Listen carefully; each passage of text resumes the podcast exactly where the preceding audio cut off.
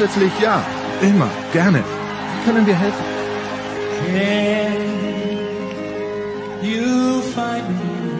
Einen neuen Stürmer, Skisprung-Ski, einen Schlägervertrag. Genauer geht's nicht? Stärken, Nationalität, Geschlecht. Okay. Erling Haaland? Max Verstappen? Alexander Zverev? Fred, bitte, sag an.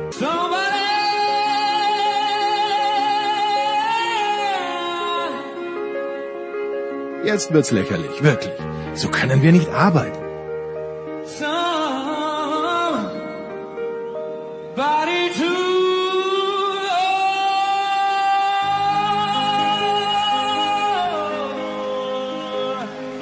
Okay, das ist immerhin eine Richtung. Dann fliegen Newcastle, alle Super League-Aktivisten und Gianni Infantino also raus?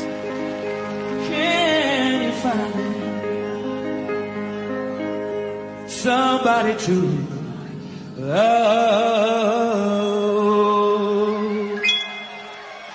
Are you ready? Bereit? Wir? Höchstens für die Big Show. Das aber sofort.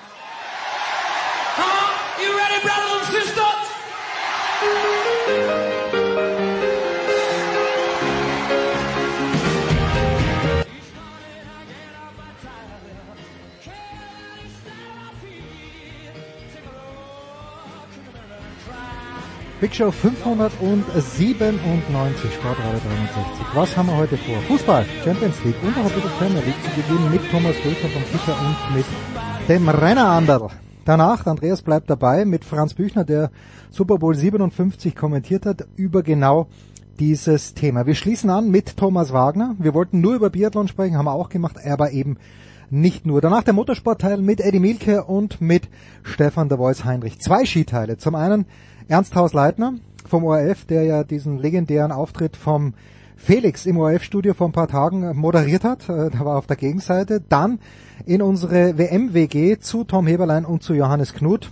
Da geht's dann mehr um die deutsche Perspektive. Mit Volker Kreisel plaudern wir über die anstehende nordische Ski-WM in Planica wird die sein. Danach noch, ähm, ja, was soll ich sagen, Rugby für Anfänger nämlich von mir moderiert, weil äh, Nicola der Lufthansa zum Opfer gefallen ist, äh, zumindest zum Glück nur organisatorisch, mit Simon Jung und Jan Lüdecke zum Rugby und dann hinten raus Paul Häuser und Klaus Bellstedt noch zum Tennis. Und so geht's also los, die Big Show 597, äh, wie immer mit Fußball und ich freue mich, dass äh, wieder dabei ist von der Zone Andreas Renner. Guten Morgen, lieber Andreas. Hallo. Und vom Kicker Thomas Böcker. Guten Morgen, lieber Thomas. Hallo. Guten Morgen. Gehen wir mal chronologisch vor.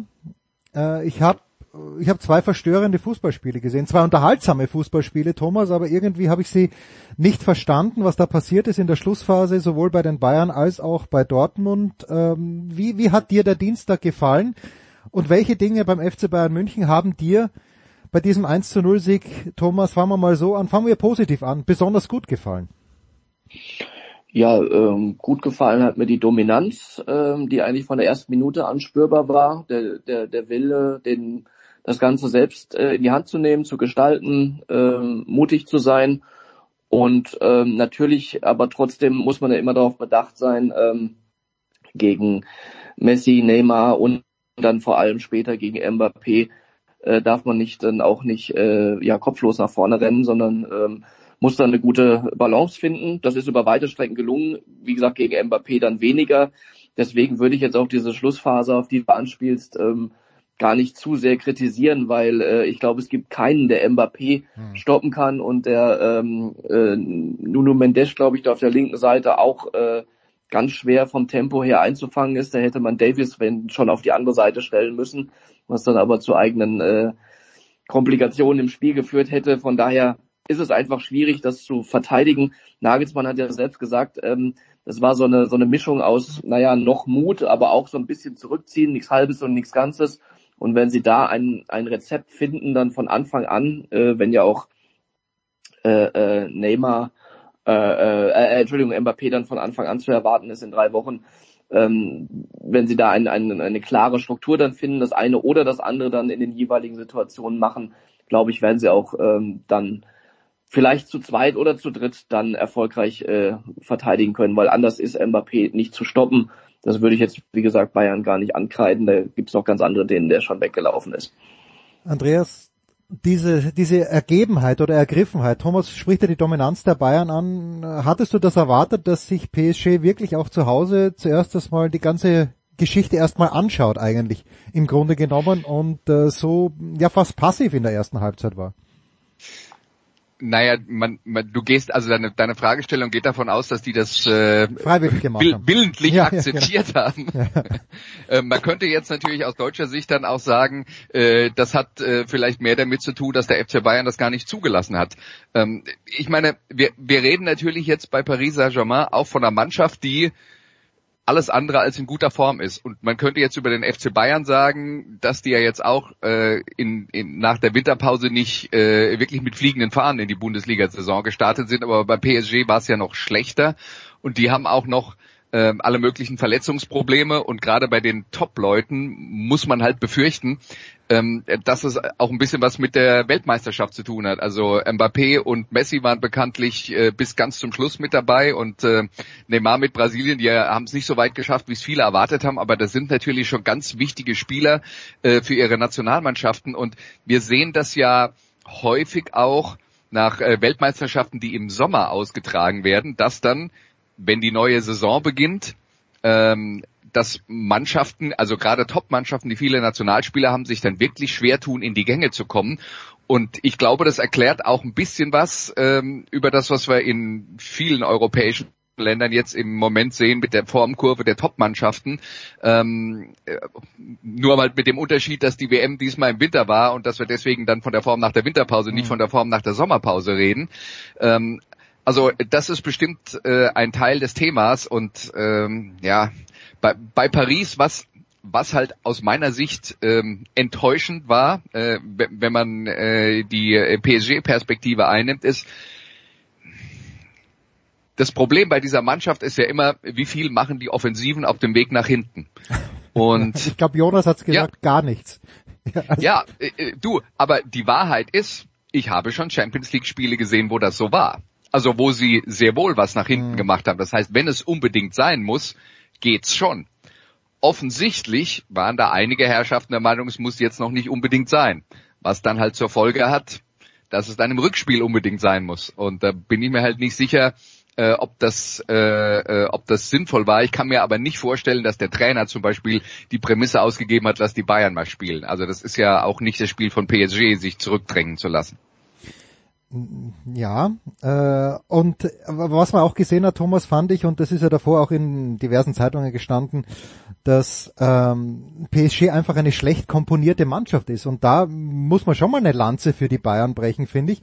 Äh, natürlich gibt's hier und da kleine Probleme, aber eigentlich ist bei Bayern alles gut durchkomponiert. Es ist ein anständiger Torwart äh, drinnen. Also ich, ich möchte jetzt diese Rettungsaktion von Jan Sommer gegen Mbappé nicht ganz so hoch hängen, wie das Benedikt Hövedes gemacht hat, der ihn ja quasi zum Welttorhüter schon gekürt hat, so früh in der Saison, aber okay, gut, und bei Bayern passt irgendwie alles, und bei PSG ein paar alte Recken in der Verteidigung, ein fantastischer Sturm möglicherweise, aber dazwischen wenig. Muss man da den Bayern ein Kompliment machen oder muss man den PSG-Sportdirektor rügen oder beides? Och, ja, also ähm, dass der Bayern-Kader gut durchkomponiert komponiert sein äh, sollte. Ich glaube, das ist, ist eine Selbstverständlichkeit äh, nach äh, hiesigen Maßstäben. Ähm, dementsprechend ist das auch so, äh, dass da ein gutes Gleichgewicht ist. Äh, wichtig ist immer, was das angeht, dass man Spieler hat, die auch auf mehreren Positionen einsetzbar sind. Mhm. Äh, wie zum Beispiel auch äh, Coman und, und Cancelo das jetzt auch äh, dann auf der Bahn zum Beispiel getan haben. Äh, der kann von Dreier auf Viererkette und wieder zurückgeswitcht werden. Da ist äh, eine große Flexibilität da, auch was dann Leute reingeht, äh, angeht, die reinkommen. Und ähm, ja, von daher ist das gut durchkomponiert.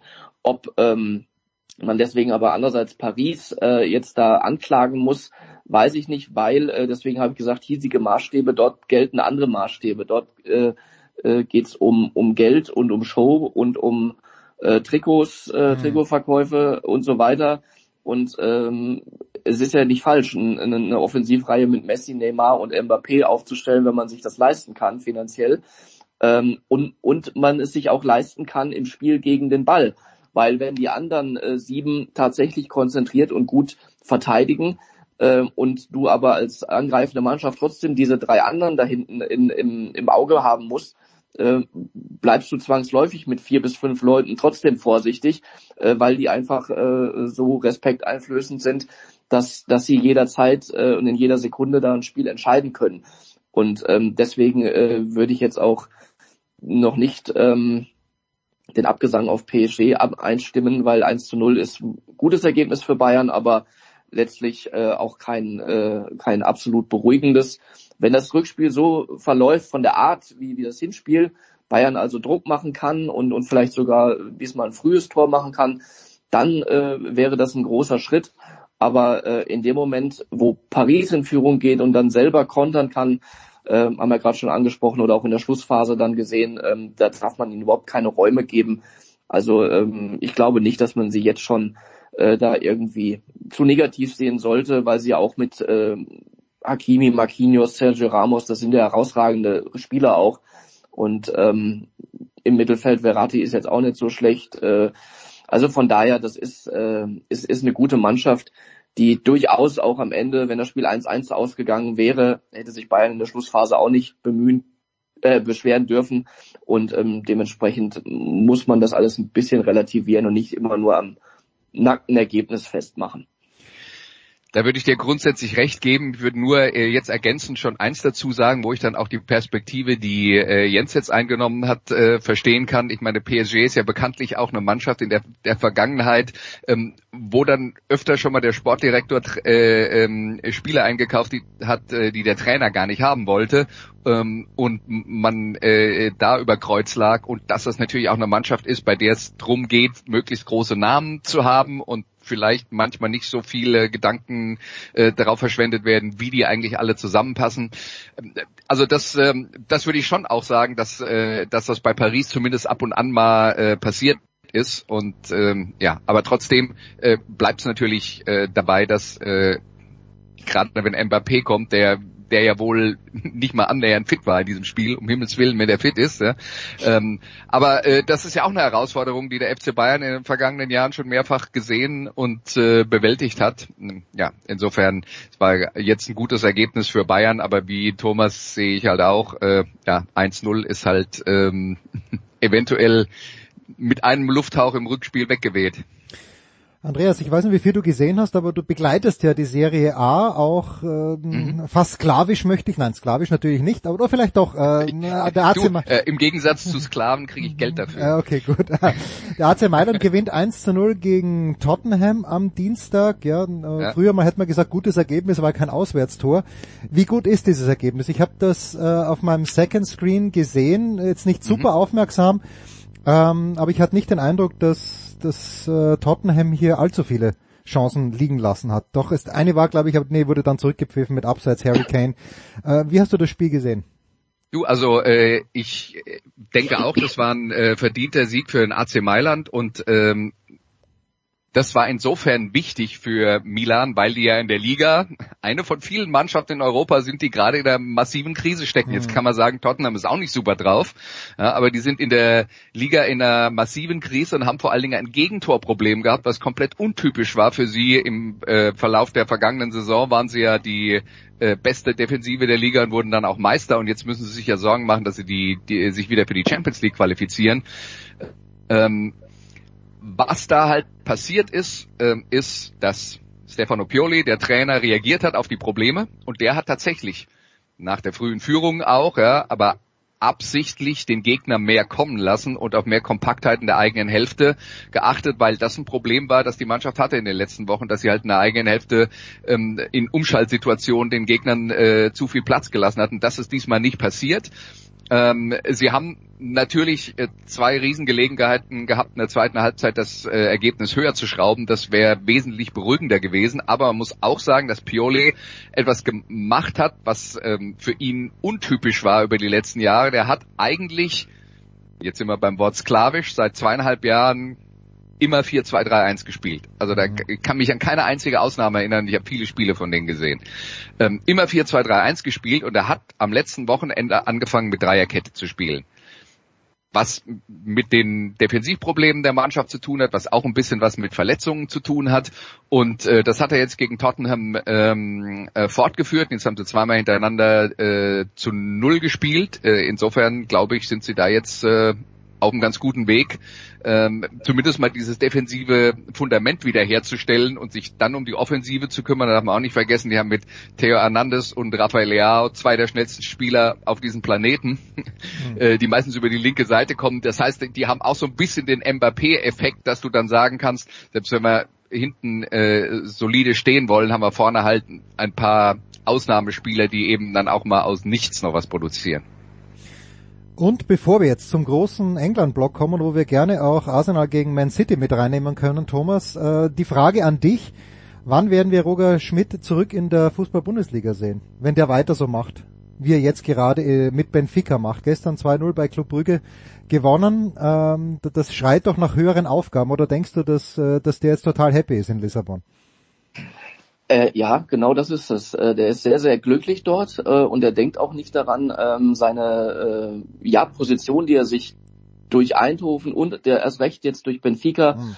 äh, so neu äh, und sein Standing so neu äh, und, und gut erarbeitet hat, denkt er nicht daran auszunutzen und ähm, ja jetzt dann äh, da den Verantwortlichen in Lissabon ähm, die Brocken vor die Füße zu schmeißen und sagen und zu sagen, ich fühle mich jetzt zu höheren Berufen. So, so tickt er nicht, äh, sondern er hat dort seine seine Aufgabe, sein äh, Projekt, wie man immer so schön sagt, und führt das äh, sehr sehr beeindruckend äh, durch.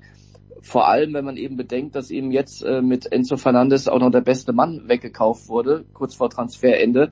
Ähm, jetzt ist Brügge nicht der Nabel der Welt, aber trotzdem ähm, ist, hat Benfica nach dem Hinspiel, äh, nach den Hinspielen ja. bisher äh, die beste Ausgangsposition von allen, nicht nur weil es 2-0 ausgegangen ist, sondern äh, einfach auch von der Perspektive her und äh, weil, weil der Gegner eben jetzt auch nicht der Beste ist. Also sprich, Benfica ist fast im Viertelfinale und ähm, da muss man erstmal schauen, äh, ob denn so viele große, na, vermeintlich große dann auch im Viertelfinale sind.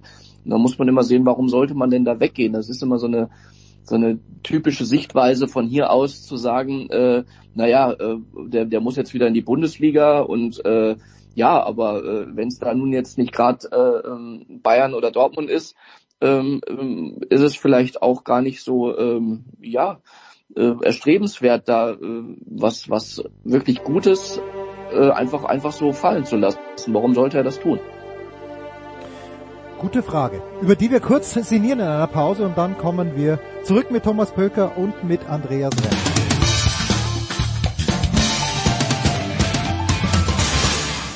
Hallo Freund von Sportradio 360, hier ist Roberto, Servus.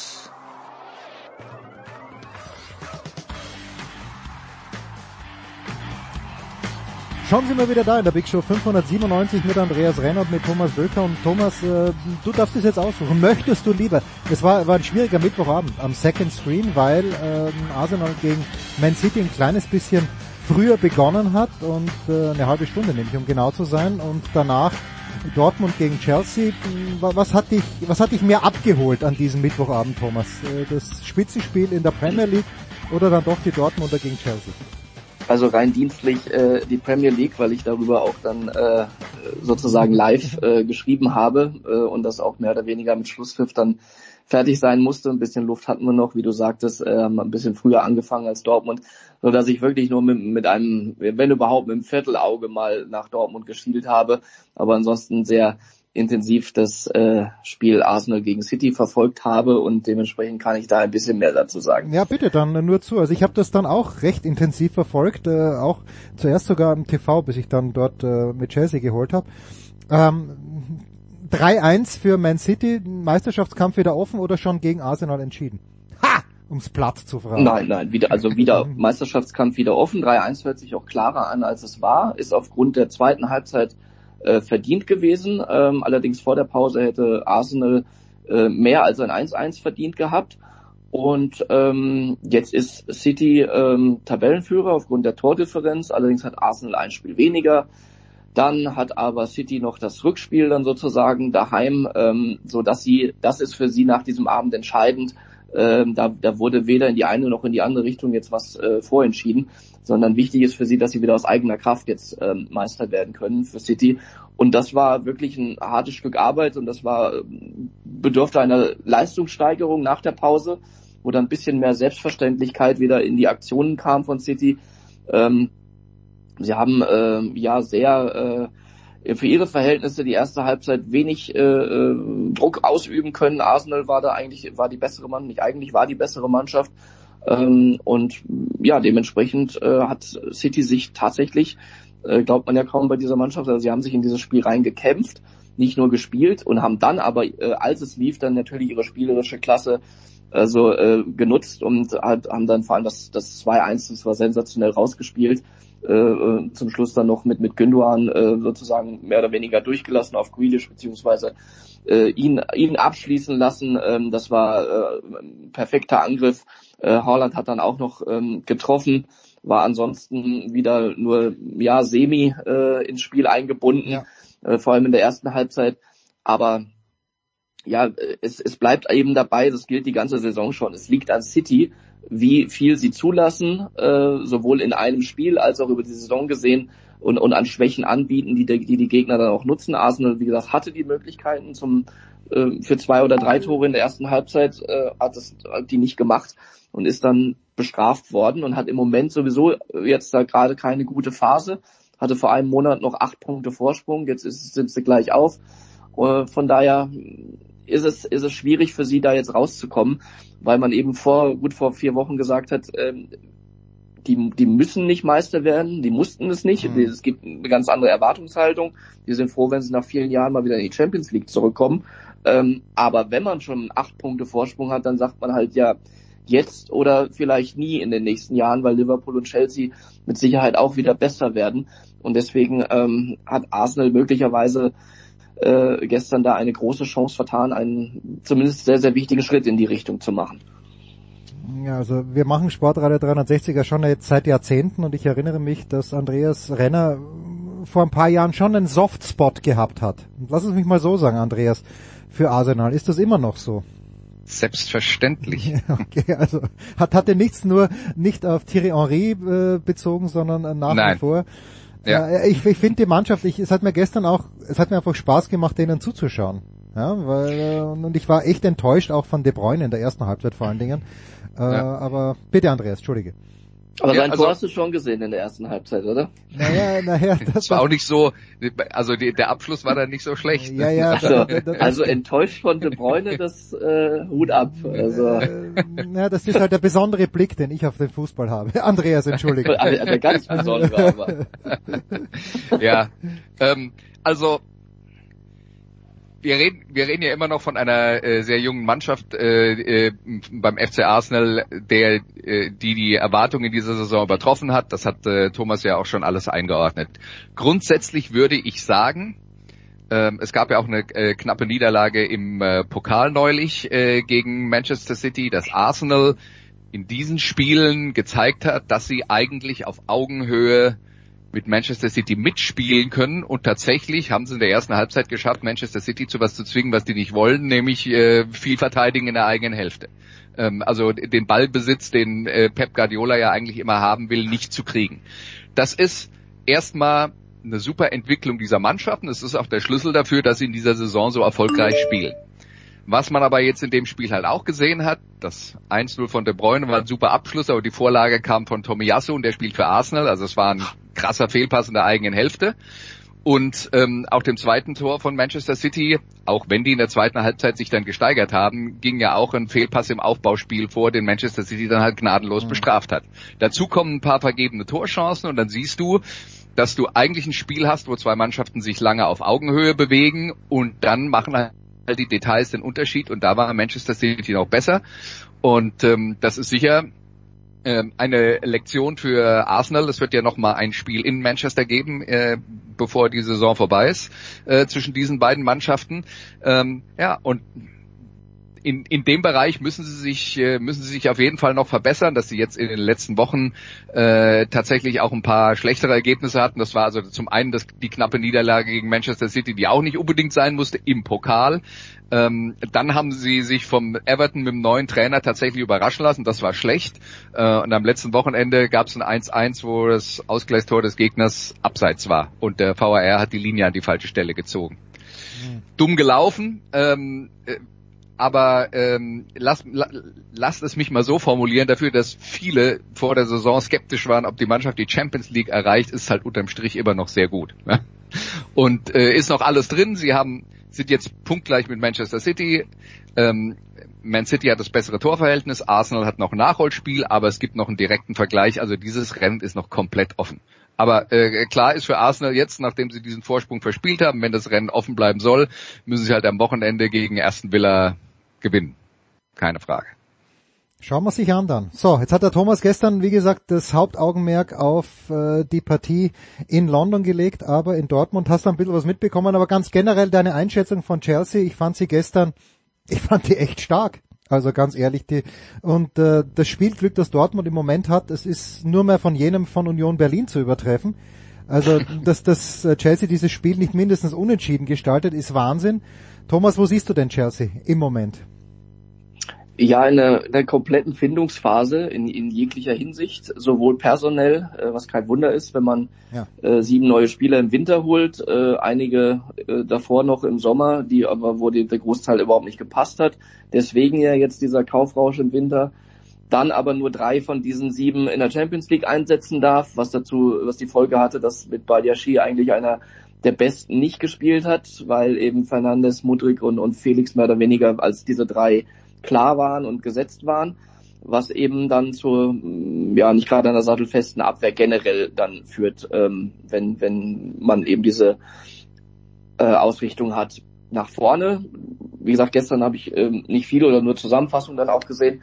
Ähm, nach vorne sieht das in den, letzten, in den letzten Wochen schon sehr, sehr gut aus, aber Einschränkung meistens eben, eben immer nur bis zum Strafraum. Äh, das ist gut, das ist technisch stark, das ist, äh, da ist Tempo drin, äh, meistens zumindest aber es fehlt halt ein Vollstrecker. Und wenn man schon äh, seit Sommer mehr als eine halbe Milliarde Euro in Spieler investiert, allein in Ablösesummen, fragt man sich dann doch, äh, gab es dann vielleicht nicht doch irgendwo einen, einen tauglichen Neuner, äh, einen richtigen Neuner. Nichts gegen Kai Havertz und nichts gegen Joao Felix und äh, wer da sonst noch spielen kann, aber es sind halt alles keine äh, permanenten Torjäger. Äh, Gerade Joao Felix, das war, was ich da gestern so mitbekommen habe, auch wieder typisch für ihn. Äh, es gibt ja kaum einen, der, der sich selbst vielleicht auch die Chancen besser vorbereitet oder in, sich in gute Positionen bringt oder bringen lässt. Und dann aber im Verhältnis, was dabei rauskommt, im Abschluss, das war bei Adetico ja schon nichts anders, äh, ist es viel, viel zu wenig für das, was der eigentlich kann. Und ja, da, da nutzt einem, ich nenne es jetzt mal die B-Note bei Chelsea wenig, wenn äh, die Effektivität so zu wünschen übrig lässt, sowohl im Abschluss als auch überhaupt in diese Chancen, so war es in der Premier League zuletzt, äh, überhaupt diese Chancen zu haben. Und ähm, ja, von daher, wie gesagt, sie sind in der Findungsphase in jeder Hinsicht, der Trainer auch, der wechselt ganz, ganz oft das Personal und die Formation und überhaupt hat er auch nicht immer sehr nachvollziehbare Entscheidungen aus meiner Sicht und ja, hinkt dem, was er in, in Brighton wunderbar gemacht hat, selber noch hinterher. Aber ähm, auf Strecke ist das so eine junge und gute Mannschaft, dass ich glaube, dass sie in den nächsten Jahren, wenn sie denn so zusammenbleibt und von Verletzungen verschont bleibt und noch einen vernünftigen Mittelstürmer findet, dann wird mit dieser Mannschaft äh, sehr zu rechnen sein, auch international. Jetzt müssen sie erstmal sehr strampeln, um überhaupt ins Viertelfinale zu kommen. Also ich wollte, bevor Andreas dann die Lobeshymnen auf den äh, BVB singen äh, kann, und darf. Äh, Nochmal, als der Joao Felix ist so ein wunderbarer Fußballspieler, aber da auch die eine Chance, die er in der ersten Halbzeit gehabt hat, nicht wo er äh, an die Latte geschossen hat, sondern wo er ungefähr auf acht Metern dann den Ball bekommt. Ja, ein Neuner in der Manier von Hans Kranke hätte ihn reingehaut. Ja, so. äh, jetzt ist natürlich ein, ein, ein Neuner wie Hans Kranke würde heute nicht rechtzeitig im Strafraum ankommen, weil das Tempo so viel höher ja, ist als 1978. Nein, nein, Aber das ist ein anderes Thema. Er hätte den Strafraum gar nie verlassen, Hans Kranke. So ist es, so rum ist richtig. Ja. Genau, deswegen wäre er immer am Abseits, aber es ist wieder ein anderes Thema. Zu Hans ja, ich möchte gar keine so große Lobeshymne äh, auf äh, den BVB anstimmen, äh, äh, weil ich dir äh, äh, Jens vollumfänglich zustimme. Das war ein glücklicher Sieg. Ja? Also ähm, wir müssen nur äh, jetzt mal die äh, die Kollegen vom Kicker, äh, für die Thomas ja arbeitet, zählen ja dankenswerterweise immer die Torchancen. Das Chancenverhältnis war 7 zu 5 für Chelsea. Also ja, ein Unentschieden für Chelsea wäre aufgrund der Torchancen ähm, auf jeden Fall verdient gewesen. Ja, und die, die Gelegenheiten waren da. Joao Felix hatte zwei Riesenchancen. Chan hat noch einen von der Linie gekratzt. Insofern ähm, ist dafür Dortmund äh, wirklich viel gut gelaufen. Kobel hat auch noch zwei äh, äh, gute äh, Paraden hinlegen müssen. Sehr, also sehr das gut, war ne? ja genau. Ja. Äh, deswegen ähm, da war auf jeden Fall mehr drin für Chelsea und zwar ähm, äh, auf der Basis von dem, was sie in diesem Spiel äh, erarbeitet haben. Also ähm, ich habe mitbekommen, ich habe sie nicht oft gesehen zuletzt, aber ich habe mitbekommen, dass sie äh, Probleme haben, Torchancen zu kreieren. Das war jetzt eigentlich okay für so ein Spiel, dass du in Dortmund sieben Torchancen kreierst. Äh, und das Problem mit dem äh, Mittelstürmer, ja, ähm, sagen wir mal, wenn sie noch eine halbe Milliarde in die Hand nehmen, kriegen sie dafür auch noch einen Mittelstürmer. Äh, aber es könnte sein, dass es nur einer ist. Ja? so wie die Preise äh, äh, zuletzt gestiegen sind und wie Herr Bowley ja selber die Preise in die, in die Höhe getrieben hat. Und was Dortmund angeht, also das war über weite Strecken ein offenes Spiel. Ich finde, Dortmund hat schon viele nervöse Situationen gehabt, wo sie sich im Aufbau Fehler geleistet haben, wo es dann halt glücklich war, dass sie dafür nicht bestraft wurden.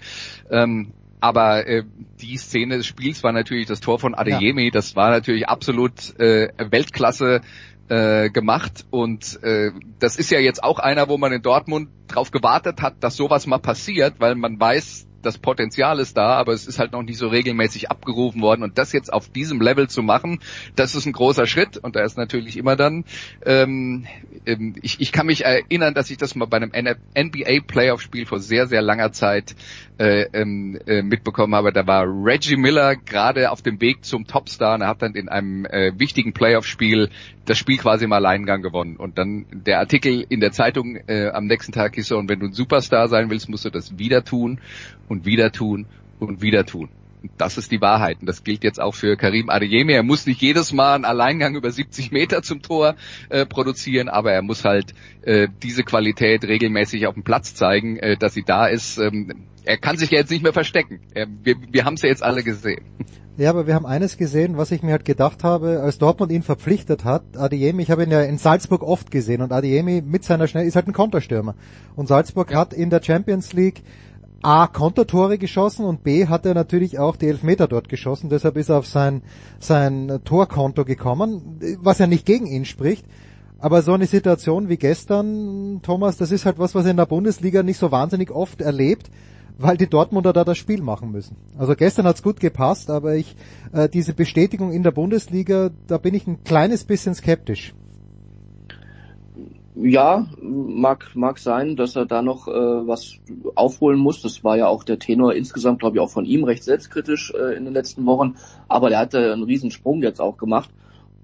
Und die Konkurrenzsituation äh, in Dortmund in der Offensive ist natürlich auch äh, herausragend im Moment, äh, so dass das natürlich auch nochmal für einen Leistungsschub sorgt. Äh, ich habe ihn auch gesehen gegen, äh, auch nicht Bundesliga, äh, aber eben auch Champions League. Da hat er das auf andere Weise gegen Man City schon bestätigt und zwar auch, dass er eben nicht nur da vorne richtig gut sein kann, sondern auch im Verbund war das damals eben äh, die die die eigene Seite damit zugemacht hat äh, mit mit Süle damals gegen Man City. Also das ist äh, das spricht eben auch für seine äh, Spielintelligenz. Äh, er ist also nicht nur schnell und technisch gut. Also das äh, er hat schon sehr sehr großes Potenzial was bisher äh, in der Bundesliga äh, noch nicht so zu sehen war, wie man sich das vielleicht hätte äh, wünschen können.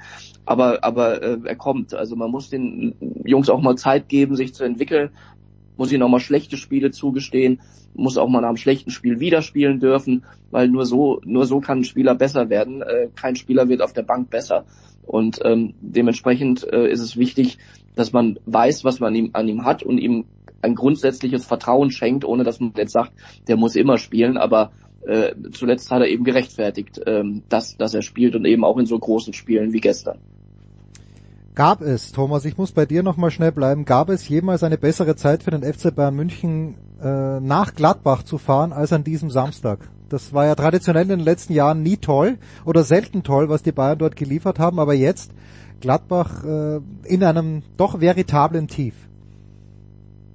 Ähm, ich würde das jetzt nicht an Gladbachs Tief festmachen äh, oder vermeintlichen Tief, dass es die beste Zeit ist, sondern äh, weil Jan Sommer jetzt auf der anderen Seite steht. Ah, okay, gut. Ähm, nein, meine ich, meine ich ernst, weil äh, wenn man sich die letzten Spiele anschaut, ähm, klammern wir jetzt mal das 5-0 im Pokal aus, aber wenn man sich die letzten, und auch da hat Jan Sommer äh, zwischendurch einiges gehalten, äh, es stand ja nicht nach, nach drei Minuten 5-0. Also auch da hat er äh, einiges verhindert, aber wenn man sich nur das Hinspiel vor Augen führt, das war exemplarisch fast für die letzten Jahre. Äh, Bayern ist selten an Gladbach als solches, sondern meistens tatsächlich an Jan Sommer gescheitert. Ja. Und was die, ähm, woraus man jetzt dann natürlich noch keine voreiligen Schlüsse für Samstag ziehen sollte, aber ähm, ich glaube, dass gerade diese äh, vermeintliche Krise, auf die du jetzt anspielst bei Gladbach, kein Vorteil sein muss für Bayern. Die kommen von einem emotionalen äh, Höhepunkt gerade von, von aus Paris zurück, sowohl äh, sportlich, auch weil sie gewonnen haben, aber auch mental, weil die ganzen letzten Wochen auf dieses Spiel in Paris ausgerichtet waren. Das hat man ja vor allem äh, gegen Bochum und so weiter gemerkt, äh, wo die, wo sie da gedanklich dann teilweise waren wohl schon, was auch gar nicht ähm, ja verwunderlich ist und es hat sich ja in Paris dann auch ausgezahlt. Aber jetzt dann wieder hochzufahren gegen so einen äh, trotz allem äh, starken und auch heimstarken Gegner wie Gladbach traditionell meistens gut gegen Bayern daheim, ob mit oder ohne Sommer. Ähm, ich glaube nicht, dass Gladbach jetzt gerade der dankbarste Gegner ist nach äh, in der jetzigen Situation und nach dieser nach dieser Europacup-Woche. Aber äh, Nagelsmann hat ja gesagt, sie haben nicht acht Punkte Vorsprung, sondern nur einen äh, vor Union und Dortmund äh, drei äh, oder drei vor Dortmund. Ähm, das heißt also, es ist alles sehr, sehr eng und äh, wer Meister werden will, äh, dort oben im Moment, wer auch immer, darf sich wenig Ausrutscher erlauben, weil sonst äh, kann es äh, da schnell, kann man schnell den Anschluss verlieren. Das gilt jetzt natürlich nicht für Bayern, weil sie gerade vorne sind, aber äh, auch da gilt äh, schon schon unentschieden äh, kann in der jetzigen Situation angesichts der Konkurrenz im Nacken äh, schon zu wenig sein und dementsprechend hoch ist der Druck äh, in Gladbach tatsächlich gewinnen zu müssen und das wiederum ist nicht einfach. Erst recht nicht nach dem 1 zu 4 in Berlin, da wird Gladbach auch äh, zeigen wollen, dass das nicht ihr wahres Gesicht war. Ja, zu Gladbach vielleicht in der kommenden Woche eine, eine Spezialsendung, wenn es denn auch wieder schiefgehen sollte gegen die Bayern, was natürlich ja eigentlich der Normalfall wäre. Andreas hat es noch nicht ganz überstanden. Es äh, steht die NFL an, äh, gleich mit Franz Büchner. Thomas, das Wochenende außer die Bayern, gibt es irgendwas, was, der, was deine spezielle Aufmerksamkeit erfordert? Äh, nein, weil ich äh, eine Woche Urlaub habe. Herrlich. Und, Wirst du und nach Österreich fahren, um Skifahren?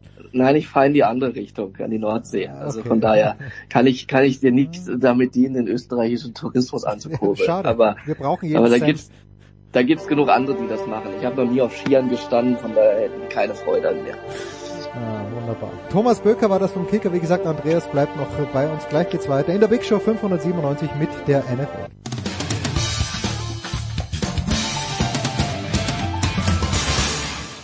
Hi, hier ist Carlo Trainer und äh, Sportradio 360 muss ich ablesen, weil ich kenne den Sender nicht so gut. Aber ja, viel Spaß beim Hören, was auch immer. Und das hat Spaß gemacht mit dir, Jens. Liebe Grüße. Big Show 597 und ja, es ist großes Unheil passiert an diesem Mittwoch. Die Lufthansa hat ein IT-Problem und das passiert natürlich an einem Tag, wo Nicolas Martin, ich glaube, auf dem Weg nach Singapur ist. Er wollte die NFL und den Rugby-Teil vom Flughafen Zürich aus moderieren, wie nur er es kann. Keiner weiß, wo Nicolas jetzt ist, aber Andreas, äh, wir vermuten, er ist noch in Hamburg. Ähm, also da Nikola ja äh, also der der King des Reise-Twitter ist, weiß ich inzwischen, dass er umgebucht hat und auf äh, diversen anderen äh, Wegen jetzt dann doch auf dem Weg nach Singapur ist, ich glaube über Amsterdam und äh, irgendwie hat das äh, auf jeden Fall geschafft, seine Reise doch noch ähm, äh, fortzusetzen. Aber ähm, ich vermute mal, er müsste jetzt über den Wolken diese Sendung moderieren es wird schwierig. Ja, wenn's wäre, kann man dann eher. Und der auf Wolken geschwebt, glaube ich zumindest, weil ich habe ihn im Real Life gehört. Ich habe mir das erst am Montag angeschaut. Super Bowl 57, das ist Franz Büchner, der für der Zone kommentiert hat. Servus Franz. Hallo, Grüße. Franz, böse Zungen und das, damit meine ich John Wiener, der Stu Gatz genannt wird, im Miami Sports Radio sagen, dass Patrick Mahomes jetzt auf einer Stufe mit Eli Manning ist. Da sehe ich ihn, da, da sehe ich ihn aber doch vielleicht, vielleicht einen halben Zentimeter drüber. Also ich bitte um eine historische Einordnung. ich meine, das Schöne ist ja, dass Eli, Eli Manning sei ich schon. Erstmal wollte ich auf Patrick Mahomes eingehen. Dass Patrick ja. Mahomes, ähm, ich glaube, so einigermaßen realistisch einschätzen kann, wo er gerade steht, weil auch er gefragt wurde nach dem, direkt nach dem, nach dem Spiel, ob das jetzt eine Dynastie ist oder nicht. Da schmeißt man ja relativ schnell mit solchen Begriffen um sich, aber er sagt, das ist noch nicht so weit. Ähm, ich würde ihn aber vielleicht einfach von der Aussicht auf weiteren Erfolg und vielleicht auch ein bisschen vom Können her äh, noch über Eli Manning sehen, auch wenn sie natürlich jetzt beide zwei Ringe erworben haben. Also von der Warte her geht's vielleicht in Ordnung, der Vergleich, aber ansonsten hinkt er vielleicht doch etwas. Ja, Eli. ja, fünf Championship Games hintereinander, alle zu Hause, weil beste Bilanz in der AFC. Hm. Und Eli Manning, Eli Manning ja kein einziges Playoff-Spiel gewonnen, außer in jenen Jahren, wo dann auch der Super Bowl gewonnen wurde. Okay, das ist natürlich. Das nimmt man in Kauf. Ja, ist, ist extrem effizient. Andreas, ähm, ich habe ja vor dem Spiel auch hier an dieser Stelle, Franz war ja glaube ich auch dabei, und da wurde so ein bisschen drüber gesprochen, ja, was erwartet man? Und das, die Erwartung war irgendwo wahrscheinlich zwischen 24, 21, egal für, jem, für wen. Jetzt ist das Spiel deutlich, äh, war ein höheres Scoring-Game. Was hat dir denn besonders gut gefallen an Super Bowl 57, Andreas? Ich glaube, was mir gut gefallen hat, ist, dass er alle Erwartungen erfüllt hat, weil es war tatsächlich ein Spiel, das spannend bis zum Schluss war. Alle mhm. haben vorausgesagt oder viele haben vorausgesagt, äh, der Unterschied zwischen beiden Teams wird drei Punkte betragen und das tat's dann am Ende auch. Dass es mehr Punkte geworden sind, als manch einer vorher dachte, würde ich jetzt nicht als größeres Problem ansehen. Ja. Und äh, ja, der es, es waren einfach äh, zwei Mannschaften, die sie gezeigt haben, dass sie äh, das Beste sind, was die NFL zurzeit zu bieten hatte. Da war niemand dabei, der enttäuscht hat. Ich tue mir jetzt auch schwer, äh, im, im, also man kann immer über einzelne Spielzüge reden, aber das sind dann wirklich die Details. Äh, die Eagles haben für mich auch nicht enttäuscht, obwohl sie das Spiel verloren haben. Das ist ja dann immer so dieses, äh, naja, äh, verloren und dann war alles Mist. Nee, die haben auch ganz, ganz viel richtig gemacht und gerade ein, äh, ein Jalen Hurts hat es nochmal gezeigt, dass er auf dem absoluten Top-Niveau auch herausragende Leistungen bringen kann. Das war halt sein erstes Mal im Super Bowl. Die Fragen sind immer so lange da, bis man es dann mal gemacht hat. Ich glaube, das wird jetzt niemand, äh, den man ernst nehmen kann, noch sagen. Irgendjemand wird es wahrscheinlich schon geben, der sagt, er hat aber nicht gewonnen. Aber äh, letzten Endes, äh, das lag nicht an äh, Jalen Hurts, auch wenn man natürlich dann darüber diskutieren kann, dass er sich einen Fumble geleistet hat. Das war der Unterschied im Spiel. Ja, aber ähm, er hat halt äh, trotzdem auch sein Team auf die Schultern genommen und getragen und zwar sehr, sehr weit. Also ich habe Franz, wenn ich da im Kommentar so gefolgt bin, aber wenn ich mir das Spiel jetzt so angeschaut habe, dann ich hatte schon über sehr lange Zeit das Gefühl, dass Philadelphia einfach um die eineinhalb Prozent vielleicht kompakter, reifer, reifer vielleicht nicht, aber besser ist und dass Kansas City nicht mehr zurückkommen wird. Welches Gefühl, ab, sagen wir mal so, ab welchem Zeitpunkt warst du dir dann relativ sicher, wenn überhaupt, dass KC das drehen könnte? So unsicher war ich mir eigentlich nicht, weil wir wissen, wozu sie imstande sind, auch wenn sie da mal zehn Punkte zurücklagen. Ähm, aber vielleicht kann man es wirklich so sagen, so wie sie aus der aus der Halbzeit rausgekommen sind. Das das war schon beeindruckend. Also wirklich nochmal in allen Belangen verbessert. Ja, trotz der erneuten äh, Zweifel, was ist mit dem Knöchel von Herrn Mahomes? Mhm etc. Aber da so rauszukommen, das dritte Viertel so zu spielen, das ist vielleicht auch keine Selbstverständlichkeit für Kansas City. Bei allem, bei allen Fähigkeiten, die sie natürlich mitbringen. Aber da so zu sehen, dass die wirklich nach dieser, nach dieser langen, langen Pause in der Lage sind, gleich wieder wirklich bei 100, vielleicht auch bei 105 Prozent, wenn man so will, dann zu agieren. Ich glaube, da müsste einem dann so langsam klar geworden sein, die wollen auf jeden Fall heute hier mit allen Mitteln das Ding doch drehen. Und das haben sie auch gemacht. Jetzt äh, die Frage nach der Dynastie, Andreas, jetzt überlege ich gerade und wollte rausbrüllen. In der NFL gibt's keine Dynastien, aber hoppla, da war ja was mit New England. Ähm, ich weiß nicht, wie wird sich das Team in Kansas City hm, verändern? Ja, also hm, Travis Kelsey dünkt mich nach wie vor als der zweitwichtigste Spieler im Team und Andy Reid, der früher von Bill Simmons, als er noch in Philadelphia Coach war, immer Shit bekommen hat für sein, für sein Clock-Management, aber irgendwas scheint er extrem richtig zu machen. Äh, wie, wie ist die Perspektive für Kansas City? Die Perspektive für Kansas City ist gut. Und zwar deswegen, weil das große Thema, die große Frage, die alle hatten, nämlich wie sieht das aus, wenn die anfangen, Spieler zu verlieren, weil Mahomes äh, so viel Geld verdient und äh, weil man nicht alle bezahlen kann. Die Frage hat sich diese Saison gestellt, weil sie hatten vielleicht nicht den besten, aber den gefürchtetsten Wide Receiver der NFL mit Tyreek Hill und den mussten sie abgeben. Und äh, Andy Reid war halt zusammen mit Patrick Mahomes natürlich trotzdem in der Lage, was aufzubauen, was sogar unterm Strich äh, statistisch gesehen noch besser funktioniert hat als das, was sie vorher hatten. Und das, ähm, das ist wirklich das größte Lob, das man ihm äh, machen kann. Und Andy Reid wurde auch zu seinen Zeiten in Philadelphia ähm, äh, definitiv nicht genug geschätzt, ja, die waren dann halt mehrfach im Championship Game und haben das verloren, aber wenn man sich mal anschaut, wie oft Andy Reid mit seinen äh, mit seinen Teams jetzt in Kansas City und in Philadelphia vorher unter die letzten vier in einer NFL Saison gekommen ist, das ist einfach sensationell gut. Ja, und jetzt hat er noch zwei Titel, also äh, der Mann ist einer der ganz großen Coaches äh, dieser Ära und wenn du jetzt eine, eine äh, Rangliste erstellen willst, ja, dann wird Bill Belichick noch vor ihm sein, aber sonst niemand. Ja, Mike Tomlin bitte auch noch. Egal wie viel der gewonnen hat, äh, aber einfach dieser, die, ja, ja, genau. Aber die, dieser, dieser Coolness-Faktor, den, der, äh, der ist natürlich. Du, Andy Reid braucht nicht cool zu sein, ist der richtig. ist gut. Der ist gut, okay. Was nicht heißt, dass Mike Tomlin nicht gut ist. Äh, was denkst du, Franz, und das ist natürlich jetzt nur, ähm, äh, nur in, in den Wind hineingedacht, aber diese quasi vorletzte Szene, wo, und du sagst mir gleich bitte, welcher äh, Spieler von Kansas City das war, der eben nicht den Touchdown gescored hat, sondern äh, kurz vor, vor der Ziellinie äh, den Spielzug abgebrochen hat, damit die Zeit runterläuft. Denkst du, das war gescriptet oder hat da wirklich der Spieler auf eigene Verantwortung eine brillante Entscheidung getroffen? Jarek McKinnon ist ja, hier okay. der, der fragliche Spieler. Ja, gute Frage, aber in so einer Situation weiß ich nicht, ob du da noch groß ans Skript denkst. Also für mich sah das tatsächlich so aus, als wäre es eine bewusste Entscheidung vom, vom Spieler in dieser Situation. Und ich, ich habe es ja auch im Kommentar gesagt, das ist ja eigentlich ihm nicht hoch genug anzurechnen.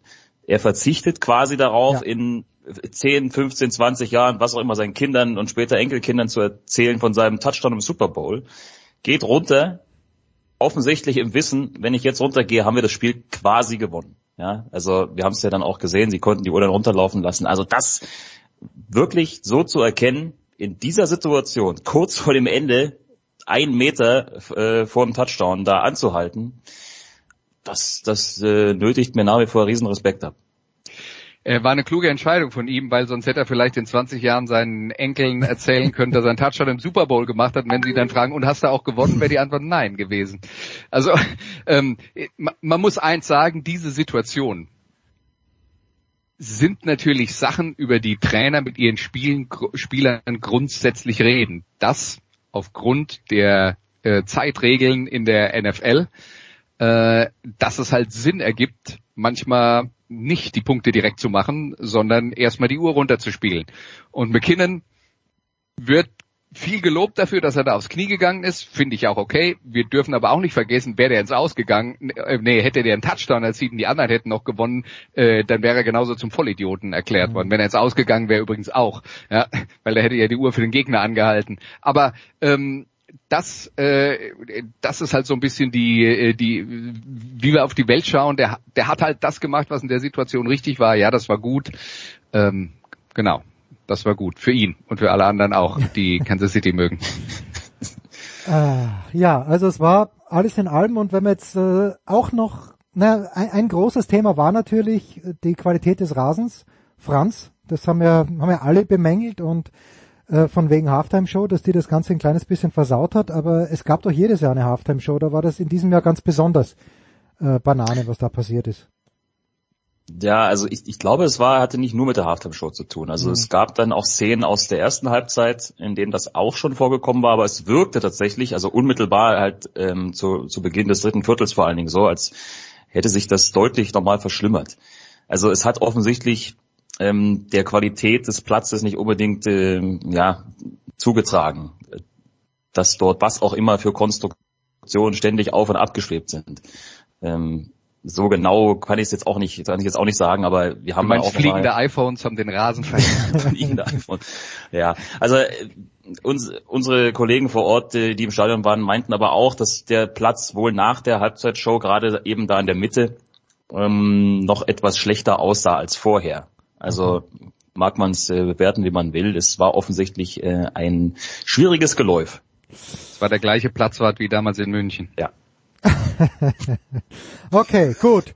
Also, wir, wir machen den Deckel drauf. Ähm, Patrick Mahomes ist jetzt sogar ein, eine Stufe über Russell Wilson. Da frage ich mich natürlich, hätte damals, von wem auch immer dieser Call kam, Pete Carroll nicht darauf bestanden oder Russell Wilson nicht darauf bestanden, diesen Ball zu werfen, sondern ihn einfach ganz entspannt reinlaufen zu lassen, Andreas, ähm, wie hätte das die NFL-Geschichte ähm, verändert? Möglicherweise gar nicht, weil dann äh, wäre der Ballträger vielleicht nicht entspannt in die Endzone gelaufen, sondern gestoppt worden vom Okay, Gegner gut. kurz vor der Endzone und dann wäre der Offensive Coordinator auch zum Vollidioten erklärt worden. Also das ist, äh, ich habe kein Problem damit, dass man drüber redet, ob in dieser Situation das die richtige Entscheidung war, den Ball zu werfen. Da kann, das kann man diskutieren, da kann man unterschiedlicher Meinung sein. Aber wenn diese Diskussion dann darauf beruht, dass man sicher weiß, dass sie anders ja in die Endzone gelaufen wären, würde ich gerne mal wissen, wo diese Gewissheit herkommt. äh, wieder ein, äh, wieder ein anderes Thema. Ich meine, der, der, der ganze Dynastiekram und das ist, ich denke, der Maßstab dafür muss eigentlich sowas sein wie das, was Dallas in den 90er Jahren geschafft hat. Die waren innerhalb von, äh, von vier Jahren dreimal im Super Bowl und einmal im Championship Game äh, und äh, haben die Super Bowls alle drei gewonnen. Das wäre das Kriterium. Jetzt muss man dann aber auch sagen, dass die NFL heute ausgeglichener ist als damals. Das heißt, dass das nochmal einen Schritt schwieriger geworden, äh, da auf dem äh, Top-Level was abzuliefern. Aber ich würde mal sagen, die Kansas City Chiefs sind auf einem guten Weg, weil wir wissen ja, Patrick Mahomes, der ist jetzt fünf Jahre Starter in der NFL, der war jedes Jahr im Championship Game. Ähm, der wird über Jahre hinweg noch einer sein, der den Chiefs jedes Jahr eine Chance gibt, den Super Bowl zu gewinnen. Dann wird es Jahre geben, wo sie viele Verletzungen haben, dann reicht's nicht. Vielleicht ist er auch mal ein halbes Jahr raus und äh, deswegen äh, klappt es nicht bei den Chiefs. Aber man redet ja immer von so einem Championship Window, also so ein Zeitfenster, das man hat, um Titel zu holen. Und dieses Zeitfenster in äh, Kansas City ist noch eine ganze Weile auf. Und äh, der Grund dafür ist Patrick Mahomes, weil der halt auch diverse Dinge übertünchen kann, die vielleicht nicht perfekt sind, so wie wenn dann halt mal eben der gefährlichste Receiver der NFL weggeht und die Offense danach noch besser wird. Das hat was mit Mahomes zu tun, das hat was mit Andy Reid zu tun. Die sind beide noch da. Äh, deswegen glaube ich, ähm, können sich die Chiefs-Fans noch auf viele erfolgreiche Jahre freuen. Aber ob da jetzt dann am Ende noch drei oder gar kein Super Bowl mehr bei rausspringt, wer kann das sagen? So, Franz, jetzt hat's bei der Fußball-Weltmeisterschaft, ich denke, mindestens drei Teams gegeben, mindestens drei Teams, die sich danach eigentlich die Frage stellen haben müssen, warum sind wir nicht Weltmeister geworden? Ich nehme nochmal Brasilien. Ich glaube, dass sich Portugal diese Frage gestellt hat. Frankreich dann nach diesen 85 Bananenminuten, aber dann Kolumuani kann dieses Tor schießen. Welches Team in der NFL aus deiner Sicht könnte sich etwas vorwerfen, Franz, in diesem Jahr? Für welches Team hätte mehr drin sein müssen, sprich der Gewinn des Super Bowls? Jetzt habe ich so Ah, lange ja. herumgelabert, um dir ein bisschen, ein bisschen Zeit zu geben. Aber es- ich weiß nicht, ist es, nein, Dallas ist es nicht. Dallas ist es für mich auch nicht. Ja, also tatsächlich äh, zu sagen, wir gewinnen definitiv den Super Bowl, halte ich immer für vermessen. Klar hast du diesen Anspruch, ja, wenn du die Puzzleteile da hast, das ist ja auch vollkommen okay. Ja, das soll ja auch wirklich unbedingt der Anspruch sein.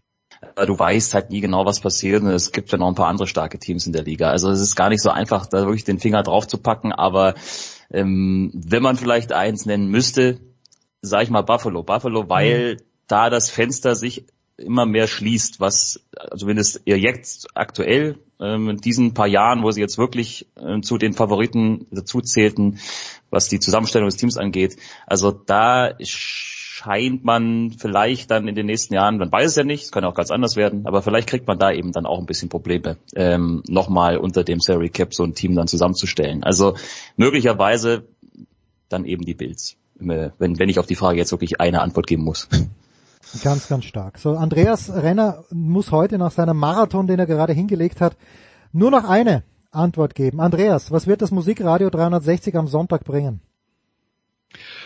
Oh ja, das Musikradio 360 ähm, befasst sich mit einem großen Außenseiter der Rockgeschichte, der sehr viele sehr berühmte Freunde hat und auf einer der bekanntesten Platten aller Zeiten mitgesungen hat, aber ihn selber kennt kaum einer. Und wer das ist, oh. wenn du es nicht erraten kannst, Jens, müsst du bis Sonntag warten. Cliffhanger, fantastisch. Und den Franz müssen wir jetzt schon noch mal fragen. Es gibt ja diesen, äh, diesen alten Spruch äh, bei von Fußballern, zuerst hatten wir kein Glück, dann kam auch noch Pech dazu. Ist es bei Union Berlin jetzt genau umgekehrt? Zuerst hatte man doch ziemlich viel Spielglück und dann hilft auch noch der VAR. Wird diese Serie enden oder äh, geht, geht das jetzt äh, wie geschnitten Brot bis zum Ende des Jahres und im kommenden Jahr spielt Union Franz in der Champions League? Ja, möglicherweise. Ich, ich kann natürlich auch nicht nach vorne in die Zukunft blicken. Ähm, und ich glaube, es wird auch ähm, irgendwann wieder ein Spiel geben, was man verliert. Jetzt muss man mal gucken, wie man das jetzt wieder handelt mit der ganzen äh, Doppel-Dreifach-Belastung. Pokal hat ja jetzt schon ganz gut funktioniert. Jetzt kommt noch diese Europa League dazu. Ob sich da nochmal irgendwas auswirkt, das hat ja zumindest ähm, letztes Jahr im Herbst nicht so gewirkt, als würde sie das groß beeinflussen, eher ganz am Ende, also kurz vor der Pause haben sie ja dann doch ein bisschen geschwächelt, was so die Ergebnisse angeht. Da kam diese Pause scheinbar gerade recht. Ja, und aktuell wirkt tatsächlich so, als könnten sie nicht verlieren. Ja, egal, ob man jetzt in Rückstand gerät oder nicht, es wird jedes Spiel irgendwie noch gedreht. Es wird nicht für immer so weitergehen. Glaube ich nicht. Aber die Chance, da einen Top-4-Finish hinzulegen, ist sicherlich jetzt nicht kleiner geworden durch diesen tollen Start. Absolut nicht. Danke Franz, danke Andreas. Kurze Pause, Big Show 597.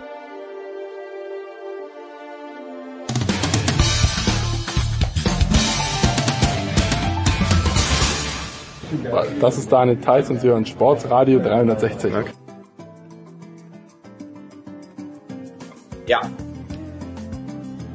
es werden noch wieder bessere Tage kommen. Mein lieber Thomas Wagner, Big Show 597, es ist Rosendonnerstag. Nein, es ist, was ist eigentlich gerade in Köln? Ich Altweiber, ah. Fastelovend, Ausnahmezustand, fünfte Jahreszeit, es ist alles. Und du bist in Leverkusen. Ja, das ist auch eher so ein schwierigeres Kapitel in meiner jüngeren Geschichte. Äh, nicht, weil ich nicht das Spiel Leverkusen gegen Monaco äh, attraktiv finde, aber am Weiber Donnerstag nicht unterwegs zu sein, das trifft mein karnevalistisches Herz. Ah ja, das ist das ist. Äh, Wahrscheinlich bist du auch so ein richtiger Karnevalist. Ja, ne? absolut, absolut. Ich, ich renne jetzt gleich zum Viktualienmarkt und schaue, ob da heute was los ist in, in München. Aber ich glaube, das ist erst am Dienstag dann. Ja, ja, und da, da war ich einmal, da hatten mir alle gesagt, oh, das ist so toll. Und dann habe ich gedacht, ey, da gehe ich nie mehr hin, weil das ist mit Karneval, den ich kenne, gar nicht zu vergleichen. Nein, überhaupt nicht. Du und Markus Anfang, ihr die beiden großen Karnevalisten, aber im Gegensatz zu ihm hast du noch einen Job, das ist stark. Ja, er hat ja auch einen in Dresden. Ah, okay, gut, das siehst du. Oh. gut, dass wir, gut, dass wir zum Reden kommen. Äh, es ist folgendes. Am Montag war es, glaube ich, erreichen mich, und das muss abgesprochen gewesen sein, erreichen mich innerhalb von ungelogen fünf Minuten zweimal der gleiche Link zu einem Kicker-Artikel. Und einmal bekam ich ihn von Toni Tomic und einmal bekam ich ihn von Thomas Wagner. Wie Hans Krankel 1978 den Ballon d'Or verpasst. Ja, auch Österreich kann jammern. Ja, Österreich kann nur jammern im Grunde genommen. Aber Thomas, der Goleador ist 70 geworden. Es ist ein Mann, den man feiern muss, wie ich finde. Also erstens mal hatte mir Toni diesen äh, Bericht geschickt. Ah ja, okay, und, äh, okay, deshalb, okay. Ja, genau. Und, und ich habe ihn natürlich direkt, weil ich meine, Österreich ist für mich Wien, Berge, äh, maximal vielleicht noch Spusis und Jens Huber. Also mehr, mehr geht ja eigentlich gar nicht. Und dann habe ich dir das natürlich äh, geschickt. Ich liebe Felix Austria, wie du weißt. Ähm, ja, und ich wusste gar nicht, dass das so knapp war. Er hat um fünf äh, Stimmen ja. hat er den Europas Fußballer des Jahres verpasst. Äh, mit 81 gegen 86, damals gegen äh, Kevin Keegan der bei meinem HSV gespielt hat. Und wenn man sich wirklich das mal anguckt, dass Keegans erste Saison beim HSV ja ähm, Also da wurde ja praktisch die Saison 77, 78 bewertet, wo, wo der HSV als Europapokalsieger bei den Pokalsiegern in der Folgesaison nun Neunter wurde, Kiegen eigentlich schon weg wollte, weil er mit der Mannschaft gar nicht klarkam und mit England keine WM gespielt hat, dann ist das schon ein bisschen erstaunlich. Denn der Goleador hatte eine, eine Top-WM gespielt. Ich glaube, er hat in der Liga über 40 Tore geschossen. Ähm, da kann man sich dann schon die äh, Frage stellen, warum er nicht. Oder Rensenbrink, der auf Platz drei war. Gut, der hätte den letzten in der letzten oh ja. Minute in Argentinien wahrscheinlich reinschießen müssen. Aber ich kann die Tränen, äh, ich kann die Tränen in Austria, ich kann sie nachvollziehen. Wenn man das jetzt hier so anschaut, wir kommen gleich zu Krank, aber mit wie viel Prozent bewertest du die Chance? Weil ich hatte die viel klarer in Erinnerung von Rensenbrink. So im Nachhinein betrachtet dachte ich mir, der muss reingehen und vielleicht muss er auch wirklich reingehen, aber ich, ich würde nur mehr sagen 85 Prozent. Weil, weil ganz so dodel einfach war er dann doch nicht. Nee, gar nicht. Äh, gar nicht. Es, es gibt ja so, es gibt ja insgesamt so, so Szenen, da klatscht ein Ball an die, ans Aluminium und du sagst dann, oh, Latten- oder Pfostentreffer, aber wenn du genau hinguckst, wäre der Torwart halt auch da gewesen. Das gibt's ja auch. Und hier in dem Falle war es so, dass er zwar an den Pfosten geht, aber er ist natürlich relativ spitz, der Winkel, und er ist relativ weit rausgedrängt. Und von daher ist es eigentlich schon gut gezielt, wie er es macht. Es ist nicht zwangsläufig ein, ein, ein, eine, eine hundertprozentige Torchance oder dieses, wo du denkst, boah, die Holländer immer Pech in WM-Finals, was sie eigentlich tatsächlich haben. Ähm, aber in dem Falle ist es so, dass er, äh, dass es eine, einfach, weil es ein Pfostentreffer ist, tatsächlich eine große Chance ist, aber es ist nicht dieses Ding, wo du sagst, ja, vielleicht, ich finde zum Beispiel dieses Jahr beim WM-Finale oder beziehungsweise vor Weihnachten, Kolomoani, diese ja. Chance ist wahrscheinlich größer noch als die von Rensenbrink. Dann noch der Robben gegen Cassias 2010 im Finale. Absolut, ganz genau. Aber es ist natürlich durch die letzte Minute, aber wie hat der Wordmaster, wie hat Ernst Happel gesagt, selbst wenn wir den reingemacht hätten, hätten sie so lange spielen lassen, bis Argentinien Weltmeister geworden wäre. Ja, und was da gab es ja noch diesen, da gab's ja diesen Wirbel um die Manschette von äh, Willi oder René von der Kerkhoff vom Finale, ja. ähm, die erst erlaubt war, dann nicht und dann sollte er nicht spielen dürfen. Da hat Happel gesagt, wenn er nicht spielen darf, dann treten wir gar nicht an. Da war er ja ein richtiger Zocker. ja, nicht, nicht nur dort, wie du mir erzählt hast, ja. ja. Da gab's ja Bushalte vor Casinos oder auch vor Etablissements, wo ich mich gar nicht reintraue, auch weil ich es mir nicht leisten kann. Aber das war halt Ernst Happel. Und ähm, ich habe ja so ein kleines Projekt gemacht, wo Martin Konrad für mich äh, mit Hans Krankel gesprochen hat, auch. Und da erzählt Krankel so ein bisschen, dass er eine wunderbare Beziehung zu Ernst Happel gehabt hat. Er hat ja nie unter Happel gespielt, aber Thomas, was er da dem Martin auch verrät ist, es war ganz knapp davor, dass Hans Krankel zum HSV kommt. Boah. Äh, ja, ja, in jenen Jahren, wo er im Happel Coach war. Ich habe jetzt nicht ganz, äh, ganz auf dem Schirm, warum das nicht geklappt hat, aber das wäre natürlich Wahnsinn gewesen. Ja, vor allen Dingen, weißt du, wann das Wahnsinn gewesen wäre, als wir 83 den Europapokal ja. gewonnen haben, ist ja Horst Rubech ist ja gegangen nach Lüttich und Lars Bastrup ist in seine Heimat zurückgegangen, nach Dänemark. Und dann haben wir ja Schatzschneider und Wutke verpflichtet. Schatzschneider hat zwar 15 Tore gemacht, aber kam in der Mannschaft nie an, weil er auch selber von, von sich sagt, er hatte eine große Fresse und kam in die beste Mannschaft der Welt und das hat nicht so funktioniert. Wutke war auch sehr undiszipliniert, obwohl das beides eigentlich richtig geile Kicker waren. Aber ich glaube, Krankel wäre halt eine Tormaschine gewesen. Der hätte wahrscheinlich zwischen 25 und 30 Toren gemacht. Der hätte uns richtig gut zu Gesicht gestanden. Ich möchte an dieser Stelle die Geschichte gerne umschreiben. Ich habe Hans Krankel zweimal ganz live gesehen. Er war ja auch mal bei mir in der Show, bei der Big Show eben auf, äh, auf Vermittlung von Martin Konrad. Das erste Mal war und Österreich, ich habe das nicht einschätzen können, Thomas, 1978, was das für Österreich, für die Fußballnation bedeutet hat, sich A zu qualifizieren, das war das Tor von Herbert Prohaska in Izmir, nach einem überragenden Solo von Hans Krankel. Und Krankel und Prohaska mochten sich ja nicht so besonders gerne, diese Rivalität Austria-Rapid. Äh, und nach dieser WM hat das österreichische Nationalteam beim ASK damals noch, ich glaube, Pumpenbauer Volzberg, ASK Pumpenbauer Volzberg, wo ich herkomme, ein Testspiel gemacht 6 zu 0 gewonnen. Da habe ich ein Autogramm von Hans Krankel bekommen und ein paar Jahre später, als Krankel dann bei der Vienna gespielt hat, der ist ja zurückgekommen aus Barcelona und hat dann bei der Vienna gespielt, haben die in Volzberg gespielt und da weiß ich, dass er einen Balljungen, Achtung, äh, abgefotzt hat. Weil er ihm den Ball nicht gegeben hat, was spieltaktisch aus Sicht von Volzberg komplett richtig war, aber das hat dem Goleador nicht getaugt, äh, aber damals natürlich keine Fernsehkameras, niemand hat ein Handy gehabt, äh, das wurde zwar berichtet, ich glaube nicht mal, dass er gesperrt worden ist, aber das sind so meine Hans-Krankl-Erinnerungen und äh, ich, ich mochte den Hans immer, weil er natürlich auch ein grundsolider Typ ist, der glaube ich nie weiter als bis nach Lido di Jesolo in den Urlaub gefahren ist. ja, aber dafür hat er ja sogar international bei Barcelona sich durchgesetzt. Das muss man ja auch mal ja, kennen. Ja, natürlich. Ne? Und jetzt pass mal auf. Meine Großmutter ist alljährlich auch in die Nähe von Jesolo in den Urlaub gefahren, nach Gabi Cemare. Das ist dort halt Lignano, Jesolo, Gabi Cemare, alles eine Nudel, ein Teig in der, in der Nähe. Und die hat mir einen Wimpel mitgebracht, damals vom FC Barcelona 1979, der natürlich kein Originalwimpel war, aber wo eben Bilder der Spieler drauf waren, die damals gespielt haben. Und dieser Wimpel, Thomas, hängt bei mir, hing bei mir, glaube ich, in den David Alaba Studios, hängt aber jetzt, ich wohne jetzt in einer absoluten Bruchbude, aber hängt bei mir jetzt in der Toilette. Das heißt, solltest du jemals hier vorbeischauen, was ich für dich nicht hoffe, und auf die Toilette gehen, du wirst du dort Hans Krankel und Johann Neskens sehen. Also ich muss dir ganz ehrlich sagen, ich weiß nicht, warum du dich hier selber so kasteist. Du hast mich mal in dein Chalet in Kitzbühel eingeladen, äh, vis-à-vis -vis der Streif.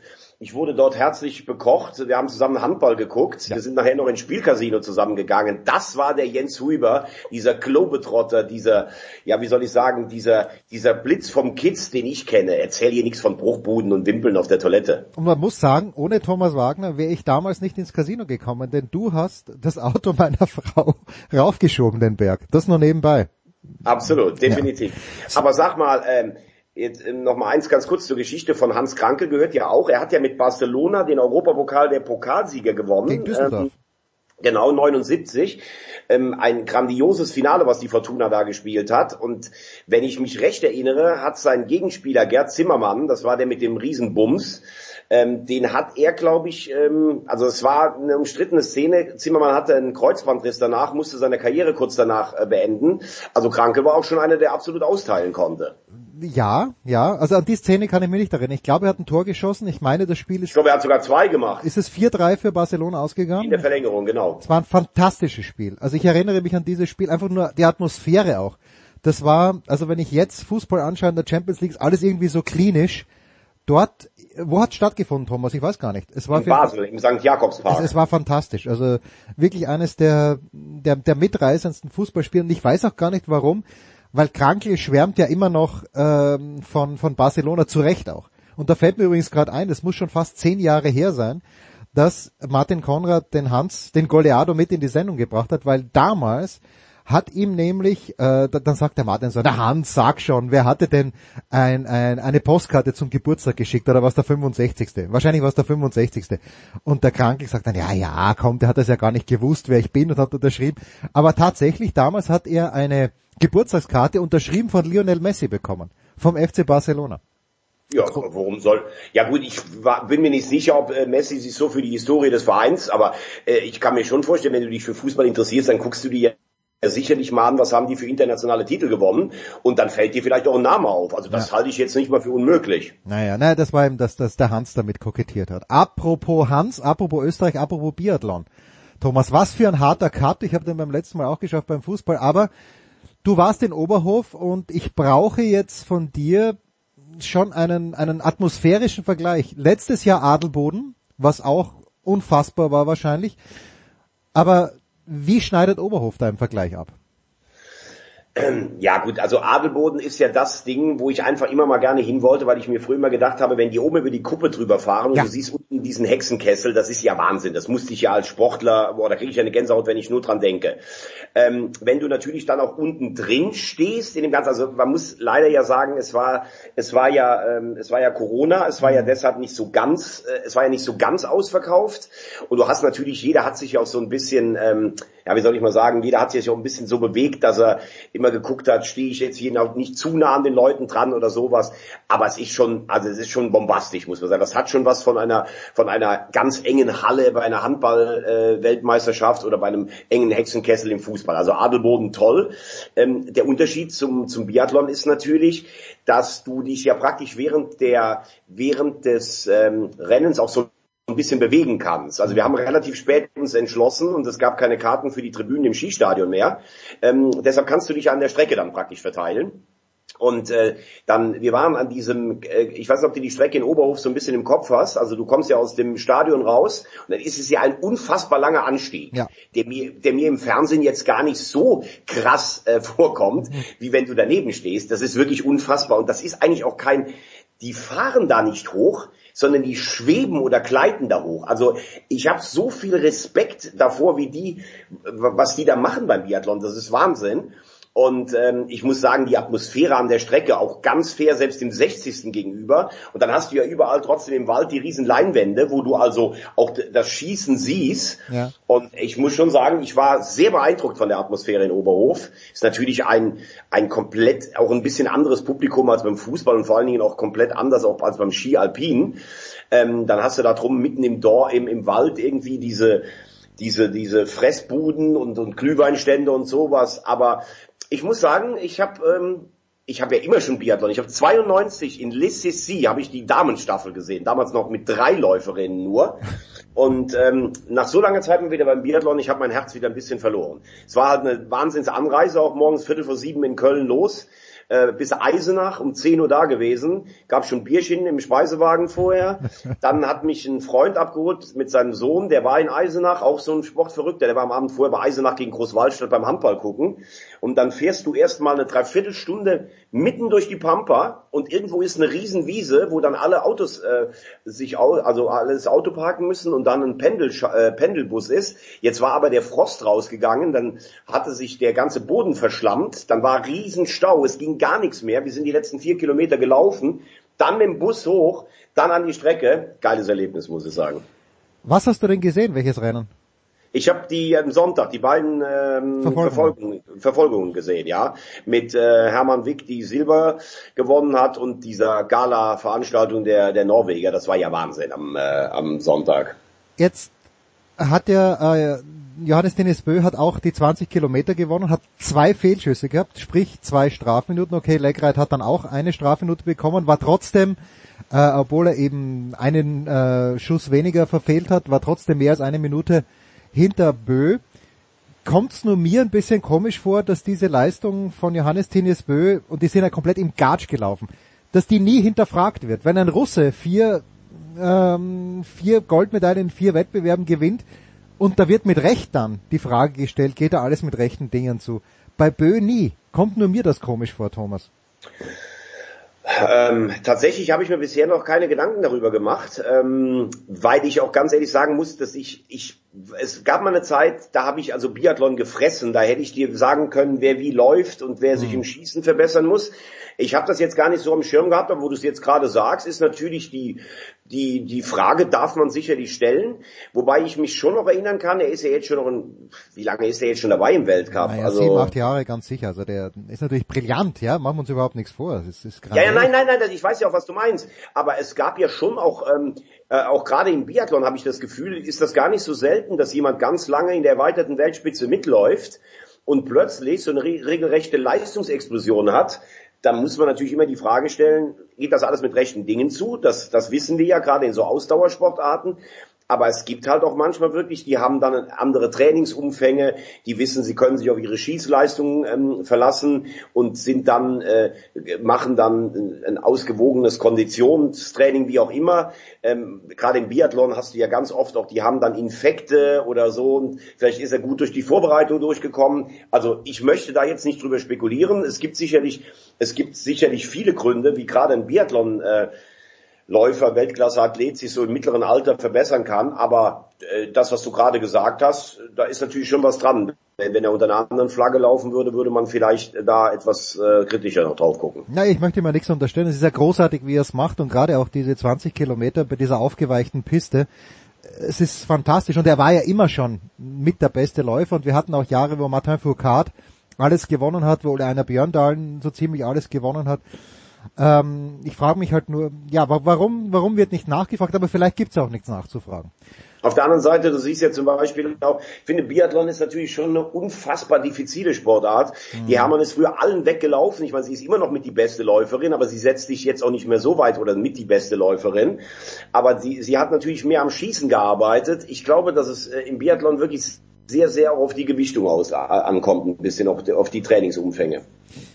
Wenn dein Kumpel Thomas Eisenach gegen Großwallstadt sich angeschaut hat im Handball, das kannst du fast nicht toppen mit deinem Wochenendprogramm. Aber du bist heute in Leverkusen und das kann es ja nicht gewesen sein.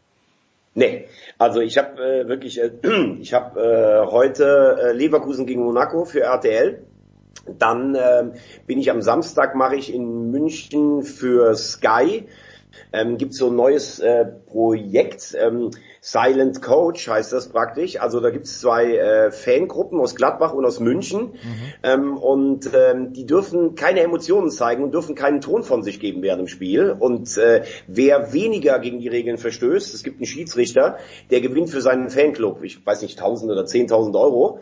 Und ähm, ich darf das kommentieren mit dem Kollegen ähm, Timo Schmidtchen und habe ich riesen Bock drauf. Ich finde, das ist eine sehr spaßige Nummer, also für Sky. Und am Sonntag bin ich dann noch an der Hafenstraße für Magenta bei Rot-Weiß Essen. Und dann fliege ich am Aschermittwoch nach Nizza, weiter nach Monaco zum Rückspiel, äh, wo ich Monaco gegen Leverkusen moderiere. Also das ist das mondäne Ende dann der Karnevalswoche. Und den 1. Mai hast du dir freigehalten? genau, um mit dir in Wien einen Maibaum stellen zu gehen. Ja nein, nein, um in Klagenfurt das österreichische Pokalfinale zu sehen. Ja, stimmt, genau. Ja, also da fahren wir ja auf jeden Fall hin. Das habe ich mir hier auch ganz, ja, ganz außer, außer, außer wenn Ried gegen Lask spielt, dann fahren wir nicht hin.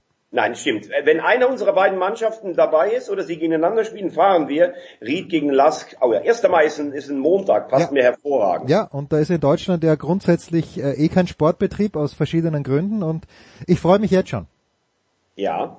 So, wann kommt denn jetzt eine Gratulation zum Medaillenspiegel? Also ja, ja, ja, also ja, ich, ich wollte das, ich habe mir das natürlich für den Skiteil aufbehalten, aber äh, der Medaillenspiegel Österreich sechs Medaillen, Deutschland eine, aber Deutschland eben durch Alex Schmidt die Goldmedaille. Da ich, ich verneige mich vor der Sportnation Deutschland und vor allen Dingen vor Skigott Thomas Wagner. Ja, also ich habe es ich hab's mir gestern angeguckt. Ich finde ja diesen, ich weiß, äh, sehen viele Traditionalisten sehen diesen Wettbewerb äh, ähm, schon durchaus sehr, sehr kritisch. Ist natürlich auch so, wenn du diese Piste, du siehst, die eine Strecke ist dann besser, wobei durch dieses kurz äh, hintereinander fahren beide dann mal auf Rot und beide auf Blau, finde ich, ist es schon relativ ausgeglichen. Und ich sehe das auch gar nicht so als Wettbewerb, ah ja, da fahren jetzt ein paar runter, die sonst keine Chancen haben. Da waren schon auch ein paar gute Leute dabei. Und ich finde, Schmidt hat es einfach gut gemacht. Und äh, ja, im Finale dann noch die große, die Skination oder wie Martin Konrad sagen würde, die Besten in so einem Neben, in der Nebensportart äh, zu schlagen. Das hat natürlich eine ganz besondere Note. Ich glaube, das befreit uns jetzt auch und ich gehe von mindestens einer weiteren Medaille noch aus. Lena Dürr, sage ich nur, oder der Linus. Man wird sehen. Genau. Kurze auch, oder, der, oder der Schmied jetzt beim Riesenstar. Ja, kann auch sein. Kann auch sein, ne? Ja, absolut. Ja. Aber was ist denn, was ist denn beim äh, beim ÖSV? Äh, so richtig toll sind die Ergebnisse auch nicht dieses Jahr, Nein, oder? es gibt, gibt ja nur zwei Siegkandidaten im Grunde genommen. Das ist der Kriechmeier in den Speed-Disziplinen und das hat eben nicht funktioniert. Jetzt äh, muss man natürlich sagen, dass der Schwarz in der Kombi den, den Sieg drei Tore vom Ziel vergeben hat, weil er da so einen kapitalen Schnitzer gehabt hat und dann trotzdem nur ein Zehntel hinten war, aber es gehört halt dazu. Und ob jetzt äh, Manuel Feller im Slalom gewinnen kann, glaube ich eher nicht, weil eben da ja Christoffersen, Clement Noël, äh, ganz schwieriger. Wir haben, wir haben halt zu wenige Siegkandidaten. Aber ich würde es im Feller gönnen. Ich, also naja, es wäre großartig, der Feller. Den super. liebe ich. Also das ist ja so Harakiri auf Skiern. Das ist eigentlich genau mein Lebensmotto. Ich liebe das einfach. Word. Pause. Ich habe übrigens ganz kurz nur, ich ja, habe am Montag, ich habe am Montag mit Buschi gemeinsam die Glanzparade ja, ja. Äh, moderiert. War ein großer Spaß bei Sky und da hat Buschi auch noch mal ganz kurz über meine ersten Skierfahrungen gesprochen. Gell Spektakel, gell Spektakel. Gell Spektakel, genau. Er meinte ja damals, er bringt mir Skifahren bei. Nach drei Schwimmen war es ihm zu langweilig und er meinte, fahr einfach hinter mir her. Das war auch ein Riesenspaß, muss ich sagen.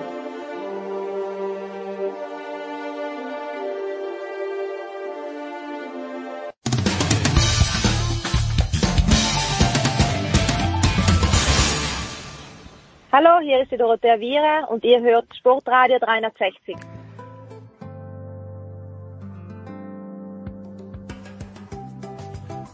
In der Big Show 597 geht's weiter mit dem Motorsport. Zum einen mit Stefan der Voice Heinrich, grüß dich der Voice. Ja, äh, Grüße in die Runde. Und zum anderen äh, mit Eddie Milke von Run Racing. Frisch zurück aus Indien, möchte man meinen. War Indien, Eddie, grüß dich, war Indien eine Reise wert für die Formel E? Also für die Formel E auf jeden Fall. Ich war allerdings nicht in Indien. Das ist ja das Konstrukt bei den Überseerennen, dass wir uns aufteilen, dass äh, die Kollegen vor Ort, äh, Lisa Hofmann, Andrea Kaiser oder Matthias Killing sind und Daniel Abt und ich bei den Überseerennen in äh, Unterföhring im Studio sind. Äh, aber äh, ich habe gerade schon kurz mit Stefan drüber gesprochen. Das war mal wieder und das jetzt schon äh, beim vierten Rennen in dieser neuen Formel E. Es sind ja neue Autos, die gehen drei Fahrzeuge. Es war wieder ein knackiges Rennen und hat richtig, richtig Bock gemacht zu kommentieren. Der Voice, was war die Befürchtung? Ich habe euch ja ein kleines bisschen gelauscht. Also es war ja äh, so, dass, dass ihr nicht, äh, dass das nicht zu erwarten war, dass es so geile Rennen gibt schon so früh im Jahr. Äh, neue Generation von Autos. Äh, Eddie hat es gerade gesagt, die Gen 3, die natürlich jetzt auch wieder für einige Jahre im Einsatz sein werden. Ähm, optisch komplett anders, sehr viel mehr Leistung, sehr viel längere Reichweite. Ähm, seit der Gen 1 Generation, wo wir ja noch Boxenstopps gebraucht haben, äh, um äh, die Fahrzeuge zu wechseln, weil die Batteriekapazität nicht lang genug war, sind wir weit, weit, weit entfernt. Fühlt sich an, als wären wir schon Lichtjahre weiter. Aber wir hatten jetzt tatsächlich in Indien wieder mal ein spektakuläres Rennen und man muss sagen, mit Jean-Eric Vergne zwar einen glücklichen, aber verdienten Sieger. Der einzige Fahrer im Feld, der ja schon zweimal vorher Formel E Champion war. Es ist der erste Penske-Sieg in der Formel E, also Roger Penske nicht nur in Amerika und ist in der Sportwagen-WM mit Porsche unterwegs, inzwischen auch in der Formel E ganz vorne angekommen. Und für mich der Mann des Wochenendes, der Mann des äh, Rennens, äh, Pascal Wehrlein, der einen schweren Unfall hatte, weil die Gas, Gas stecken geblieben ist äh, beim, beim freien Training und dann eine tolle Aufholjagd gemacht hat, genau wie sein Teamkollege äh, Felix da Costa. Also Pascal Wehrlein und Porsche sind mit die Gewinner. Ja, das muss man unterstreichen, denn Pascal Wehrlein ist der erste Deutsche überhaupt, der äh, zum allerersten Mal in der Formel E äh, Meisterschaft die Tabelle anführt. Äh, das hat noch kein deutscher Fahrer vor ihm geschafft und Porsche ist das allererste Mal auch bei den Teams äh, vorne, also das Porsche Werksteam durch den dritten Platz von Antonio da Costa. Also da macht die Mannschaft um Florian Notlinger im Moment einen riesen, riesen Job und äh, ja, äh, die mausern sich so langsam aber sicher zu einem echten Favoriten. Und, das muss man auch schon, äh, Eddie, wenn man auf diese Gesamtwertung schaut, äh, Jake Dennis auch, hat jetzt einen Nuller geschrieben, aber Pascal Wehrlein auch mit der konstanteste Pilot in diesem Jahr. Ja, definitiv Jake Dennis und äh, Pascal Wehrlein, die, das sieht so ein bisschen so aus, als wenn die im Moment in ihrer eigenen Liga sind, wie Pascal Wehrlein das weggesteckt hat. Das war ein Einschlag mit 22 G im freien äh, Training. Dann ist er äh, permanent äh, vom Physiotherapeuten behandelt worden. Äh, wartet im Moment ja auch gerade auf der, äh, seinen Nachwuchs, äh, mhm. wird Pascal Wehrlein. Ähm, also der hat da schon im Moment äh, wirklich ein echtes Stressprogramm, aber ich habe das Gefühl, Pascal Wehrlein ist in der Form seines Lebens, äh, dass er schnell ist, das hat er mit dem DTM-Titel bewiesen, dass er schnell ist, das hat er auch in der Formel 1 bewiesen. Aber jetzt ist er gereift und äh, das ist schon wirklich richtig klasse, was er bisher abgeliefert hat. Denn wie gesagt, es war kein einfaches Wochenende nach dem Unfall, es war ein Wochenende mit vielen Schwierigkeiten. Und wie sie sich da rausgezogen haben aus dem äh, Porsche Werksteam, hm, allergrößten Respekt. Also die Führung kommt nicht von ungefähr. Ja, so, die Formel E, The Voice fährt schon, die MotoGP fährt noch nicht, hat aber getestet. Haben wir schon, hast du schon, hat Eddie schon, habt ihr schon was erfahren, ähm, was wirklich spannend ist, The Voice? Oh ja, eine ganze Menge, denn äh, wieder mal, wie wir ja letztes Jahr auch schon gesehen haben, haben auch mit den aktuellen Motorrädern ähm, ist, die sind die Abstände minimalst. Also es ist unglaublich, was wir da eine, eine, eine Wettbewerbsintensität haben. Man hatte auch den Eindruck, drei Monate jetzt, das war ja wirklich eine Winterpause für die Motorrad-WM. Sehr ungewöhnlich. In der Formel 1 haben wir keine wirkliche Winterpause mehr. Auch DTM fährt länger und, und, und viele Rennserien. Wir hatten schon die 24 Stunden von Daytona, wir hatten schon die Rallye Monte Carlo. Die MotoGP-Fahrer haben eine ganze Weile warten müssen. Jetzt sind sie drei Tage in Sepang gefahren und es war wirklich sehr, sehr aufschlussreich was uns äh, auch wieder ein bisschen nachdenklich macht, äh, neben dem der Enge der, des Wettbewerbs, ist tatsächlich, dass wir vorne wieder europäische Motorräder haben und Eddie, äh, dass wir tatsächlich in den Top 10 nur eine japanische Maschine haben. Das spiegelt zwar das wieder, was wir letztes Jahr schon gesehen haben. Da war ja Yamaha unter anderem auch vom Topspeed weit weg. Da haben sie offenbar aufgeholt. Wir haben jetzt auch einen wieder erstarkten und wieder fitten Marc Marquez. Aber so eine Dominanz von Ducati in Aprilia hätte ich nicht erwartet. Du? Nein, absolut nicht. Das muss man sagen. Aber wenn man die Interviews liest mit Pecco Bagnaia, der ja zum allerersten Mal äh, mit der Eins auf der Verkleidung als Titelverteidiger auf der Ducati unterwegs ist und sich dann die Bestzeit anguckt von Luca Marini und das dann auch noch vergleicht mit den Zeiten aus den nassen Trainingssitzungen und den Trockentrainingssitzungen, da muss man sagen, dass Aprilia und Ducati beide nochmal einen riesen Schritt gemacht haben. Äh, bei KTM weiß man das noch nicht so genau. Da ist viel an der Aerodynamik mit den neuen Fahrern äh, ja auch gearbeitet worden. Und äh, für mich die Verlierer in Sepang ganz klar ähm, Honda und mhm. Yamaha. Yamaha hat zwar im Topspeed verbessert, du hast es angekündigt, aber das Gesamtpaket, äh, das funktioniert nicht so richtig. Und ähm, ja, da kommt vielleicht auch so ein bisschen ein Faktor zum Tragen. Yamaha hatte in den letzten Jahren auch immer ein Kundenteam, also vier Werksmotorräder im Grunde genommen im äh, Feld. Äh, jetzt haben sie eben halt nur noch die beiden Yamahas von Franco Morbidelli und Fabio Quattararo. Äh, das ist dann vielleicht ein bisschen zu wenig und äh, dieser das deutliche Mehr an Input, was da von den vielen verschiedenen äh, Ducatis äh, kommt, äh, das hat sich da in der Zeitentabelle eindeutig äh, wiedergespiegelt. Ja, und dann schon fast die Verzweiflung von Honda. Da hat der neue technische Direktor, der von Suzuki rübergekommen ist, Ken Kawauchi, erstmal Stefan Bradl als Honda-Testfahrer zwei Tage länger äh, beordert, in Sepang zu bleiben und seine Runden zu drehen. Ja, und dann irgendwann, nachdem sie vier verschiedene Motorräder in der Box von Marc Marquez hatten, haben sie dann auch noch komplett sämtliche Winglets, sämtliche Flügel abgebaut, um mal zu gucken und Vergleiche zu ziehen. Das deutet so ein bisschen auf eine relativ große Verzweiflung bei HRC, bei der Honda Racing Corporation hin. Äh, und im Moment sind die auf jeden Fall weit, weit weg von Ducati und auch weit, weit weg von Aprilia. Hm. Keine guten Aussichten für Marc Marquez, den wir hier seit Jahren begleiten, aber irgendwie habe ich das Gefühl, erst seit er sich verletzt hat. Jetzt lese ich The Voice, dass äh, die Hall of Fame in der MotoGP Andrea Dovizioso und Hans-Georg Anscheid den Legendenstatus verliehen hat. Wie viel ist das wert? Und ich bin mir sicher, ihr beide kennt Hans-Georg Anschert. Ich habe den Namen gehört, ich kann ihn natürlich nicht zuordnen, The Voice. Ja, natürlich äh, ist es was ganz Besonderes. Also wir kennen die Rock'n'Roll Hall of Fame, da das werden ja, auch nur die allerbesten, die allerbesten reinbezogen. Wir kennen es in Amerika im Sport ein bisschen mehr. Wir haben da natürlich eine NASCAR Hall of Fame, äh, wir haben da eine IndyCar Hall of Fame bereits und auch im Sportwagenbereich ist ähnlich. Das ist noch für Europa vielleicht ein bisschen neu. Wir kennen sowas noch nicht, aber die MotoGP macht das seit Jahren und macht das wirklich toll. Da kommen wirklich nur hochverdiente äh, Fahrer rein.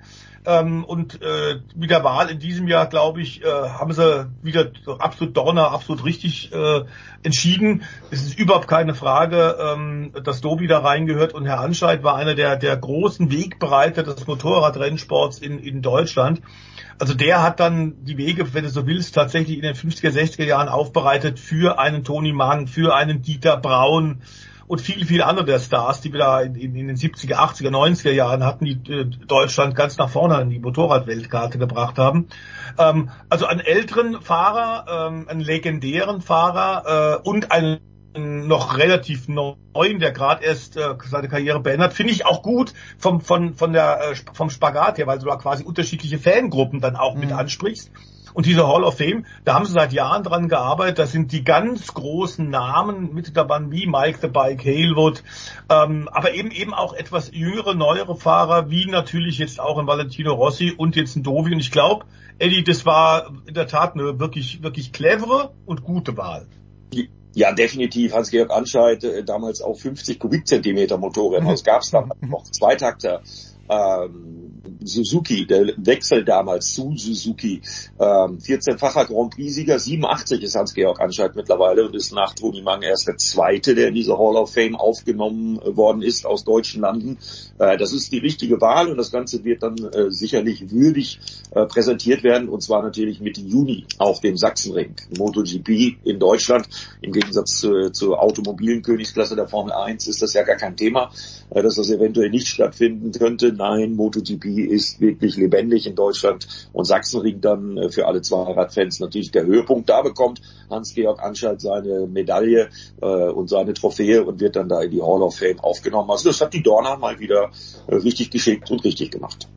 Schön. Wir gehen ein Häusel weiter. Das Thema, das uns hier die letzten Wochen beschäftigt hat. Und jetzt hat mir der Voice netterweise Eddie ähm, was geschickt, dass der ADAC von RTL Nitro weg ist mit dem GT Masters und bei Pro7 ist. Aber was heißt das für die DTM, Eddie? Wie schlau sind wir im Moment? Ja, also ich bin noch nicht wirklich schlauer, weil es ist noch nicht offiziell verkündet. Es wird gemunkelt, dass mein Sender also die Run Racing Familie den Zuschlag bekommen wird. Mhm. Äh, offiziell ist das aber noch nicht bekannt gegeben worden. Äh, das wird in den nächsten Tagen passieren. Aber es fallen äh, so ein paar Mosaiksteine. Äh, man munkelt, dass es 30 äh, Autos geben wird, die genannt haben und dass man im Moment jetzt gerade sich anguckt, wen akzeptiert man denn überhaupt und wie viele Autos akzeptiert man vom ADAC. Also da fällt ein Puzzlestein nach dem anderen und äh, ja, ich kann es kaum erwarten. Also mich würde es freuen, wenn es irgendwann in den nächsten Tagen da wirklich auch mal offiziell gemacht wird. Ähm, mehr kann ich zu dem Thema im Moment noch nicht sagen, außer dass ich äh, mich natürlich darauf freuen würde, wenn es denn dann tatsächlich so kommt, dass wir mit der Run Racing Familie die DTM 2023 wieder übertragen. Aber ich glaube, da kommt jetzt in den nächsten zwei Wochen wirklich eins zum anderen. Wir werden dann erfahren, wer fährt in welchem Team, mit welchem Auto, was passiert alles. Wir haben auch die überraschende Meldung aus dem Hause Abt äh, zum 24-Stunden-Rennen gehört. Äh, Abt ja eigentlich in den letzten Jahren so ein bisschen so ähnlich kann man das glaube ich formulieren, mit dem Hause Audi verheiratet beim 24-Stunden-Rennen im Mai in der Eifel in der grünen Hölle, äh, wird das Hause Abt aber zum allerersten Mal ein Lamborghini einsetzen. Mhm. Äh, sieht toll aus, das Auto. Fahrer sind auch da noch nicht bekannt. Äh, da bin ich auch mal gespannt, wer dann da alles draufsetzen. Äh, drauf Gehen wir davon aus, das werden die Besten der Besten sein, oder? Ja, natürlich, da gehen wir mal von aus. Und äh, dann haben wir neben dem Konrad Lamborghini noch ein äh, italienisches Kultauto im Feld. Ferrari mischt da ja auch immer sehr, sehr gut mit. Also 24-Stunden-Rennen ist auf jeden Fall nicht nur für mich persönlich jetzt schon mal wieder ein Highlight und die Vorfreude steigt. Ja, und in Sachen DTM, äh, das betrifft ja auch ein bisschen das 24-Stunden-Rennen, weil sehr viele DTM-Fahrer äh, dann ja auch immer sehr, sehr gerne und deswegen hat man den Termin auch extra so gelegt, damit er nicht kollidiert mit der DTM. Er kollidiert in diesem Jahr glücklicherweise auch nicht mit der Formel E. Ähm, also da im Mai, da wird eine Menge los sein. Ja, und dann, wenn ich das jetzt richtig im Kopf habe, ist ein Wochenende nach dem 24-Stunden-Rennen mhm. Eifel DTM-Saisonauftakt in Oschersleben. Und ja. äh, aber wir werden bis dahin noch häufiger drüber sprechen, da bin ich sicher. Äh, man munkelt ja auch, dass äh, vielleicht auch noch neue Marken äh, wieder mit reinkommen, dass es Ferrari geben wird in der DTM. Also ich bin mal gespannt, was die nächsten zwei Wochen da alles noch bringen. Wie viele Wochen ist man denn in Verzug, The Voice? Zu einer, zu, zu, zu, einer regulären. Also aber wie, wie könnte sich das dann auswirken, wenn wir da vorhin gesagt haben, okay, mit dem neuen Reglement in der Formel E könnte, äh, ist, ist die Haltbarkeit vielleicht nicht mehr gegeben, aber wie könnte sich das in der DTM auswirken, wenn, wenn in den nächsten zwei Wochen feststeht, wer fährt?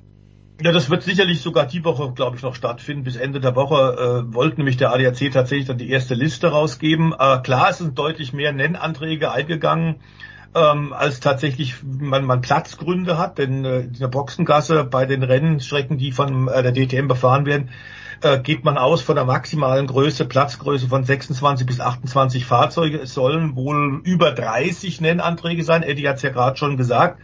Und insofern kann der ADAC dann rauspicken. Also es ist auch klar, wie sie es definiert haben möglichst viele verschiedene Marken und natürlich Top-Teams, ähm, die sowohl bei der DTM wie auch beim ADAC GT Masters in den letzten Jahren schon gefahren sind.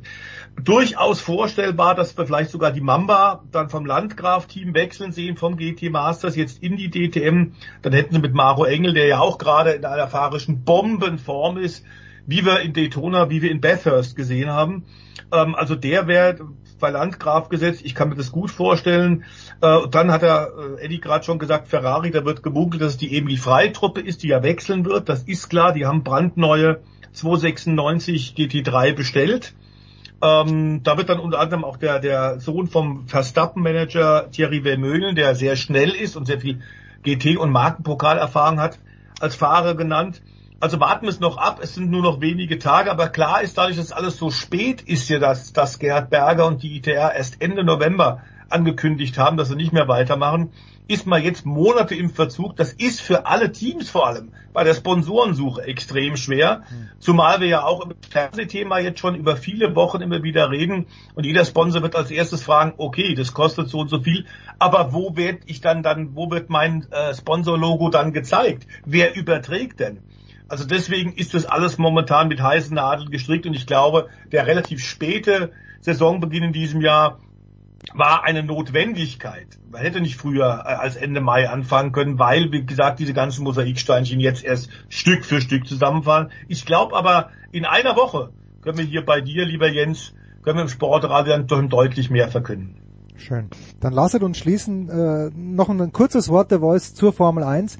Da gibt's jetzt diese unsäglichen, und die sind wirklich unsäglich, wenn man dem Facebook-Eintrag von Christian Nimmervoll glaubt, mit Ausnahme, also diese Vorstellungen der Autos, wo nichts gezeigt mhm. wird, wo möglicherweise nicht mal die Lackierung stimmt, außer bei Ferrari, die muss begeisternd gewesen sein.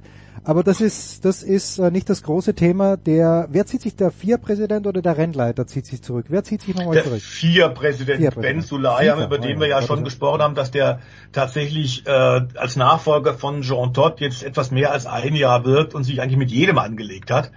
Ähm, scheint tatsächlich ein Problem von einem besonders großen Ego zu sein.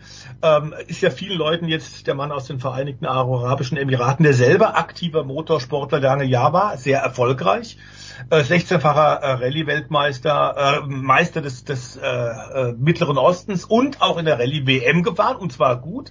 Aber klar ist, dass der jetzt ganz offenbar sich da viel zu viel vorgenommen hat und vor allem Liberty Media, ähm, was die kommerziellen Vermarktungsrechte angeht, immer wieder ans Schienenbein getreten hat.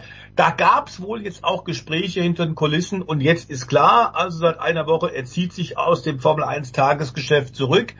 Äh, natürlich wird von der FIA, vom Weltverband verkündet, das sei schon von Anfang an so geplant gewesen. Fakt ist, dass er da, glaube ich, zurück, sich zurückziehen musste, weil man ihm aus Seiten der Formel 1 gesagt hat, Freund, äh, so geht es auf Dauer nicht, was du da machst. Äh, du unterschreitest permanent die Kompetenzen. Wir hatten ein sehr gutes Einvernehmen über lange, lange Zeit, haben immer wieder die, Gemeinde, die Interessen gemeinsam ganz gut hinbekommen, aber mit dir wird es auf Dauer nichts. So, ist jetzt ein Gremium bei der FIA, die jetzt tatsächlich sich damit der Formel 1 beschäftigen und äh, Mohammed bin Sulaim darf sich um andere Aufgaben kümmern, wie die Verkehrssicherheit weltweit. Immerhin. So, Eddie, welchen Verkehr wirst du am Wochenende unsicher machen oder hast du tatsächlich mal ein freies Wochenende? Ich habe ein freies Wochenende und danach das Wochenende geht's dann schon wieder mit der Formel E weiter aus Kapstadt. Auch ein Debüt, wird auch mit Spannung erwartet, da rund ums äh, Stadion, direkt im Hintergrund der Tafelberg. Das wird äh, dann ein Leckerbissen äh, und dann werde ich mal einfach mal ein freies Wochenende genießen. Tja, es soll wärmer werden. Rauf aufs Motorrad. Danke Eddie, danke The Voice. Das war's. Big Show 500, also war nicht die Big Show, das war der Motorsport. Habe ich vorhin FIFA gesagt. Ich bin schon ein bisschen dran. Das war natürlich die 4, wie The Voice dann mich zurechtgewiesen hat. Kurze Pause nach dem Motorsport.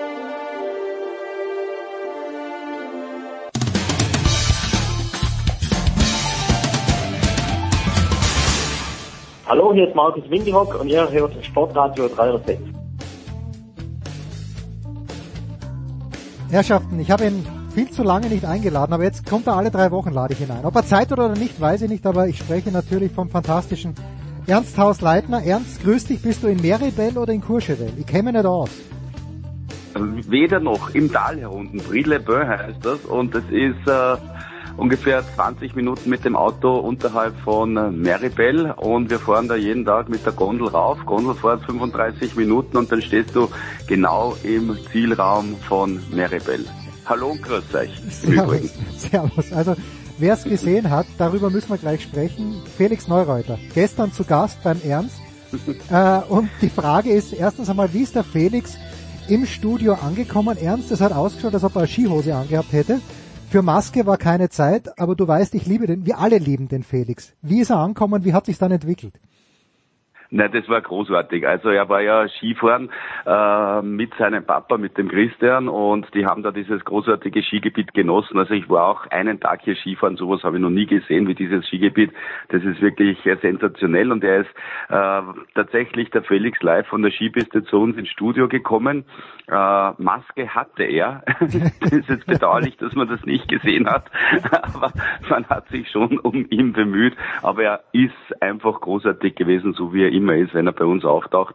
Äh, das ist einfach äh, nicht nur lustig, es war sehr informativ, was er zu sagen hatte mit seiner Kritik an den Parallelbewerben und so weiter, aber dann der Schmähfaktor, das passt einfach und er ist, äh, ich hoffe, die Deutschen sind jetzt nicht böse, er ist einer von uns immer schon gewesen, glaube ich auch, oder? Also das, ich erinnere mich da, der Abschied da in Schladming, wo er sein letztes Rennen gefahren ist und die Leute dann kapiert haben, es war das letzte Rennen, wie sie ihn verabschiedet haben. Ich, ich mag ihn auch sehr und er ist einfach ein, ein überragender Typ. Es hilft nichts. Na, das ist sensationell und das hat er bei uns dann auch äh, die Meldungen, wie er dann äh, die ARD promotet hat bei uns im ORF oder auch das, wo er dem erkrankten Kollegen Rainer Pariasek dann mit Schatzi Putzi alles Gute seine Genesungswünsche ausgerichtet hat, hat er dann bei uns auch Niederschlag in diversen Zeitungen gefunden. Ja. Also wenn der Felix da ist, da ist immer was los, da ist immer Theater und das ist immer Spaß und am liebsten hätte ich ihn jeden Tag bei mir im Studio. Ernst, es ist jetzt Mittwochnachmittag äh, für die Leute, die uns morgen hören, dann am Donnerstag und ich bekomme mindestens drei Nachrichten schon. Deutschland im Medaillenspiegel vor Österreich. Hahaha. Ha, ha. Steht meistens nicht dabei, manchmal schon. Das kann ich natürlich nicht ernst nehmen, weil äh, ein Sieg im Parallelwettbewerb, den es im Weltcup nicht mehr gibt, nehme ich nicht ernst. Aber wie ist die, wie ist die Laune im österreichischen Team, soweit du das äh, beurteilen kannst?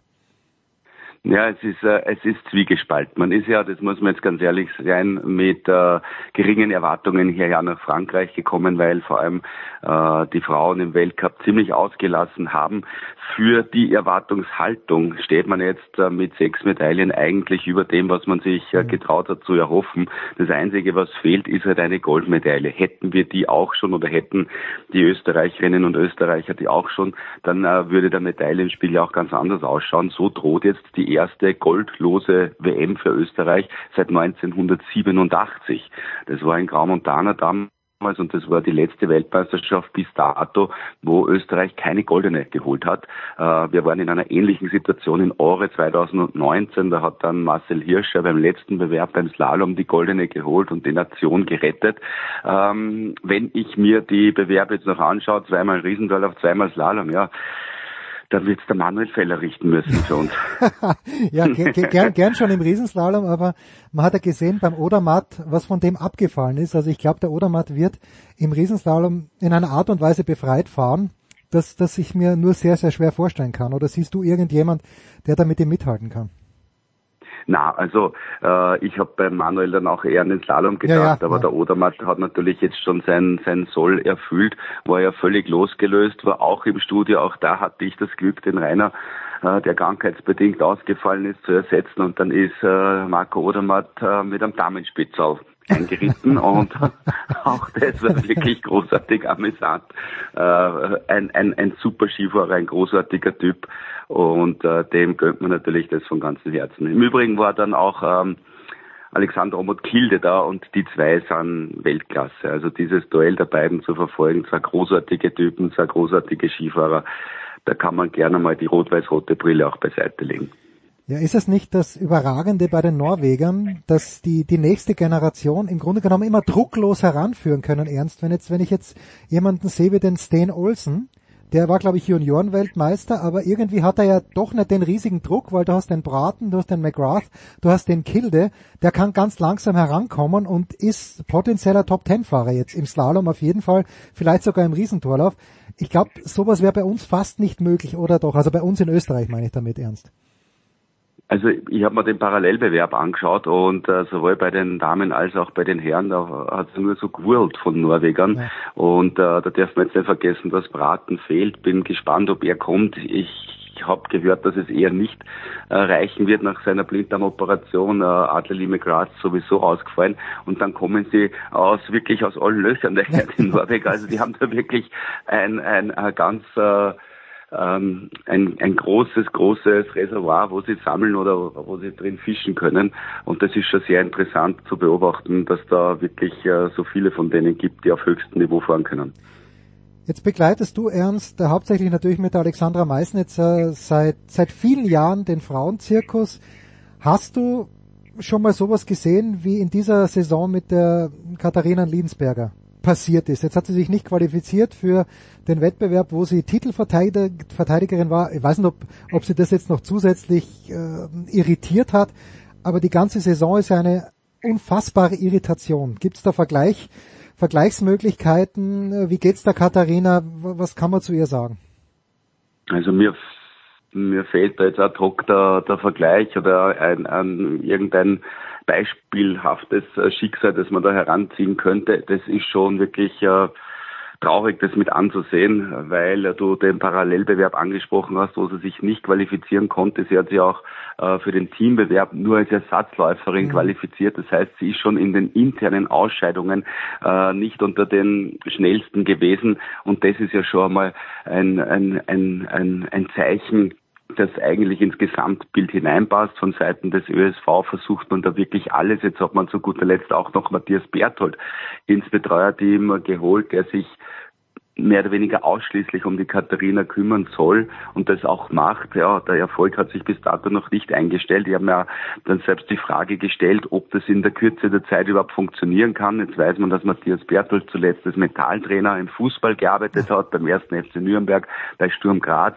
Man hat ihn grundsätzlich einmal in dieser Funktion geholt, dass er ihr da zur Seite steht, aber dann weiß man natürlich, dass der Matthias Berthold einer der erfahrensten Skitrainer mhm. überhaupt ist, den es gibt. Also er steht ihr in beiden Belangen zur Seite. Bis dato, jetzt nehmen wir mal einschließlich Parallelbewerb, hat es nicht gefruchtet. Jetzt hoffen wir mal, dass es äh, im Slalom klappt. Im Riesendorlauf kann ich es mir bei Gott nicht vorstellen. Da war sie so weit weg in den Weltcuprennen, dass äh, mir die Wunderheilung das, äh, die, die Hoffnung auf die Wunderheilung, die habe ich jetzt nicht. Im, Im Slalom war der Abstand nicht ganz so groß. Im Slalom kann viel passieren und vielleicht geschieht im Slalom ein Wunder. Was mir mit wenigen Ausnahmen ein bisschen fehlt äh, bei den österreichischen Fahrerinnen, ist dieses Scheiß drauf. Ich riskiere was. Äh, dieser, dieser Modus, äh, und den sehe ich manchmal bei der Franzi Gritsch und ich sehe ihn manchmal, glaube ich, bei der Julia Scheib und ich, ich habe ihn immer bei der Steffi Brunner gesehen, aber die Steffi Brunner hat natürlich das Problem, dass sie dauernd verletzt ist. Ist, ist das auch, was du beobachtest, dass dieses, ja, einfach mal die volle Attacke, die man dann doch, auch gerade auch von den Norwegerinnen, gut, die fliegen halt ab und zu raus, aber das fehlt mir fast ein bisschen am meisten bei unser, unseren, also bei den österreichischen Fahrerinnen. Sind ja nicht meine, aber bei den österreichischen Fahrerinnen. Also ich hätte auch genau die beiden genannt, die du genannt hast, mit der Franzi Kritsch und der Julia Scheib. Bei der Franzi ähm, befürchte ich fast ein bisschen, dass sie sich totgefahren hat. Hier mhm. schon bei dieser Weltmeisterschaft. Äh, mir ist da die Spritzigkeit im Parallelbewerb schon äh, ziemlich abhanden gekommen, so wie ich gesehen habe. Bei der Julia Scheib war ich einmal sehr, sehr froh, dass man sie nominiert hat, dass sie mitgenommen wurde hier für diese Weltmeisterschaft. Eine Läuferin, die eine extrem lange Leidenszeit hinter sich zu bringen hatte, heuer erst das Comeback gefeiert hat nach zwei Jahren Pause und die dann eigentlich wieder äh, überraschend gut Fuß gefasst hat und natürlich auch profitiert hat davon, dass gerade im Riesendorlauf in ihrer Spezialdisziplin einfach die Suppe so dünn ist bei den Österreicherinnen, dass sie auf dem WM-Zug aufgesprungen ist. Dann war sie in dieser schon angesprochenen internen Teamentscheidung, internen Teamquali für den Parallelbewerb auch noch die schnellste, dürfte also da sehr gut gefahren sein, ist aber meines Erachtens im Teambewerb an den Nerven gescheitert und hat dann äh, im Nachhinein auch noch am, am Abend, äh, apropos wirklich hirnlose ähm, äh, Terminplanung hier bei dieser Weltmeisterschaft, die, die Quali fahren müssen und ist dann auch in der Quali für den Einzelparallelbewerb noch gescheitert. Also ich hoffe, dass sie dann für den Riesendorlauf die Frische wieder mitbringt und die Unbekümmertheit. Bei vielen anderen sehe ich das genau äh, wie du. Da sehe ich diese Frische nicht, dieses einfach drauf losfahren. Jetzt muss man sich aber auch die Struktur der Mannschaft einmal anschauen. Das sind im Wesentlichen Läuferinnen, die schon seit vielen, vielen, vielen Jahren beisammen sind in dieser Konstellation. Es hat schon lange keine Blutauffrischung mehr gegeben. Mhm. Die, die dann neu dazukommen, kommen dann eben wie die Julia Scheib aus einer Verletzung heraus wieder zurück. Aber von ganz unten, da fehlt es einfach. Und das ist für mich immer der Hauptkritikpunkt am ÖSV, an dem, was da im System falsch läuft. Man kann von denen, die da sind, keine Wunder verlangen, weil die sind schon relativ lang da. Ja, Katharina Liensberger ist ein Mysterium. Ich weiß nicht, wie das passiert ist und ich hoffe, dass das wieder in die andere Richtung geht. Aber von all den anderen, ähm, ich weiß nicht, ob da noch äh, irrsinnig viel zu erwarten sein wird. Die Frage muss man sich aber schon stellen beim ÖSV, wo sind denn die der nächsten Generation? Und das bringt mich dann wieder zu den Norwegern und Norwegerinnen zurück, wo die äh, dahersprießen äh, wie die Primau und bei uns kommt nichts. Das ist schon erstaunlich. Und ein Wort noch, vielleicht mal ganz generell, also ich, ich im Detail weiß ich nicht genau, was da zwischen Schröcksnadel und Patrick Ortlieb vorgefallen ist, aber eine Sache ist mir schon ein bisschen im, im Ohr geblieben, dass Patrick Ortlieb ihm sagt, dass da 100.000 Betreuer mit am Start sind und ich denke mir auch, also vielleicht hat man es früher nicht gesehen, weil es das Fernsehen nicht gezeigt hat, aber wie viele Menschen da im ÖSV Anorak herumstehen, in welcher Funktion auch immer, äh, Ernst, war das schon immer so oder hat es gerade bei diesen Betreuerteams wirklich eine massive äh, ja, Aufstockung gegeben und äh, hast du auch manchmal Fragen, was diese Person jetzt gerade macht eigentlich? Ja, es hat sich ja dann ähm, der Trend einmal dahin äh, etabliert, dass man jedem Läufer, jeder Läuferin eine, einen Spezialtrainer sozusagen zur Seite stellt. Und jetzt gibt's halt auch in den diversen Trainingsgruppen ein bisschen einen Wildwuchs von Co-Trainern, die mhm. dann mit speziellen Läuferinnen oder Läufern zusammenarbeiten. Ob das jetzt mehr ist als in den letzten Jahren oder weniger oder gleich viel, ähm, das, das traue ich mir jetzt nicht zu beurteilen, da kenne ich auch die genauen Zahlen nicht. Ähm, ich, ich glaube auch nicht, dass es, dass es unbedingt daran scheitert, aber weil du zuerst das angesprochen hast zwischen Schröcksnadel, Schröcksnadel und Patrick Ortlieb, ich habe den Patrick hier getroffen, zufällig beim Abendessen und es gab eine Aussprache und die beiden haben sich wieder die Hand gegeben und sind offenbar wieder gut. Also das ist äh, bereinigt, das ist beiseite gelegt. Ähm, ob es ein strukturelles Problem ist, im ÖSV oder ja eines, das schon weiter unten beginnt. Das ist nämlich ähm, das, was ich glaube. Äh, ja, das wird das wird die Analyse bringen müssen und mit dem muss man dann irgendwann einmal arbeiten und das aufarbeiten. So, eine Frage habe ich noch. Äh, Ernst, wir beide sind leider ein paar Tage älter als Lukas Braten und können uns noch an Skiweltmeisterschaften 1982 in Schladming zum Beispiel, 1993 Morioka erinnern, wo du in der Früh aufgewacht bist und eigentlich gebetet hast, Herr, bitte lass es weder regnen, noch schneien, noch Nebel sein. Wenn ich jetzt den Fernseher anmache, jeden Tag in der Früh Meribel, Courchevel, es ist jeden Tag Kaiserwetter. Das gibt's doch nicht ernst. Ist das immer so? Was sagen die Einheimischen? Ich bin komplett irritiert. Also das ist tatsächlich kitschig. Also das ist kitschig. äh, ich war am, am, am freien Tag hier Skifahren und ich habe so ein Skigebiet in dieser Größe, in dieser Dimension noch nie gesehen und ich habe so ein Panorama noch nie gesehen. Bin ein Freund der Berge und ein leidenschaftlicher Skifahrer, aber das toppt alles, was ich bisher gesehen habe. Und ein Wort zum äh, Wetter, die Schneeverhältnisse auch oben. Du gehst ja da Skifahren auf äh, knapp 3000 Meter. Mhm. Und äh, die Schneeverhältnisse sind jetzt nicht überragend, also da kommen dann schon relativ viele Steine auch oben raus. Und die Einheimischen haben berichtet, dass es hier über den gesamten Winter erst zweimal geschneit hat. Und äh, das ist äh, der Schnee, auf dem man jetzt da unterwegs ist, plus irgendein Kunstschnee. Aber ähm, es ist eine sehr, sehr trockene Angelegenheit hier in diesem Winter. Das ist ähm, ja nicht unbedingt positiv zu bewerten, aber äh, profitieren dann natürlich hier die, die diese WM veranstaltet haben und mit diesen Bildern aus Meerepel ja. und Courchevel auch Werbung betreiben, denn das geht natürlich vollends auf, wenn du diese ja fast kitschigen Bilder siehst, die großartige Bergwelt, der stahlblaue Himmel, also das ist schon wunderbar. Ausgezeichnet. Ernst, ich danke dir ganz, ganz herzlich. Wir werden uns das noch einmal jetzt auf Twitter anschauen. Auf Facebook, ORF hat's gepostet, Instagram, schaut ihr das an. Das ist, es ist Liebe pur zwischen Felix Neureuter, Ernst Hausleitner und natürlich auch Rainer Pariasek. Kurze Pause.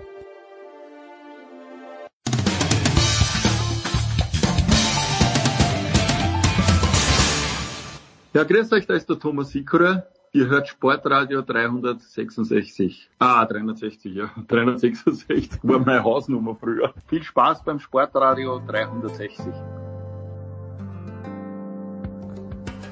Big Show 597, das war's noch lange nicht mit dem Skifahren, mit dem Hausleitner Ernst. Ich weiß gar nicht, ob das die Kollegen in Frankreich mitbekommen haben. Wenn ich Kollegen sage, dann meine ich natürlich die hochgeschätzten Experten Tom Heberlein und Johannes Knut. Grüß euch. Tom, habt ihr das mitbekommen, diesen mittlerweile nach zwei Tagen schon legendären Studiobesuch vom Felix beim ORF? Nein. Wir haben so, so aus äh, gewisse Zitate ähm, äh, wurden uns übermittelt hier von vertrauenswürdigen Quellen. Es war die Rede von Schnuckiputzi und, genau. und äh, weiteren Dingen. wie man so Rainer Pariasek halt anredet. Ne? Das ist, genau, das ja. muss man so machen.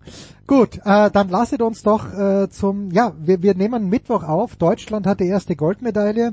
Alexander Schmidt hat sie gewonnen, was ich ja grundsätzlich überhaupt nicht verkehrt finde, hat sich irgendwie auch verdient über die Jahre.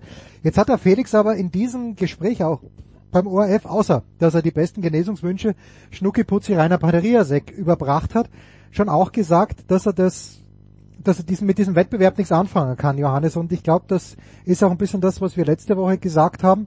Naja, Kombination gibt's nicht mehr im Weltcup, Parallelrennen gibt's nicht im Weltcup, warum dann bei der Weltmeisterschaft? Der Hintergrund ist klar, damit Olympia äh, noch eine Chance hat. Aber ja, wie, wie, wie hoch ist diese Goldmedaille jetzt zu bewerten?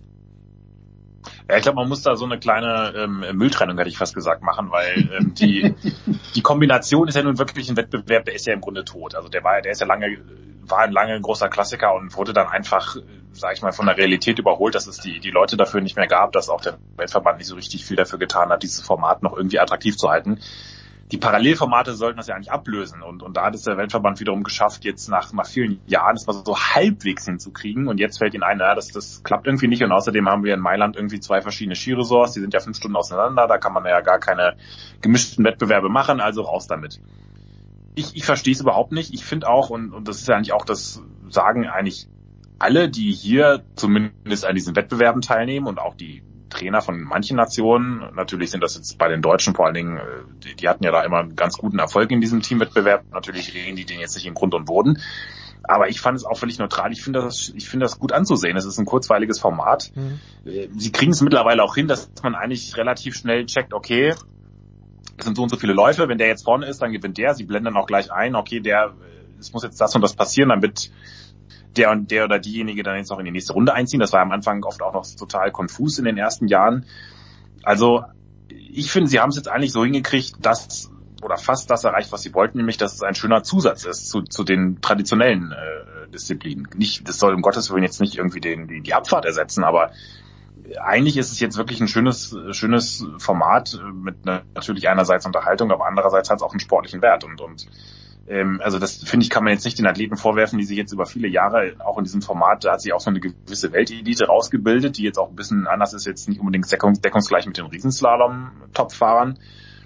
Und die, finde ich, haben heute eine super, das war ein super spannender Wettbewerb mit, mit einem Sieger, der das geschafft hat, was ihm bisher immer so ganz bisschen abgegangen ist, nämlich an dem Tag X wirklich vom ersten bis zum letzten Lauf äh, absolut äh, da seine beste Leistung runterzubrettern und das hat er perfekt gemacht und ich finde, das ist, äh, ob jetzt, natürlich wäre wäre das irgendwie, hätte das wahrscheinlich noch einen höheren Wert, wenn er das jetzt am Freitag, sich für den Freitag aufgehoben hätte, aber ich denke, man kann, mir, kann ihm jetzt nicht vorwerfen, dass er jetzt hier seine wahrscheinlich größere Chance genutzt hat und von daher finde ich das eine Medaille, die trotz allem ähm, großen Wert hat und ich glaube auch Felix Neureuter hat das ähm, heute, glaube ich, Tom, um zu dir überzuleiten, dann auch im Fernsehen durchaus auch gewürdigt, glaube ich, entsprechend.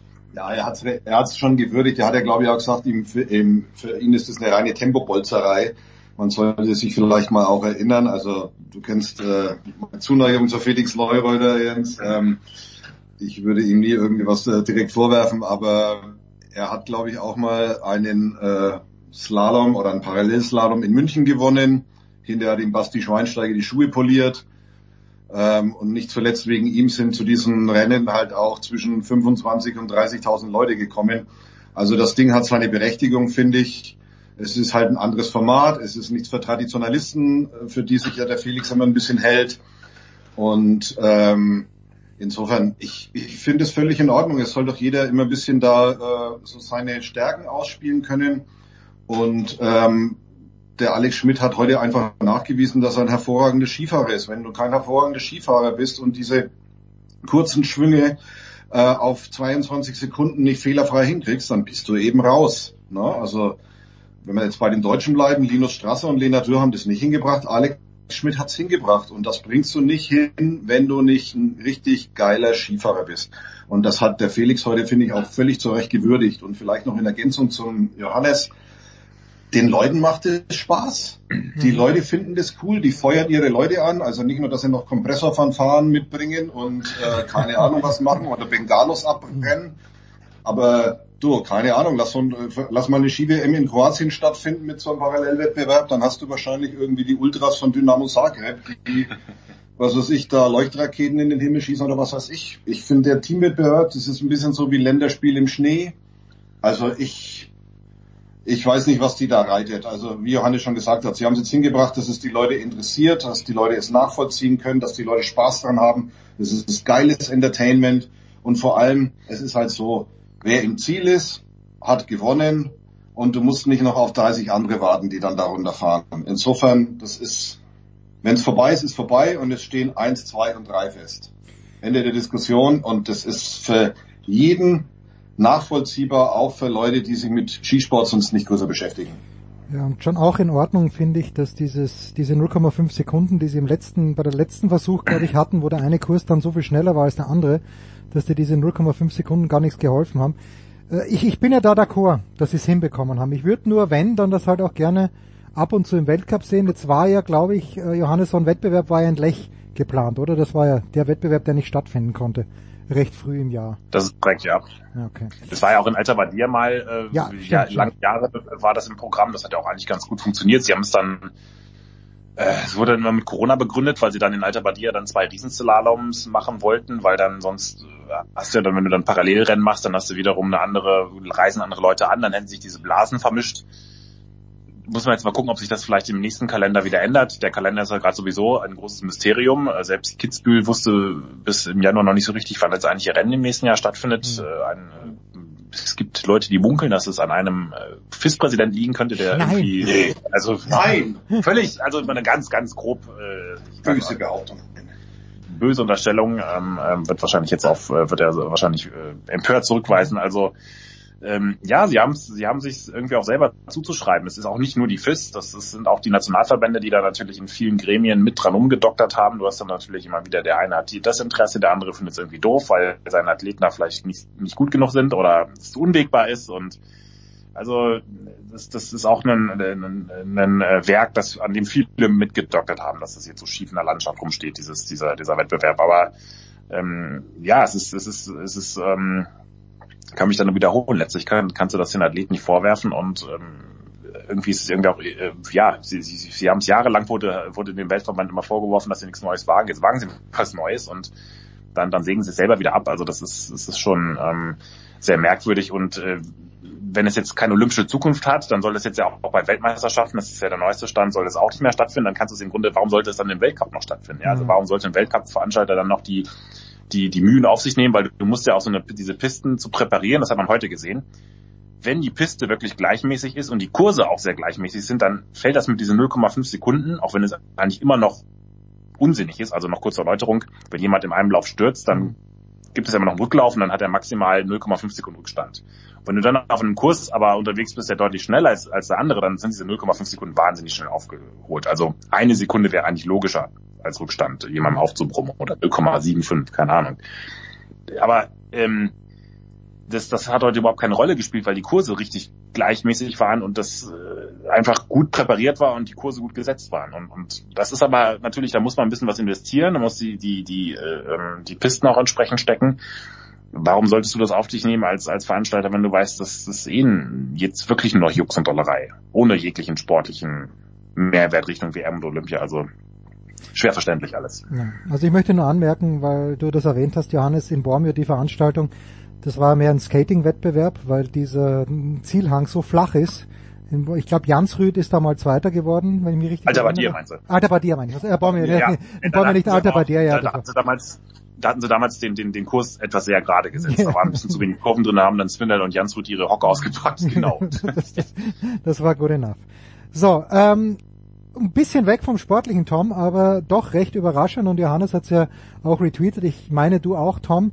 Äh, Michaela Schifrin hat gesagt, äh, she goes in another direction und damit hat sie leider nicht gemeint, dass sie sich von Kilde trennt und jetzt doch äh, rüber macht nach München, sondern Wieso? Machst du die Hoffnungen oder was? sondern sie hat gesagt, dass äh, sie sich von ihrem Coach Ende des Jahres trennen möchte. Korrigiere mich bitte Tom, wenn ich was falsch wiedergebe. Und der hat gesagt, na gut, so lange warte ich jetzt nimmer, dann machen wir es lieber gleich. Äh, es schien sich nicht abgezeichnet zu haben, schon gar nicht für den Coach, den es erwischt hat. Achtung, wie der Blitz beim Scheißen. Das ist nur ein Zitat jetzt wohlgemerkt bei uh, From the Good, the Bad and the Ugly. Äh, was ist da los, Tom? Was ist da los? Naja, ich glaube, wenn man das jetzt ganz weit auswalzen müsste, dann fängt man, ja, kommt man von Pontius zu Pilatus. In aller Kürze ist es ja so, Michaela Schifrin wird seit Kindesbeinen an von ihrer Mutter trainiert. Ihre Mutter ist, ich will nicht sagen eine Wahnsinnige, aber eine positiv Verrückte, die ja, wie manche vergangene Trainer von Michaela Schifrin sagen, ähm, mehr und besser Video analysiert als jeder noch so gute Trainer. Und das kommt natürlich dann immer zu Konflikten. Es ist ja auch nicht die erste Trennung von einem Trainer, die es jetzt gibt. Ähm, ich sag's mal so, überraschend, dass sie sich trennen, na, Überraschung, dass sie sich trennen, ist es nicht. Überraschend ist höchstens der Zeitpunkt. Ja. Und der Zeitpunkt, ähm, der ist halt, ja, sagen wir mal so, wenn sie natürlich ihm jetzt wahrscheinlich in den vergangenen Tagen, wo sie ja nicht in Maribel oder Courchevel war, sondern ein bisschen außerhalb, um dann sich wieder zu sammeln und zu trainieren. Wenn sie ihm da gesagt hat, übrigens Mike, am Saisonende ist Schluss, dann ist das schon mal eine relativ komische Art und Weise, so ein Gespräch zu führen, beziehungsweise äh, diese Entscheidung zu verkünden zum jetzigen Zeitpunkt. Ähm, dass das Ganze jetzt natürlich ein bisschen wild ist, hängt natürlich damit zusammen, dass dann der Mike Day gesagt hat, naja gut, dann muss ich jetzt auch nicht mehr da bleiben. Dann gehe ich jetzt gleich. Also wenn du mit mir nicht bis zum Schluss äh, das magst, äh, oder weiter magst, dann gibt's für mich keinen Grund, äh, ja jetzt mit dir hier diese WM weiterzumachen. Das ist vielleicht ein bisschen, ja, ich will nicht sagen unprofessionell oder, oder verrückt oder wie auch immer man das bezeichnen will. Aber ich glaube, man kann ihn dann vielleicht auch schon verstehen, wenn du dir gesagt bekommst, nach sieben Jahren oder ja, sieb, nach sechs, sieben Jahren, seit 2016 macht er das ja, so du bist jetzt nicht mehr gut genug, ich gehe in eine andere Richtung. Wobei man natürlich dazu sagen muss, wenn jemand sich weiterentwickeln will oder in eine andere Richtung gehen will, ich weiß nicht, wo sich Michaela Schifrin noch weiterentwickeln will, weil ich meine, ähm, außer dass der Berg, äh, den sie schon bestiegen hat, vielleicht noch höher wird, ähm, sprich, dass er noch mehr Siege einfährt. Ich glaube letztendlich auch, wenn man natürlich keine, keine genauen Beweise dafür hat, wahrscheinlich hat die Mutter mal wieder irgendwann gesagt, du weißt du was, Mike, also ich kann das besser oder was du da machst, das stimmt jetzt nicht. Und die arme Michaela hat jetzt die Kombi verhauen und den Super G hat sie nicht Gold gewonnen und was weiß ich. Wir wissen ja alle nicht, was da jetzt genau abläuft, aber ja, der Tiger Shaw, der ja mal ein ehemaliger Rennläufer war und auch mal CEO vom US-Verband, der hat mal gesagt, es gibt, man muss sich, wenn man sich mit Michaela Schifrin beschäftigt, über eins im Klaren sein, es gibt nur einen Coach und der heißt Eileen. Und Eileen ist die Mutter und ich glaube, daran wird es früher oder später mit jedem Trainer äh, scheitern. Und äh, was man auch nicht vergessen darf, äh, für ähm, ähm, Mike Day war es ja so, der ist ja, wenn ich es richtig äh, in Erinnerung habe, war der US-Techniktrainer, hat unter anderem einen gewissen Ted Ligety nicht ganz unerfolgreich betreut und war eigentlich schon mehr oder weniger raus aus diesem ganzen Weltcup-Zirkus, ist dann nochmal zurückgekommen, weil dann Team Schiffrin auf ihn zugegangen ist und hat dafür auch äh, ja auch einige Opfer gebracht. Also er hat selbst eine Familie, Kinder, die er jetzt, äh, ja, zumindest in den Wintermonaten im Grunde dann ja jetzt jahrelang nicht hat aufwachsen sehen, weil er gesagt hat, es ist wirklich ein ganz spezieller, ähm, ja, auch Privileg, mit, mit diesem Team zusammenzuarbeiten und mit so einer unfassbar wissbegierigen und, und lernwilligen äh, Athletin zusammenzuarbeiten und ähm, in all den Jahren, ähm, äh, also haben, hatten die immer, wenn sie öffentlich übereinander geredet haben, sich nur in höchsten Tönen gelobt. Dann das dann zu so einem taktisch vielleicht jetzt von außen zumindest nicht wirklich cleveren Zeitpunkt gesagt zu bekommen, könnte ich mir vorstellen, dass da einfach eine große, dass, dass da eine große menschliche Enttäuschung sich erstmal breit macht äh, und, und äh, dann, dann wirkt, was jetzt von außen so schockierend wirkt, äh, dann, wie Thomas ja gerade eben schon gut hergeleitet hat, dann doch vielleicht ein bisschen nachvollziehbarer, weil ähm, ich kann mich jetzt auch daran dran erinnern, als Matthias Bertholz, wo 18 dann gesagt hat, das war auch ein bisschen überraschend, ich, ich, ich verlasse jetzt dieses deutsche Männerteam. Das hat mhm. er dann äh, Wolfi Meine, dem Sportdirektor, nach, nach den Winterspielen gesagt. Also ich, ich denke, das ist einfach, da hast du ja immer noch genug äh, Luft, um dann zu sagen, äh, pass mal auf, es ist jetzt noch über einen Monat bis zum Saisonende, da kann sich jeder sortieren. Und, und äh, dann wäre das auch gar nicht so sehr in, ins Gewicht gefallen. Ähm, von daher, ähm, ja, ich könnte mir schon auch vorstellen, dass es, das hat sich sicherlich über einen großen Zeitraum angekündigt. Das ist auch einfach schon für, für alle Außenstehenden sehr, sehr, ähm, kommt es sehr plötzlich, aber ähm, der, der Zeitpunkt ist schon ein bisschen äh, komisch dann auch, das dann so von beiden Seiten aus das dann so zu handhaben. Hat uns nicht Roman vor ein, zwei Wochen gesagt, dass es äh, in der Familie Liensberger ganz ähnlich sein soll? Auch wenn Mama Linsberger nicht ganz so prominent ist. Ich meine, er hätte sowas erwähnt. Sehr, eine sehr gute Überleitung, ja. ja, ja, ja gut, aber da, dazu da will ich jetzt gar nicht hin, sondern es stehen jetzt noch vier Wettbewerbe auf, aus, zweimal Riesenslalom Männer, ah, Riesenslalom, zweimal Slalom und äh, letzte Woche, Tom, ich erinnere mich, du hast gesagt, du kannst dir gut vorstellen, dass Marco Odermatt äh, hier bei der WM in Courchevel seine erste Abfahrt gewinnt. Er hat das dann tatsächlich gemacht und er ist da runtergezogen in einer Art und Weise und hat sich auch gefreut in einer Art und Weise, wie man es ganz selten gesehen hat. Ich, ich denke ja immer, dass solche Athleten, er ist schon Olympiasieger, dass die gar nicht so einen massiven Druck mehr haben, weil sie haben ja eh schon so viel gewonnen und Odermatt Gesamtweltcupsieger wird es in diesem Jahr wieder werden. Aber ich war schon erstaunt, wie viel von dem abgefallen zu sein schien. Du auch. Ähm, ja, wobei man natürlich dazu sagen muss, ich, ich glaube, der, ich glaube, der Tom Dresen hat es ganz gut gesagt. Er hat gesagt, er findet es bewundernswert, wie der gefahren ist angesichts dessen, dass er die ganze Schweiz auf seinen Schultern tragen musste. Hm. Ähm, ich glaube, dass sich der oder was den Druck vielleicht nicht mal selber gemacht hat, sondern das hat einfach in so einer Skination, Alpin Großmacht, wie immer du das bezeichnen willst, halt einfach einen dermaßen Erwartungsdruck aufbaut, dass die dem gar nicht mehr entrinnen können, dass die das irgendwann mal auch äh, ja sich zu eigen machen, so nach dem Motto, ich muss jetzt für mein Land gewinnen und wenn ich das nicht tue, dann mögen sie mich nicht mehr und dann bin ich der Vollpfosten oder was weiß ich was.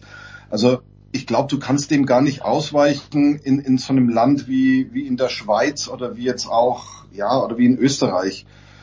Man merkt es ja manchmal auch an den deutschen Läufern, dass je erfolgreicher sie sind, desto höher natürlich die Erwartungen sind. Ähm, aber das ist natürlich auch nur allzu verständlich, wenn du als ansonsten wenig Ski-Interessierter oder als Außenstehender mitkriegst, oh, da gewinnt eine Lena Dürr gegen diese Schiffrin. Diese Schiffrin gewinnt doch sonst immer alles. Oh, jetzt ist Weltmeisterschaft. Ja, also dann, dann muss doch diese Dürr, äh, die muss doch bestimmt da irgendwie eine Chance haben, mindestens eine Medaille zu holen und vielleicht schlägt sie die Schiffrin ja wieder. Ich glaube, dass sich das irgendwann mal ins Unterbewusstsein auch bei den Läufern reinschleicht. Die können sich davon nicht frei machen und dann hast du eben das Gefühl, du musst jetzt die Welt in Stücke reißen, weil es eine ganze Nation von dir erwartet. Ob das jetzt so ist oder nicht, sei mal völlig dahingestellt. Aber natürlich hast du in Österreich oder in der Schweiz, wir haben sie mit dem Fußball in Deutschland genauso.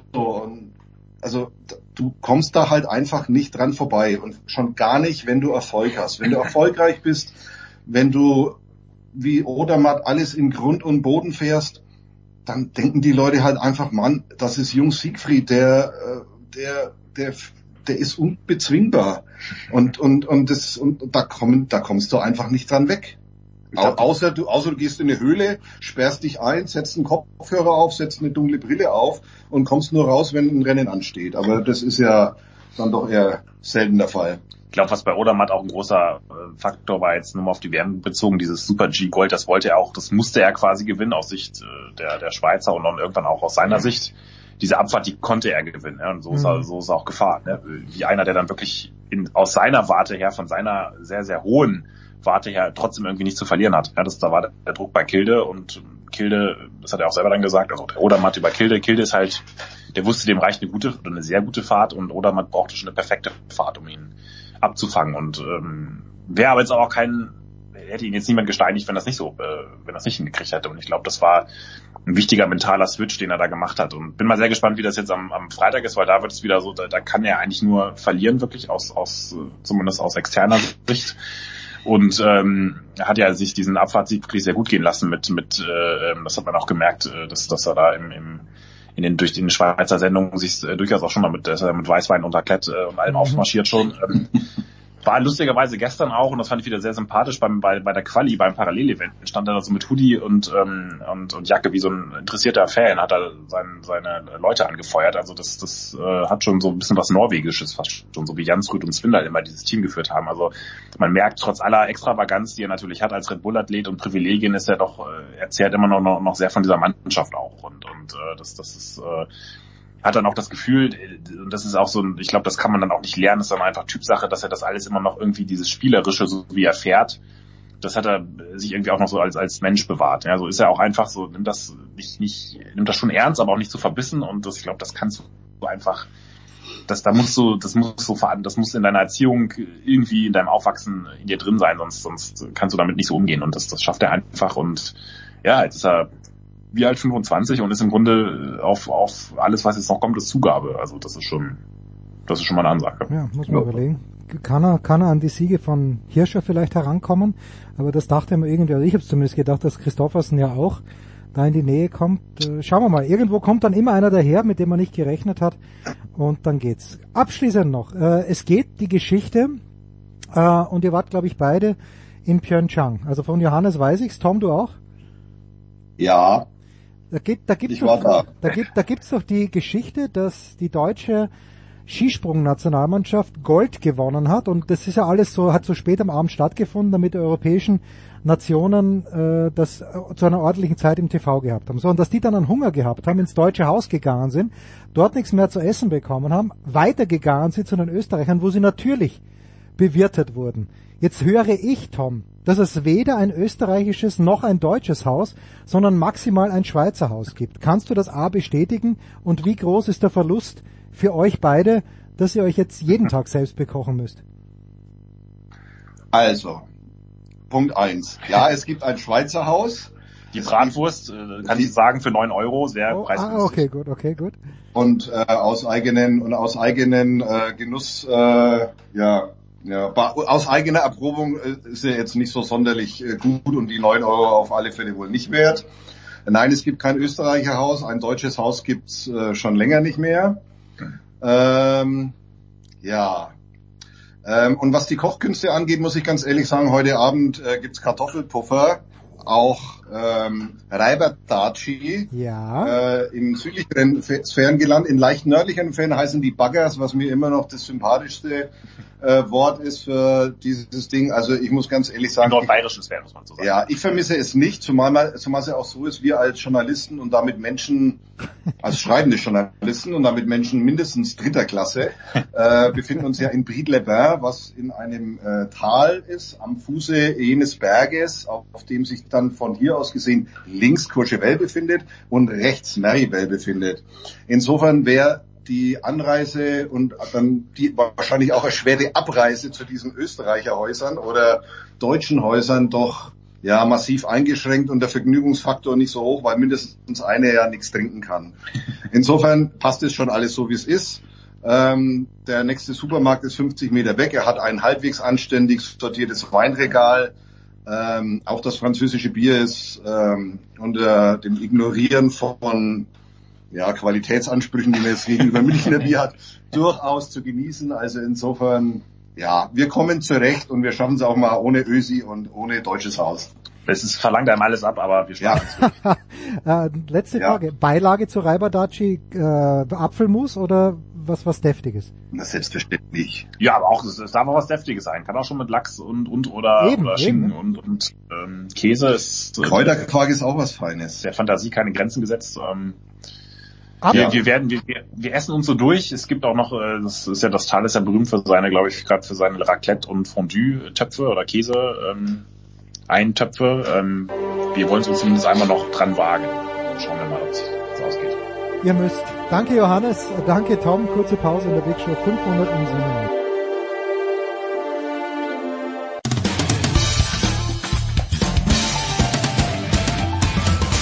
Hi, I'm Heather Watson and you're listening to Sport Radio 316. No, that's wrong.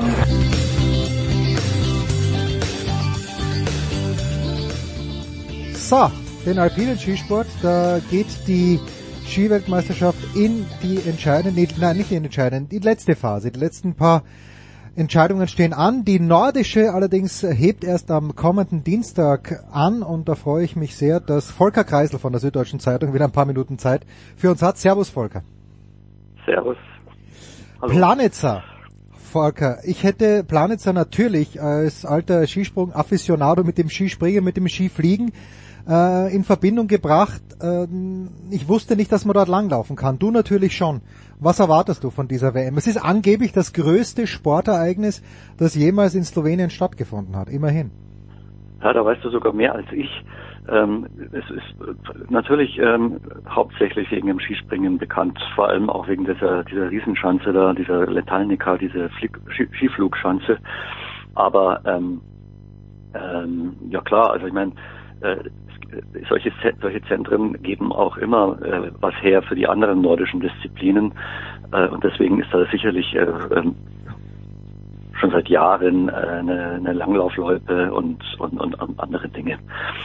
Ja, Aber in der Tat, äh, bekannt ist es natürlich über, äh, über das Skispringen. Äh, dann lass uns ganz kurz bei diesem Thema bleiben. Wir haben das letzte Mal gesprochen nach der Vierschanzentournee, als Granerüth die dann doch recht souverän gewonnen hat.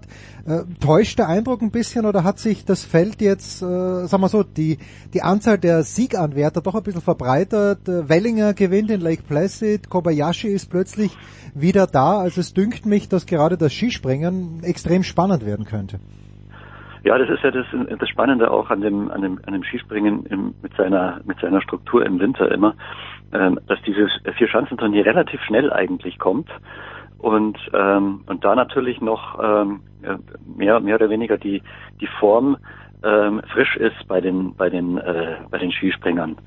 Und ähm, da kann sich dann eben noch einiges tun und ähm, man könnte vielleicht sogar, wenn man wenn man spitzfindig ist, sagen, äh, der, der, der komplettere Skispringer ist äh, eher der, der am Ende noch äh, die Kräfte hat, eine ganze Saison durchgehalten hat oder sich eben langsam gesteigert hat, als derjenige, der halt ähm, eben gerade in einer Frühform war, die ja auch oftmals eben mit, ähm, nicht mit Glück, aber halt damit zu tun hat, dass man dass man eben sehr schnell schon ähm, äh, den Sprung richtig erwischt hat und von dem ja keiner irgendwie so richtig genau weiß, warum bin ich jetzt so gut und das auch gar nicht genau wissen will, sondern wenn er einen hat, dann dann dann dann äh, springt er halt einfach auf dem auf dem Niveau und versucht es halt ohne sich großen Kopf zu machen.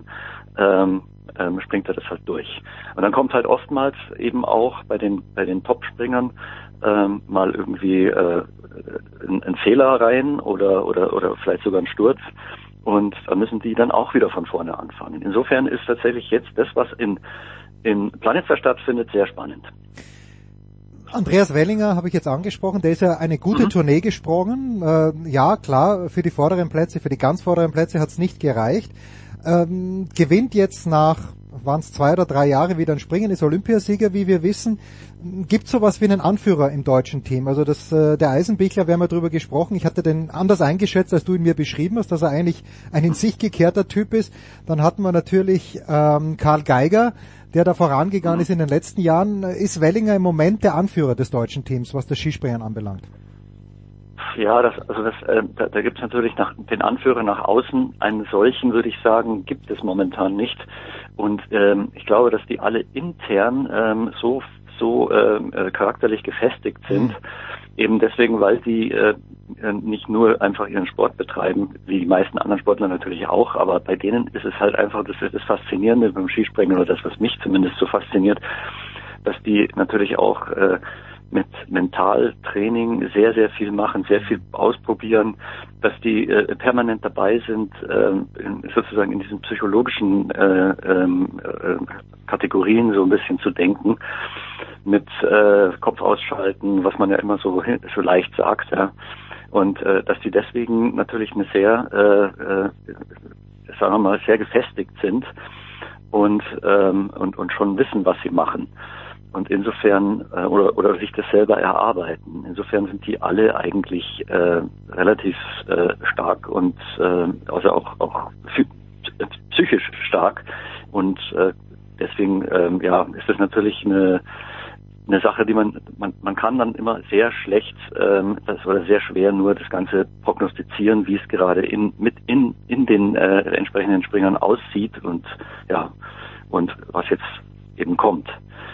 Ähm, genau, und wer jetzt tatsächlich, ob der Wellinger jetzt tatsächlich hier der äh, jetzt der, äh, der Anführer ist, das würde ich eher nicht sagen. Ich glaube, das würde er auch gar nicht von sich behaupten, weil er eigentlich eher so ein Spaßmacher ist auch. Also insofern kann er halt würde, würde er dem mhm. Team helfen, aber so sich als äh, derjenige, der jetzt, bloß weil er halt jetzt äh, momentan auf Platz sieben steht äh, im Gesamtweltcup und vor, eben im Vorgeiger und vor Eisenbichler, ähm, äh, daraus leiten die, glaube ich, jetzt keine, äh, keine Führungsposition Rolle ab. Glaube ich jetzt nicht. Ja, na gut, wir haben natürlich jetzt, äh, wir haben gerade vor dem Skifahren drüber gesprochen, dass es schon nett ist äh, für die jungen Norweger zum Beispiel im alpinen Skisport, dass vorne eben drei, vier Leute sind, die sehr, sehr gut sind und wenn dann ein Junger nachkommt, dann hat er eigentlich keinen mhm. Druck, sondern kann sich in aller Ruhe entwickeln und das ist ja vielleicht für ein Team, jetzt gibt's ja in Deutschland äh, nicht, nicht so wahnsinnig viel junge äh, Springer, die, wo man sagt auf jeden Fall, okay, die, die kommen jetzt nach und die brauchen noch Zeit und Ruhe. Aber ich, ich verstehe halt manchmal das Skispringen insofern nicht, als dass jemand wie Schlierenzauer, zum Beispiel Gregor Schlierenzauer, ich glaube, wir haben eh schon mal drüber gesprochen, der über Jahrzehnte, über ein Jahrzehnt sehr, sehr viel gewonnen hat. Nicht alles gewonnen hat, bei Olympia ist er ja, hat er keine Goldmedaille gewonnen. Und dass der dann plötzlich verlernt, Ski zu springen oder dass er den Abschwung mhm. nicht mehr findet. Und das, das finde ich wieder faszinierend. Ja, dass, und wenn du sagst, der beste Skispringer ist der, der am Ende des Jahres äh, dann vorne ist, ja, dann muss man das sehen. Der Granerüth hat jetzt ja wieder gewonnen, glaube ich, in der Presse, das zweite Springen. Äh, mhm, aber, ja. aber auch bei dem ist es ja nicht so, dass vielleicht nach der, oder ist es so gewesen, dass nach der Fischanzentournee die Spannung abfällt. Also Springen, Skispringen finde ich ist auf so vielen Levels unfassbar interessant. Ja. Naja, also äh, dass, dass, dass einer jetzt wirklich von von von äh, Ende November bis äh, bis Mitte März durchspringt und und und und immer auf demselben Niveau, das äh, das ist also äußerst selten. Also oder kann eigentlich gar nicht sein, weil irgendwann mal ähm, kommst du halt einfach mal auch ähm, bist du unkonzentriert oder ähnliches und, und, und, und landest halt auch mal wieder mal hinten und dann äh, fängt natürlich sofort der Kopf wieder an, was war das jetzt? Also da, da, da ist, glaube ich, keiner gefeit vor dem, vor dem, dass man da auch mal Wellenbewegungen drin hat. Aber ähm, einer wieder, wieder ähm, Granerütz, da müsste jetzt, glaube ich, schon mehr passieren, wenn der plötzlich wegbricht, weil der hat, der hat äh, einen dermaßen äh, eingespielten Sprung, einen eingefahr also eingefahrenen, eingeflogenen Sprung sozusagen, dass, äh, dass der gar nicht, also bei dem ist es tatsächlich so, äh, der denkt, denke, also ich glaube, ich, ich habe mit ihm jetzt so nicht gesprochen, aber ich glaube, dass der überhaupt nicht mehr nachdenkt, dass das alles mhm. bei ihm äh, tatsächlich äh, Körper, äh, körperliche äh, Bewegungen sind, die einfach eingespielt sind und da und der geht da in die Spur und merkt und, und spürt einfach nur, wann der wann der Druckpunkt kommt, äh, so ab, mhm. um abzuspringen. Das ist ja auf jeder Schanze anders und, äh, und es sind nur ein paar Zentimeter und wenn du die verpasst, dann äh, springst du entweder vorne auf dem, also überspitzt gesagt vorne auf dem Vorbau oder eben du landest eben viel zu, äh, äh deine Flugkurve geht unten viel zu, äh, zu, zu, zu, zu kurz nach unten. Und das wiederum, ähm, das glaube ich ist beim Kranerit jetzt, der, der, der springt einfach. Und wenn er mal ein bisschen mhm. schlechter springt, springt er immer noch so gut, dass er äh, immer noch ein paar Meter vor den anderen ist und knapp. Insofern, äh, dass, dass der Wellinger jetzt da ähm, in, in Lake Placid äh, dieses Ding hingelegt hat, das muss man sagen, das ist natürlich eine Sache, das da kann auch wieder die umgekehrte äh, äh, Mechanismus des Hirns äh, jetzt äh, einsetzen, dass er jetzt wirklich sagt, äh, ja, ich, ich kann es ja eigentlich, mhm. hab's mir ja jetzt bewiesen. Und wenn er jetzt das jetzt noch schafft, äh, tatsächlich äh, nicht groß zu hinterfragen, sondern einfach sagen, äh, genau dieses Gefühl, genau diese diese äh, die, diese Hocke äh, Hockestellung, die ja auch immer ganz ganz äh, diffizil ist, äh, wenn er die jetzt auch auch richtig gekriegt hat und so weiter und so fort und das einfach jetzt hinlegt, dann können wir können wir uns auf was gefasst machen in, in Planet Saga wo wir in den letzten Jahren oder wo ihr in den letzten Jahren nie viel nachdenken musstet, ist die nordische Kombination, Volker. Da hat man eigentlich, äh, außer wenn Jan Magnus Rieber seinen normalen Tag gehabt hat, okay, dann war jemand da, der die Deutschen schlagen konnte. Jetzt mit, mhm. mit aktuellem Blick auf die, die Weltcup-Wertung, da schlägt mein österreichisches Herz ein kleines bisschen höher, weil Johannes Lampater wirklich, wirklich ja. stark ist in diesem Jahr. Äh, und Deutschland, äh, Vincent Geiger, Olympiasieger, wenn ich mich richtig erinnere, äh, ist natürlich nach wie vor vorne dabei, aber die Gemengelage in der nordischen Kombination täuscht das oder ist das auch ein bisschen ausgeglichener geworden? Ja, es ist, äh, also wenn man auf die Weltcupliste geht, auf die Gesamtweltcupliste guckt, dann ist es ausgeglichener geworden. Da ist Lampata ganz vorne, richtig. Dann haben wir dann der Norweger Oftebro, dann äh, Julian Schmidt, mhm. Schmidt aus Oberstdorf, also den darf man nicht vergessen. Und dann kommt Jarl Magnus Rieber auf, auf der vierten Position. Und äh, wenn äh, der, der zum Beispiel hat alles relativ auseinander, äh, durcheinander gewirbelt, ohne dass er es wollte natürlich, weil der hat äh, äh, schwere gesundheitliche Probleme. Mhm. Er hat einen äh, Parasiten erwischt und der hat ihn mehr oder weniger jetzt ganz lange äh, flach gelegt. Also der hat mit se seiner Punktzahl, wenn ich mich nicht täusche, 723, ist der Stand von noch vor Weihnachten. Ähm, schlag mich jetzt, äh, äh, nagel mich noch, jetzt ja. nicht fest. Äh, die hat er jetzt immer noch und ich weiß jetzt nicht, ob es vor oder nach nach Weihnachten war. Auf jeden Fall, ähm, der der war eigentlich schon der der der der hat man am Anfang gesagt, ja klar klar ja ja Magnus Rieber, der der der ist wieder der Sieger, der große Sieger des Winters. Äh, wird er wahrscheinlich nicht mehr sein, weil selbst wenn er sich jetzt ein bisschen erholt, ähm, glaube ich nicht, dass er das schafft. Ich weiß auch, ich habe jetzt tatsächlich auch nicht die Information, ob er sozusagen schon irgendwie äh, aufgegeben hat. Auf jeden Fall das ist immer der eine der große, große Punkt, der das Ganze ein bisschen durcheinandergewirbelt hat. Und äh, im Übrigen ist natürlich äh, die, die nordische Kombination ja dadurch, dass da dieses Skispringen dabei ist, ähm, ist da natürlich eine noch noch relativ viel drin, also weil weil halt eben da auch viel passieren kann. Ähm, und deswegen äh, ist das momentan eine relativ spannende Angelegenheit. Also der Lamparter ist jetzt mit 1225 Punkten vorne und das sind, gut, da hat er jetzt äh, 120 Punkte äh, Vorsprung, aber das kann er möglicherweise noch, ähm, äh, noch, noch, noch verlieren. Also deswegen ist es sehr, äh, da, da ist Bewegung drin und da ist vor allem auch jetzt für die, für die äh, Weltmeisterschaft in Planitzer natürlich auch einigermaßen Spannung dabei. So, jetzt ähm, lass uns schließen Folge mit einem bisschen einem größeren Thema. Ähm, ja. Es gab am Mittwoch in der SZ war es, glaube ich, äh, hat da dein Kollege der Johannes Aumüller gesprochen, glaube ich, mit dem, was Mittwoch oder Dienstag, mit dem äh, Präsidenten des Weltschachverbandes, das ist ein Russe. Ähm, mhm.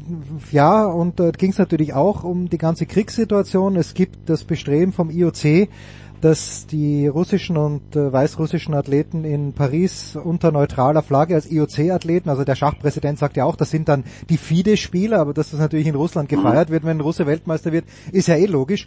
Ähm, gibt's da, und jetzt lassen wir mal die Skispringer, da spielen die Russen keine Rolle, bei den nordischen Kombinierern spielen sie eine kleine Rolle, aber bei den Langläufern haben sie über Jahre, über Jahrzehnte eine herausragende Rolle gespielt. Nicht immer mit ganz fairen Mitteln, aber ist ja wurscht.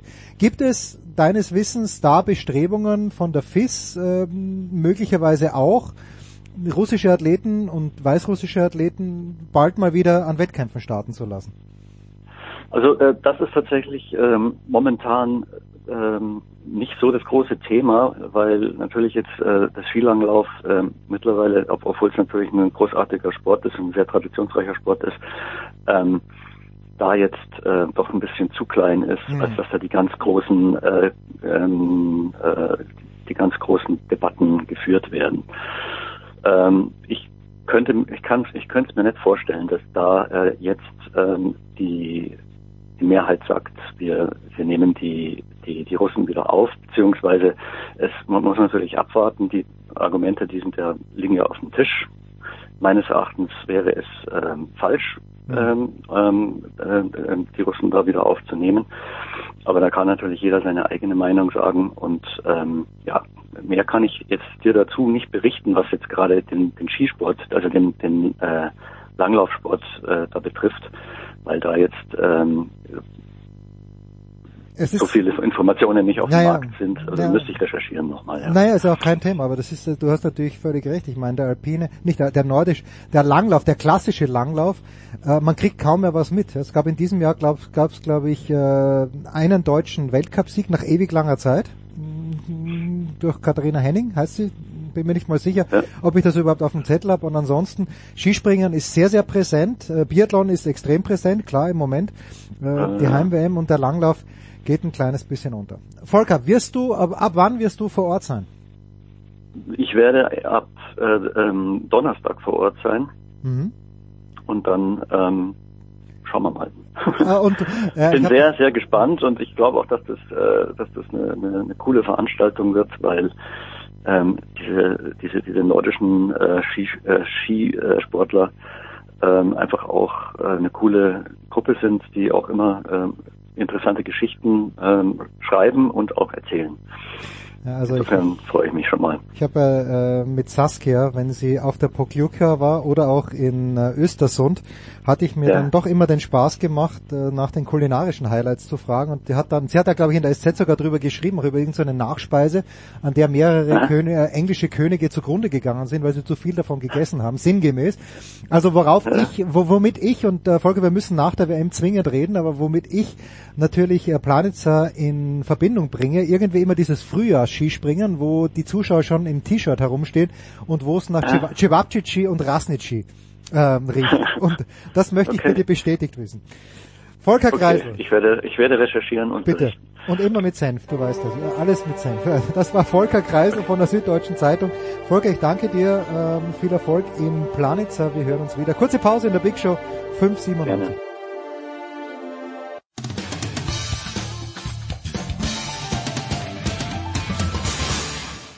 Ja, hallo, grüß euch, ihr Lieben, da spricht die Kirchgasser Michi, auch aus Kirche bekannt. Seit vier Jahren nimmer mit dabei im, im Ski-Weltcup, aber hab das immer gern gemacht und ihr hört Sportradio 360.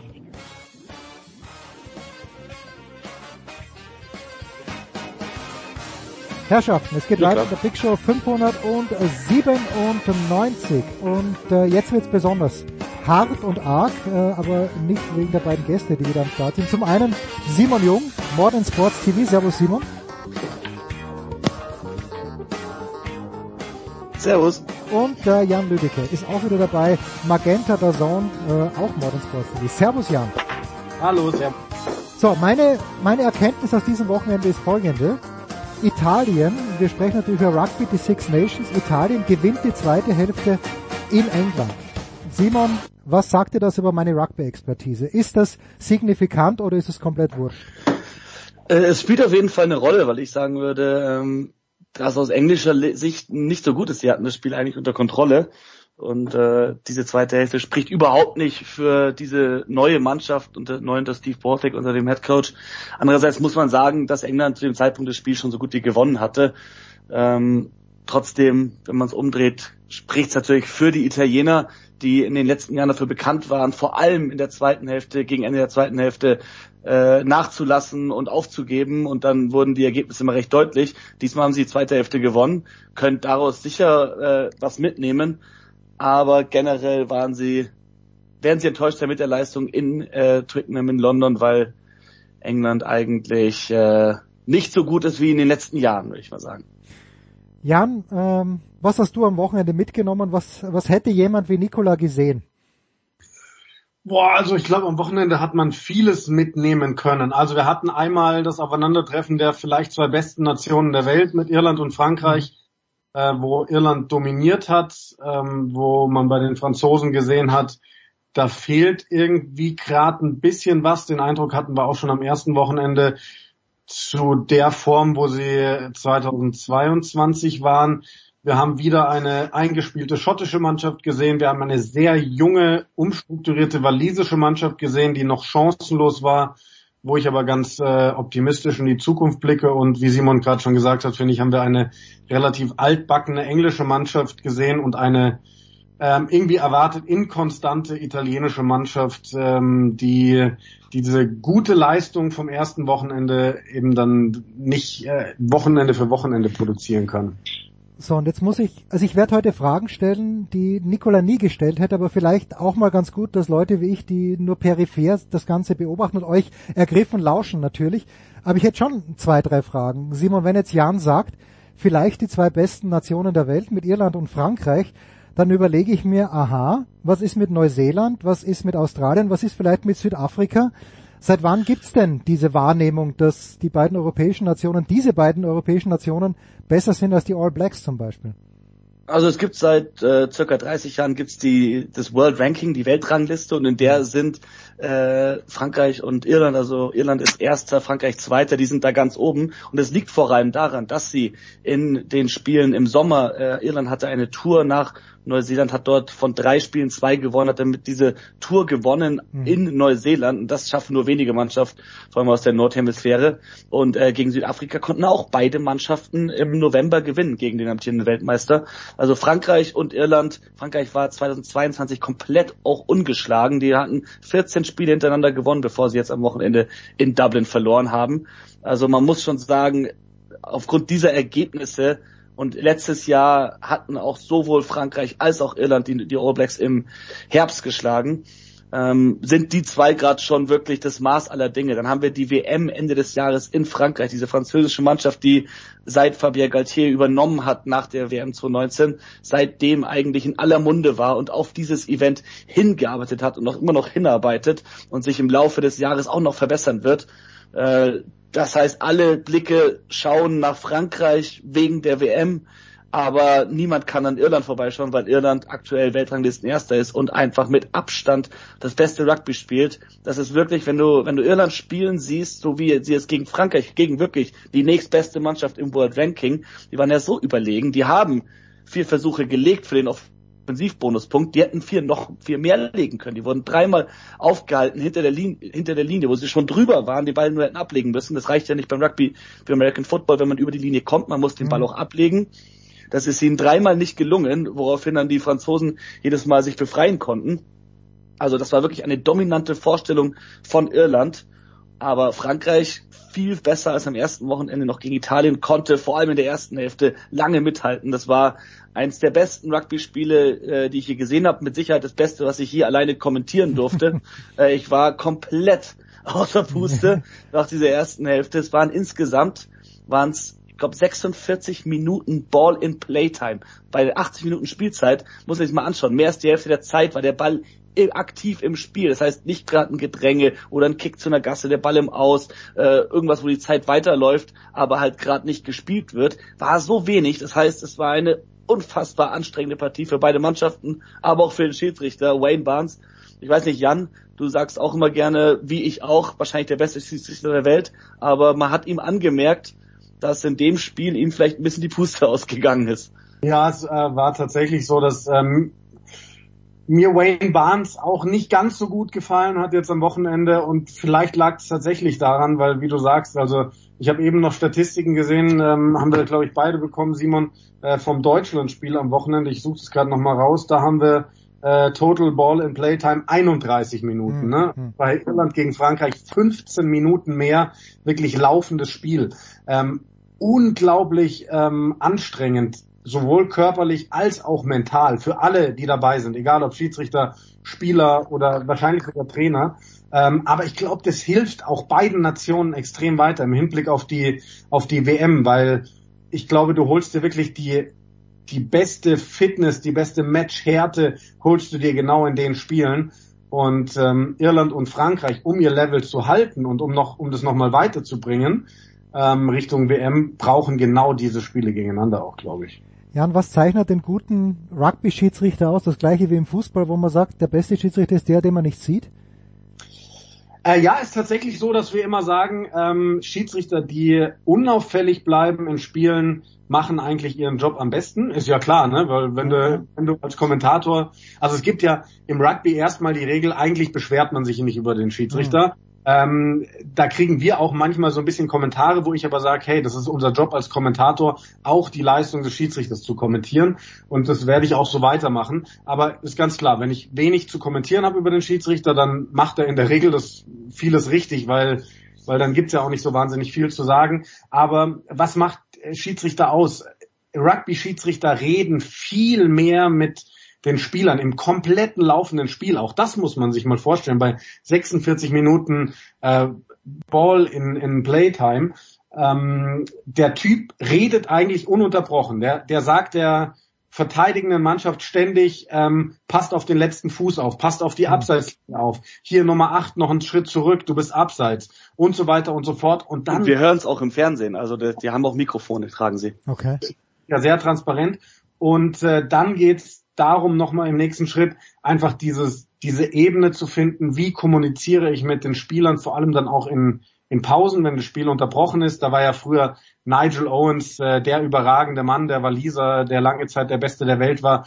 Der hatte immer einen wirklich markanten Spruch irgendwie auf den Lippen, wenn, wenn mal jemand was falsch gemacht hat, dann hat er gesagt, hey, pass auf, äh, wir sind hier beim Rugby, das Fußballstadion ist äh, 500 Meter da drüben, kannst gerne da weitermachen, wenn du, wenn du so spielen willst und, und lauter so Geschichten. Es geht einfach um die Ansprache äh, an die Spieler und da ist Wayne Barnes zum Beispiel weit vorne. Er ist Engländer, er spricht aber Französisch. Also wenn der im Spiel Ansagen an die Franzosen macht, tut er das auf Französisch und äh, das ist halt schon wahnsinnig gut. Jetzt gibt's am kommenden Wochenende Pause, äh, die möglicherweise dringend gebraucht wird, aber äh, Aufruf an unsere Hörer, die jetzt hier dabei sind, macht mal bitte, geht mal schnell bitte auf Six Nations Rugby in einem durchgeschrieben.com und geht mal auf Table. Also es ist, es sind die Guinness Six Nations Table, äh, also die Tabelle Guinness. Da machen wir natürlich gerne Werbung. Ich sowieso, wo ich kein kein Bier trinke. Und Simon, ich bin massiv verwirrt. so, okay, pass auf. Also Irland und Schottland haben beide Spiele gewonnen, beide zehn Punkte. Passt. England und Frankreich haben eins gewonnen, eins verloren. Aber warum in Gottes Namen haben die Engländer sechs Punkte und die Franzosen nur fünf? Es gibt äh, Bonuspunkte. Beim ah, Rugby. okay, okay, gut. Und okay. Äh, du bekommst für vier oder mehr gelegte Versuche einen Offensivbonuspunkt. Und wenn du ein Spiel verlierst, aber innerhalb, also wenn du noch in Schlagweite bist, wenn du innerhalb von sieben Punkten nur verlierst, also theoretisch mit einem erhöhten Versuch ausgleichen könntest oder gewinnen könntest, wenn du noch näher dran bist, dann bekommst du auch einen, Defensivbonuspunkt beziehungsweise einen Losing Bonus Point. Ähm, in dem so, so kann es zustande kommen, dass du eben ein, ein, also einmal mehr Punkte bekommst. Für normalen Sieg bekommst du nämlich vier. Deswegen ah, Schottland okay. und äh, Irland jeweils mit Bonuspunkt-Siegen in beiden Spielen, was sehr stark ist. Das ist wirklich ein Statement äh, dieser beiden Teams. Und wenn die aufeinandertreffen, ähm, am vorletzten Spieltag ist es, glaube ich, dann äh, wird es da auf jeden Fall um alles gehen. Und Italien also, hat diesen defensiven mal, Punkt bekommen, oder? Noch mal ganz kurz zu erklären. Also Simon hat ja gerade schon gesagt, vier Punkte für einen Sieg. Du kannst noch mal einen Bonuspunkt oben drauf holen, wenn du vier oder mehr Versuche legst. Du kannst allerdings auch als verlierende Mannschaft theoretisch zwei Punkte holen. Weil du kriegst natürlich für eine Niederlage normalerweise null Punkte, stehst mit leeren Händen da. Wenn es jetzt aber ein wahnsinnig offensives Spiel ist und wir sagen mal zum Beispiel, wer war dann am nächsten Tag? Sagen wir mal Irland gegen Frankreich, was jetzt 32-19 ausgegangen ist. Das Spiel geht am Ende 44 äh, zu 45, na, 44 zu 38 aus, sagen wir mal. Ja. Äh, dann haben beide Mannschaften vier oder mehr Versuche gelegt, heißt Frankreich kriegt den Offensivbonuspunkt und Frankreich ist noch innerhalb dieser Range von sieben Punkten Differenz, kriegt dafür noch den Losing Bonus Point. Wir übersetzen es immer so ein bisschen als Defensivbonuspunkt, würde als Verlierer trotzdem quasi mit zwei Punkten rausgehen und die ihren mit fünf. Hat man einfach vor ein paar Jahren eingeführt ähm, weil man das Spiel damit deutlich offensiver und attraktiver macht, weil Mannschaften, wenn sie, selbst wenn sie mit drei Versuchen deutlich führen, äh, dann einfach noch offensiv spielen, um den vierten Versuch zu legen und noch diesen einen Punkt mehr für die Tabelle mitzunehmen. Macht absolut Sinn. Habe ich auch verstanden, so wie sie ist. Jetzt hat Jan unvorsichtigerweise Simon die deutsche Mannschaft erwähnt und ich versuche jetzt äh, einfach, weil ich ja, weil ich Österreicher bin. Bringen wir es auf den Punkt, den Connex herzustellen zwischen der Rugby WM 2023 in Frankreich und dem deutschen Nationalteam. Und ich glaube, das wird nicht zusammenfinden. Oder unter welchen Umständen könnten diese beiden nee, sie, Komponenten zusammenfinden? Sie hatten die Möglichkeit, äh, mit in Qualifizierungsspielen äh, sich zu qualifizieren, haben es aber nicht geschafft, sind da in, schon in der europäischen Qualifikationsrunde gescheitert tatsächlich. Also dass die Six Nations Teams sind ähm, automatisch qualifiziert natürlich für die Weltmeisterschaft und dann hast du äh, aus Europa noch noch zwei weitere Teams, die sich qualifizieren können, was in dem Fall jetzt Georgien und Portugal sind. Mhm. Ähm, da gab es einige äh, Probleme, weil ähm, nee Rumänien ist glaube ich ist Rumänien auch nee Rumänien und ich glaube Rumänien und Spanien wurden nämlich disqualifiziert, mhm. weil sie beide Spieler eingesetzt haben, die nicht berechtigt waren, richtig Jan? Ist korrekt, ja. Also das heißt zum Beispiel bei, bei Spanien war das Problem, die haben Spieler Katalanen genommen, die in Frankreich äh, Rugby gespielt haben als, als junge Kerle und auch für die U20 gespielt haben. So, die U20 zählt aber offiziell laut Regelwerk als B-Nationalmannschaft Frankreichs, mhm. weil viele Mannschaften haben sowas wie die England Saxons, gab früher die die Irish Wolfhounds, die äh, Maori All Blacks. Äh, wenn du für eine dieser Mannschaften spielst, dann darfst du nicht äh, mehr für eine andere Nationalmannschaft spielen. Und äh, in den bei, bei Teams, die keine offizielle Fiedermannschaft haben, die, da zählt dann die U20. Und das ist, war in dem Fall so, dass die für U Frankreich U20 gespielt hatten, deshalb eigentlich nicht für eine andere Nation hätten spielen dürfen und äh, sie dann von Spanien eingesetzt wurden, zum Beispiel. Äh, in äh, Rumänien war es, glaube ich, ein bisschen unvorsichtiger. Die haben, glaube ich, einen Tonga genommen, der schon mal gespielt hatte. Weiß nicht, ob sie das nicht wussten oder was da das Problem war. Auf jeden Fall deswegen die beiden disqualifizierten. Deutschland hatte dann die Chance, doch nochmal ranzukommen, aber Portugal ist gerade einfach auch deutlich besser als Deutschland. Jetzt gab's vor kurzem die Handball-Weltmeisterschaft Jan in Schweden und in Polen und da hat sich dann die beste Mannschaft, nämlich Dänemark, im Finale gegen Frankreich durchgesetzt. Aber vor ein paar Jahren hat sich der Handball-Weltverband gedacht, machen wir es halt einfach mit 32 Mannschaften. Dann kann es natürlich sein, dass in der Vorrunde in 42-17 von Dänemark gegen was weiß ich wen rauskommt. Aber man muss ja irgendwie auch schwächeren Nationen die Möglichkeit geben, in Wettbewerbsspielen gegen die wirklich guten Nationen zu spielen. Ist die Schere im Rugby noch viel größer als zum Beispiel im Handball? Ja, also ich bin jetzt kein wahnsinniger Handballexperte, ähm, aber ich meine ja, also weil die Schere ist extrem groß. Also ähm, ich weiß gar nicht, äh, vielleicht weiß es Simon, ist die Rugby-WM nicht auch irgendwann mal aufgestockt worden? Also es wird jetzt mit 20 Teams immer gespielt. Das sind vier Gruppen A5 Teams. Okay. Ich glaube, früher waren es fast mal nur 16 Teams. Kann das sein, Simon? Weißt ja, du? ja, die wurden, die wurde, die wurden massiv aufgestockt. Ich glaube, ja. die ersten äh, Ausführungen waren es noch weniger. Ja, ja. Aber auf jeden Fall, wenn man sich mal die Pools, äh, also die Gruppen durchschaut, ähm, Gruppe A, Neuseeland, Frankreich, Italien, ja, hast irgendwie zwei absolute Weltklasse-Mannschaften, eine sehr aufstrebende Nation und dann hast du Uruguay und Namibia dabei. Das sind Mannschaften, die werden mit ein paar Profispielern kommen und die meisten sind semi-professionell oder äh, nicht mal das. Und äh, Namibia wird ein Spiel gegen Neuseeland immer mit ähm, 70 bis 100 Punkten Differenz verlieren. Okay, die Schere ja. ist nicht groß. Ähm, das gleiche würde passieren, also wenn jetzt Deutschland bei so einer WM dabei wäre, das wäre natürlich mal ein Highlight, aber du hättest in so einer Gruppe drei Spiele, die würdest du halt einfach sang- und klanglos haushoch verlieren und hättest dann wahrscheinlich ein Spiel irgendwie auf Augenhöhe gegen so eine Mannschaft wie Uruguay, Namibia, äh, Rumänien oder, oder sonst was. Ähm, aber das ist meistens auch vor der WM eigentlich schon klar so, ähm, es gibt meistens pro Gruppe drei oder manchmal sogar nur zwei absolute Favoriten aufs Weiterkommen.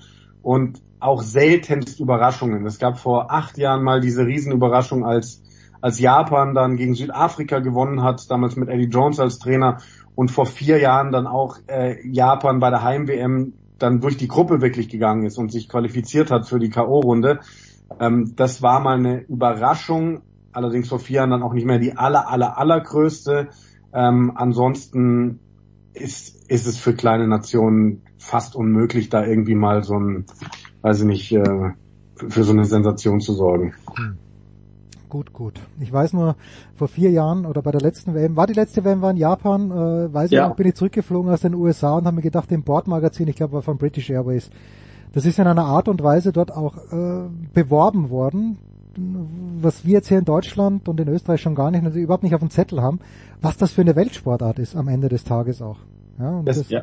das, das, das drittgrößte Sportevent der Welt, wenn man TV-Zuschauer weltweit zusammenrechnet, nach Olympischen Spielen und Fußball-Weltmeisterschaft. Dann kommt die Rugby-Weltmeisterschaft. Von den und die Six Nations, das sage ich immer wieder gerne dazu, die Six Nations sind das Sportturnier weltweit mit dem höchsten Zuschauerschnitt. Es gibt nichts, wo im Schnitt mehr Zuschauer kommen als in den, den Stadien. Ja, okay. Ja. Okay. Genau, also vor und das, obwohl uns Nicola letzte Woche erzählt hat, dass es in Rom doch noch ein paar Plätze gegeben hat. Äh, so, Jan, du bist ja ein vielbeschäftigter Mann und nicht nur mit dem Rugby unterwegs. An diesem Wochenende wird man dich wo hören können? Nirgendwo. Ich äh, habe das Wochenende frei und werde mein Wochenende in Hamburg verbringen. Moment, Hamburg die Karnevalmetropole oder Hamburg, weil eben genau kein Karneval dort stattfindet, Jan? Wäre ich nicht nach Hamburg gefahren, wäre ich mit Simon gemeinsam zum Karneval nach Köln gefahren. Auf ein Aber das äh, Hamburg-Wochenende war vorher schon geplant. Das heißt, Simon, man wird dich, nee, dieser Umzug ist ja erst am Rosenmontag. Man wird dich auf keinem Wagen sehen, man wird dich in Köln irgendwo sehen. So ist es. Ich werde Freitagnachmittag dort ankommen äh, mit einer schönen Truppe und dann äh, da bis Sonntag bleiben. Haben ein schönes Motto und äh, ja. Verrat's Ich will nicht zu viel. Ich, Ach so, das möchten wir auch. ich- Bitte, bitte, ja, okay. Es ist ja, das ist ich, äh, das, ich meine, der, ich hoffe, dass der Betroffene nicht zuhört, aber es ist ein Junggesellenabschied. Ah, okay, okay. Deswegen, äh, sonst sage ich ihm, er darf äh, diese Woche die Folge nicht anhören. Okay, nee, nee, la- lass, lass ruhig, lass ruhig, äh, auf dass die Truppe auch am Sonntagnachmittag noch schön ist, die da am Freitag hingefahren ist. So, kommende Ja. Woche hoffen wir, dass Nikola wieder am Start ist, wobei ich fand, ich habe fantastische Fragen gestellt. So viel Lob muss sein. Danke Jan, danke Simon. Kurze Pause, Big Show 597.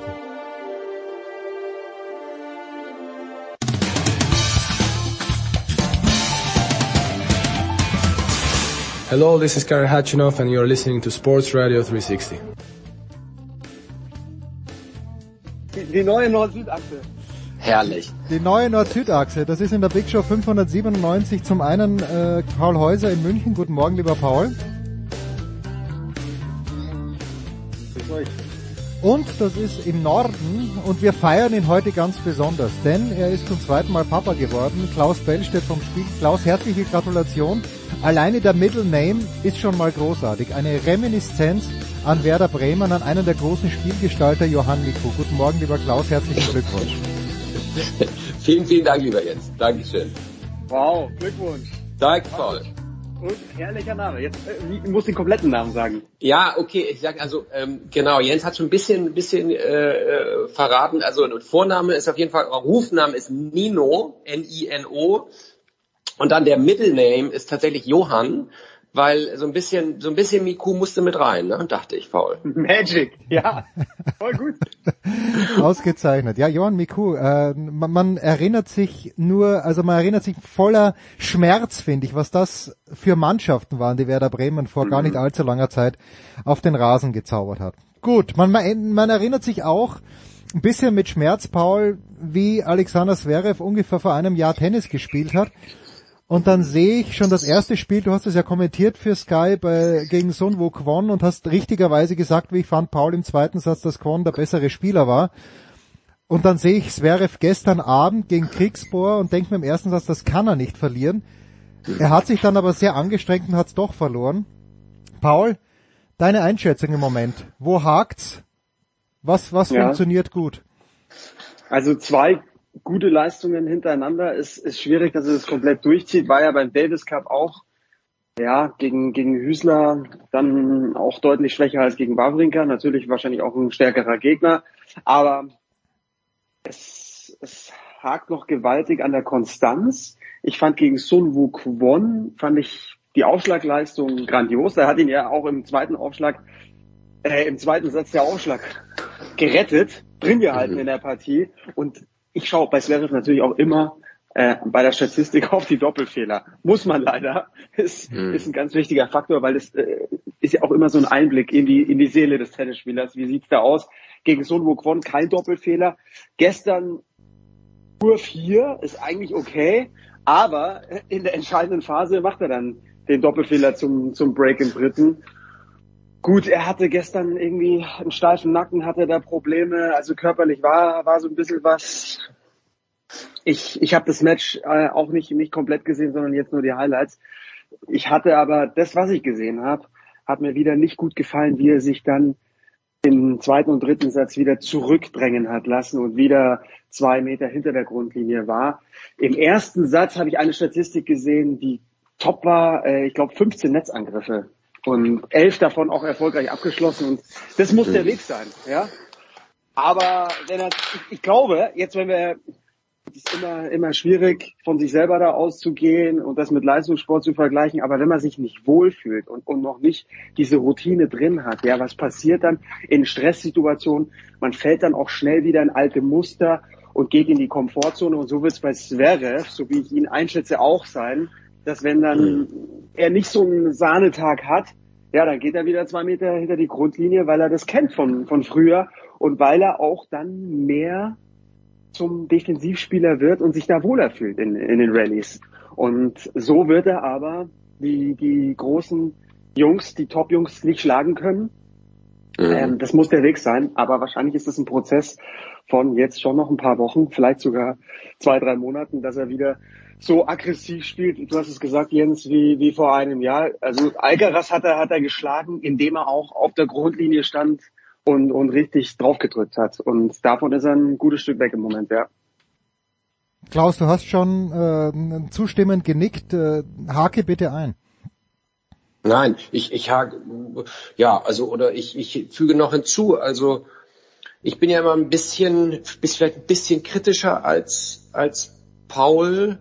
Ähm, also ich sehe fünf Niederlagen in sieben Spielen in diesem Jahr oder anders ausgedrückt zwei Siege auf der Tour in diesem Jahr. Das, das ist echt wenig. Ne? Und ähm, bei aller, bei aller, bei allem Verletzungspech und der Recovery und Rehab, die er natürlich braucht, ähm, gegen, gegen Gegner wie jetzt Kriegsbohr zu verlieren, boah, ich finde ich finde das schon echt nicht, nicht ganz ohne. Ähm, sind nicht die großen Namen, gegen die er verliert. Insofern, wann, wann geht's denn wieder los? Also wie lange wollen wir ihm oder wie, wie lange braucht er noch? Ich, ich bin so ein bisschen unruhig. Äh, jetzt geht er nach Doha. Ich hatte zuletzt auch mit, mit Misha nochmal Kontakt. Wir, es gibt möglicherweise eine größere Geschichte demnächst mal über ihn, wo ich ihn dann auch treffe. Ich bin sehr gespannt, was er auch selber erzählt. Man hat ja gar nicht so die Gelegenheit dazu, mit ihm mal sich in Ruhe äh, auszutauschen. Aber ich möchte gerne von ihm wissen, was, was im Kopf eigentlich auch los ist. Wie diese Verletzung ihn im Kopf immer noch hindert ähm, und vielleicht auch in diesen Phasen, die Paul gerade so schön beschrieben hat, wo es nicht so gut läuft, wo er in alte Muster verfällt, wo er zwei Meter hinter die Grundlinie eher, eher auf Sicherheit spielt, nicht ans Netz vorrückt. Ähm, äh, wie kommt das zustande? Hat das immer noch was mit der Verletzung zu tun? Das sind Dinge, die ich gerne mal ähm, ja aufgeschlüsselt haben möchte.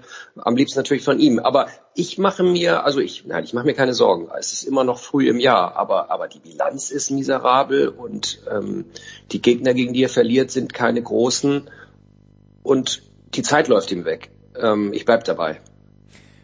Mhm. Also, Paul, ich, also ja, Paul, ich glaube, das teilen viele. Ja, also wenn ich mich im Kollegenkreis umhöre, so äh, und viele Sportjournalisten, also viele Tennisjournalisten, die sehen, die sehen es genauso wie du, Klaus, dass so ein bisschen die Zeit wegläuft. Ich habe mhm. jetzt auch vermehrt Stimmen gehört, die sagen, hm, letztes Jahr, das wäre es gewesen natürlich. Klar, wissen wir alle. Erst, das wäre die Riesenchance gewesen, den ersten Grand. Slam zu holen, die Nummer eins zu werden. Aber ich habe jetzt schon vermehrt gehört, dass manche sagen, sie hätten mittlerweile dieses Gefühl sehr, sehr tief verankert, der gewinnt keinen Grand Slam mehr, weil es einfach jetzt zu schwierig wird und weil, weil ja der Aufwand, den er jetzt betreiben muss, der ist so enorm. Soweit würde ich jetzt nicht gehen. Also ihr, ihr wisst ja, ich bin Berufsoptimist und ich glaube mhm. schon, Zverev ist ein wahnsinniger Arbeiter. Zverev ist auch besessen davon, da wieder ranzukommen auf dieses Level und der will, der will die beste Version auf dem Tennisplatz von sich, die will er zeigen, ja. Natürlich. Und das wird dauern. Und weil du gesagt hast, ja, wie viel Zeit sollen wir noch geben? Ja, vielleicht müssen wir ihm ein ganzes Jahr geben. Vielleicht ist dies, ist das jetzt so ein, wie sagen die Amis, äh, Jens, es ist so ein Sophomore Year, ja, so, so ein Übergangsjahr. Vielleicht ist es 2023 so und er ist erst 2024 wieder in der Weltspitze. Es droht jetzt wirklich schon die Gefahr, dass er ganz schnell aus dem Top 20 rausfliegt, weil gut, Indian Wells hat er letztes Jahr, glaube ich, ganz früh verloren. Miami war Viertelfinale. Da muss er ein bisschen was verteidigen, aber problematisch wird's dann, wenn die Form nicht da ist auf Sand. Halbfinale Monte Carlo. Er hat letztes Jahr Finale Madrid gespielt ähm, und mhm. Halbfinale Roland Garros gehabt. Und wenn er diese Ergebnisse nicht bringt, dann ist er, dann ist er nicht mehr in den Top 30. Ganz schnell. Das geht super flott. Danach kann er dann wieder schön Punkte einsacken, hat nichts zu verteidigen, aber es wird, ähm, es wird nicht einfacher. Es gab jetzt Umstellungen im Team. Vielleicht noch kurz dazu. Sein Fitnesstrainer Mark Bennett, von dem hat er sich jetzt erstmal getrennt. Ähm, der hatte auch den Wunsch, mehr bei der Familie zu sein. Dalibor Sirola aus der Piatti Akademie ist jetzt der neue Fitnesstrainer. Der war jetzt in Rotterdam das erste Mal mit dabei. Und Tobias Kamke war mit dem Team. Tobias Kamke war ja auch gerade erst noch Profi das hat Misha eingefädelt. Das war jetzt erstmal nur auf Probe für Rotterdam. Da dürfen wir gespannt sein, ob der als Hitting-Partner künftig auch bei Turnieren mit dabei ist. Das war jetzt aber auch nur der Situation geschuldet, dass Coach Misha, also Misha Ledowski, der hatte keine Einreisegenehmigung für, für die Niederlanden. Und deshalb, ja, war jetzt Tobi Kampke erstmals im Team Zverev mit dabei. Das Team war wieder richtig groß bei diesem 500er. Jetzt geht's weiter für ihn mit Doha und danach Dubai. Bin, bin gespannt. Das, was Misha mir erzählt hat, das macht eigentlich schon Mut. Im Training spielt er teilweise richtig stark. Da hat er aber natürlich nicht diesen Druck. Du kannst diese Matches nicht simulieren. Und wir müssen vielleicht auch einfach ehrlich sein. Ein Zverev, er ist nicht vergleichbar mit einem Federer, mit einem Nadal, mit einem Djokovic, die zurückkommen und gleich wieder diese die diese Weltklasse-Leistungen abrufen können. Aber im Training hat er gegen Rublev zum Beispiel einen Satz 6-2 gewonnen, gegen Ogier Aliassim einen Satz im Tiebreak gewonnen. Also das sind schon Ergebnisse, die zeigen, hey, er kann mit diesen Top-Jungs im Training auf jeden Fall voll mithalten und sogar sie schlagen. Ich möchte noch ganz kurz mal anschließen beim Paul. Klaus, wir beide waren ja dort letztes Jahr im Halbfinale in Paris. Äh, ich, ich neige ja auch dazu, das zu verklären ein kleines bisschen und zu sagen, naja, da hätte er die Nummer eins werden können, äh, weil er so gut drauf war. Wir dürfen allerdings nicht vergessen, zum Zeitpunkt, als der Unfall ja. passiert ist, hatte Nadal den ersten Satz gewonnen.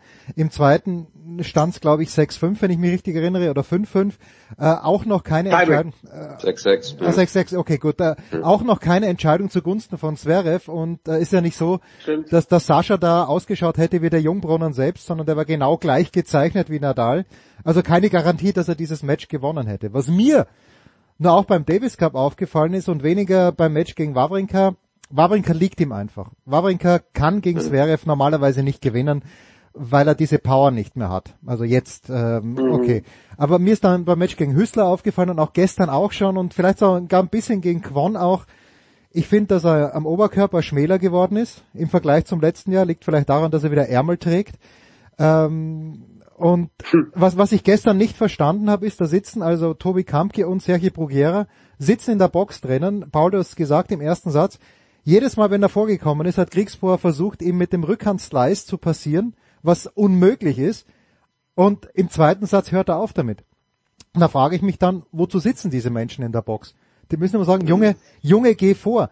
Und natürlich hat was im Nacken gehabt wahrscheinlich, äh, hat sich dann passieren lassen, ist auch rausgegangen nach dem zweiten Satz. Ähm, also ich bin, bin auch ein kleines bisschen pessimistisch, ganz ehrlich, mittlerweile. Also ich dachte, weil er so ein stabiles Spiel hat, dass das kein Problem sein wird, aber dann auch der entscheidende, das entscheidende Break, also dieser Doppelfehler, dass der kommen würde, das war völlig klar. Klaus und ich, äh, ich also das ja. war, war so mit Ansage, war, war ganz, ganz schier fast.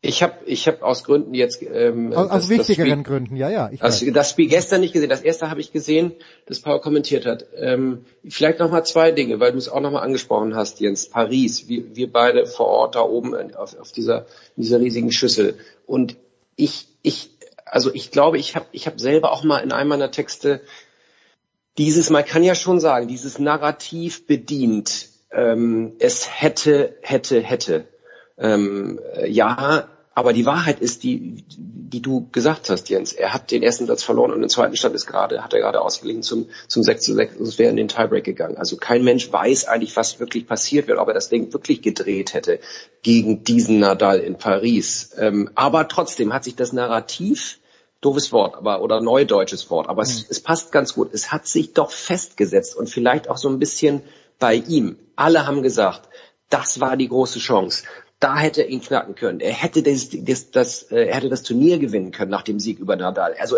eigentlich war schon das Spiel gewonnen gegen Nadal und schon und, und, da, und danach hat er schon den Pokal ähm, in die Höhe gestemmt. Also das ist vielleicht auch so, so ein bisschen so eine Gefahr und wer weiß, ob sich das vielleicht nicht auch bei ihm etwas festgesetzt hat. Die zweite Sache.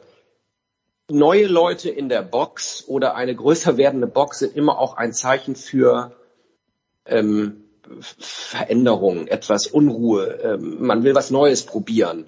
ähm, Paul, du hast es angesprochen, auch aus Gründen, keine Ahnung, Reise, ähm, äh, konnte nicht einreisen und so. Der, der, der, ähm, der ehemalige Fitnesscoach wollte mehr bei der Familie sein. Okay, kann alles passieren, aber erstmal wieder neue Leute dabei. Es wirkte ja irgendwie wie eine große, äh, ein großer neuer Bus, der, der da in der Box saß. Also mhm. auch, auch, auch das ist vielleicht ein Ausdruck, also wir, wir müssen es jetzt gar nicht vielleicht so super, super kritisch sehen. Ja, er ist auf der Suche. Hm. Ähm, 23 ist, ist vielleicht, ja, Paul, vielleicht ich gehe mit dir, ich gehe mit dir ähm, äh, durch die Tür und sage, vielleicht ist das das Jahr, ähm, wo er sich, wo er sich neu aufstellt, neu sammeln muss, seinen Körper wieder ähm, ähm, ähm auch auch auf, auf, auf eine normale Temperatur stellt.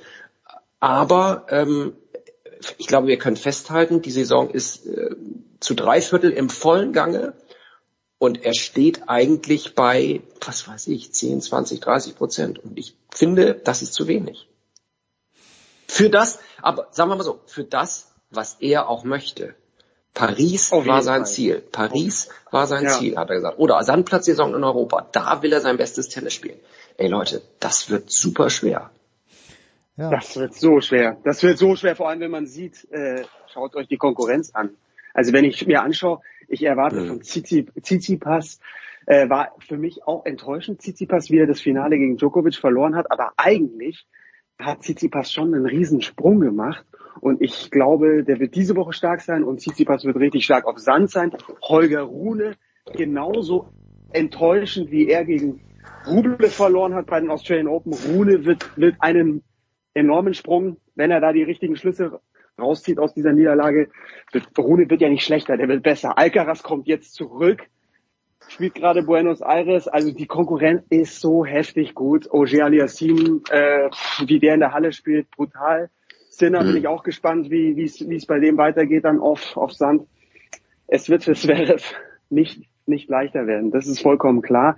Was, was mich wirklich ähm, immer wieder stresst bei, bei Zverev, wie schlecht er manchmal adaptiert in diesen Matches, wie er auch einfach dann die Taktik nicht, nicht umstellen kann und ja, gut, das war wahrscheinlich wirklich äh, dieser Nackenverletzung vielleicht auch geschuldet, dass er das dann nicht, äh, diesen Plan, der so gut funktioniert hat mit den Netzangriffen, dass er das durchziehen konnte. Aber ja, gegen und die Doppelfehler, das ist natürlich auch, auch ein Riesenthema. Das weiß einfach jetzt jeder auf der Tour dass gegen Zverev immer was drin ist, dass dieser Doppelfehler immer kommen kann in den entscheidenden Situationen.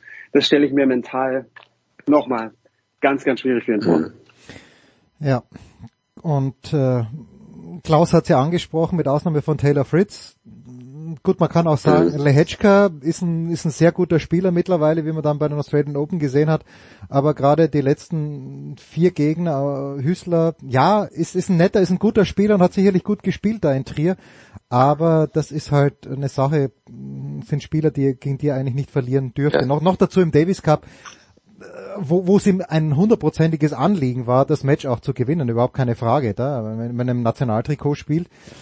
Ja, äh, heute übrigens, das noch vielleicht abschließend äh, bei Sky, schöne Partie ab 19.30 Uhr, äh, Yannick Sinner gegen Stefanos Tsitsipas. Man sieht sich wieder. Wahnsinn. Äh, es ist ein sehr, ja. sehr, sehr, sehr schönes Turnier, finde ich übrigens in, in Rotterdam, also von der Besetzung her. Ich bin, bin fast begeistert, was, was da am Start ist. Ja, also Achtelfinale, ihr müsst über reinziehen. Der Sinner ja. war jetzt nicht, nicht gesetzt. Ja, ja. Yannick Sinner ist, so gut ist das Feld besetzt, dass Sinner, Sinner als Ungesetzter da reingeht. Und ja, bin gespannt, aber ja, Tsitsipas, Tsitsipas sehe ich leicht vorne. Bin, bin, bin sehr neugierig, weil halt die Ergebnisse, die Sinner in der Halle vorzuweisen hat, sind beachtlich. Äh, bei Oger Aliassim, ja, der war eigentlich auch, der war ja letzte Saison von den Ergebnissen her der beste Hallenspieler. Also Oger Aliassim, Sinner und, und Djokovic vielleicht Indoor auf Hardcore aktuell die, die stärksten, die ja, es ja. gibt auf der Tour. Vergiss mal den Rune nicht, den du eh schon erwähnt hast, der, ja, der jetzt am Wochenende gegen Cressy rausgeflogen ist, aber das ist natürlich ein 7-6 im dritten Satz, kann immer passieren und der Cressy. Good point. Ja, ich glaube, der Cressy ist halt für jemanden Jungen, der das noch nicht so kennt, gegen Aufschlag-Volleyspieler wirklich dran zu kommen. Ähm, ja, wie gesagt, hätte auch gewinnen können. Äh, aber jedenfalls ein wunderbares Turnier. Nicht vergessen, Buenos Aires kommt auf Sky Sport Austria. Team heute 17.30 Uhr. Ähm, mhm. Ja, wir sind, wir sind Team, gespannt. genau. Vielleicht noch ein Punkt zu Team. Ja, Team ja. äh, kommt hoffentlich wieder. Und, und was ich auch, was, was zeigt, wie stark das Feld ist und wie stark aktuell äh, im Herrentennis da jetzt auch durchgemischt wird, Daniel Medvedev, der mhm. ist nicht mehr in den Top Ten. Ein Spieler wie Medvedev ist rausgerutscht aus den Top Ten und der tut sich richtig schwer. Also bin ich, bin ich auch gespannt, wie es da weitergeht. Medvedev hat übrigens sehr krank ausgeschaut jetzt am ersten Spiel, der hat die ganze Zeit herumgeschnupft. Ähm, ja. Also ja, mal schauen, was, was da am Köcheln ist. Danke Klaus, äh, danke Paul, das war's die Big Show 597. Wie immer eine große Freude. Wir hören uns wieder nächste Woche. Das war die Big Show auf sportradio360.de. Folgen Sie uns auf Twitter, klicken Sie den Gefällt mir Button auf unserer Facebook-Seite und abonnieren Sie uns via RSS-Feed oder auf iTunes. Die nächste Ausgabe der Big Show gibt es am kommenden Donnerstag. Bis dahin sollten Sie die Zeit nutzen und die weiteren Angebote auf sportradio360.de wahrnehmen. Play Ball! Da ist gar nichts toll!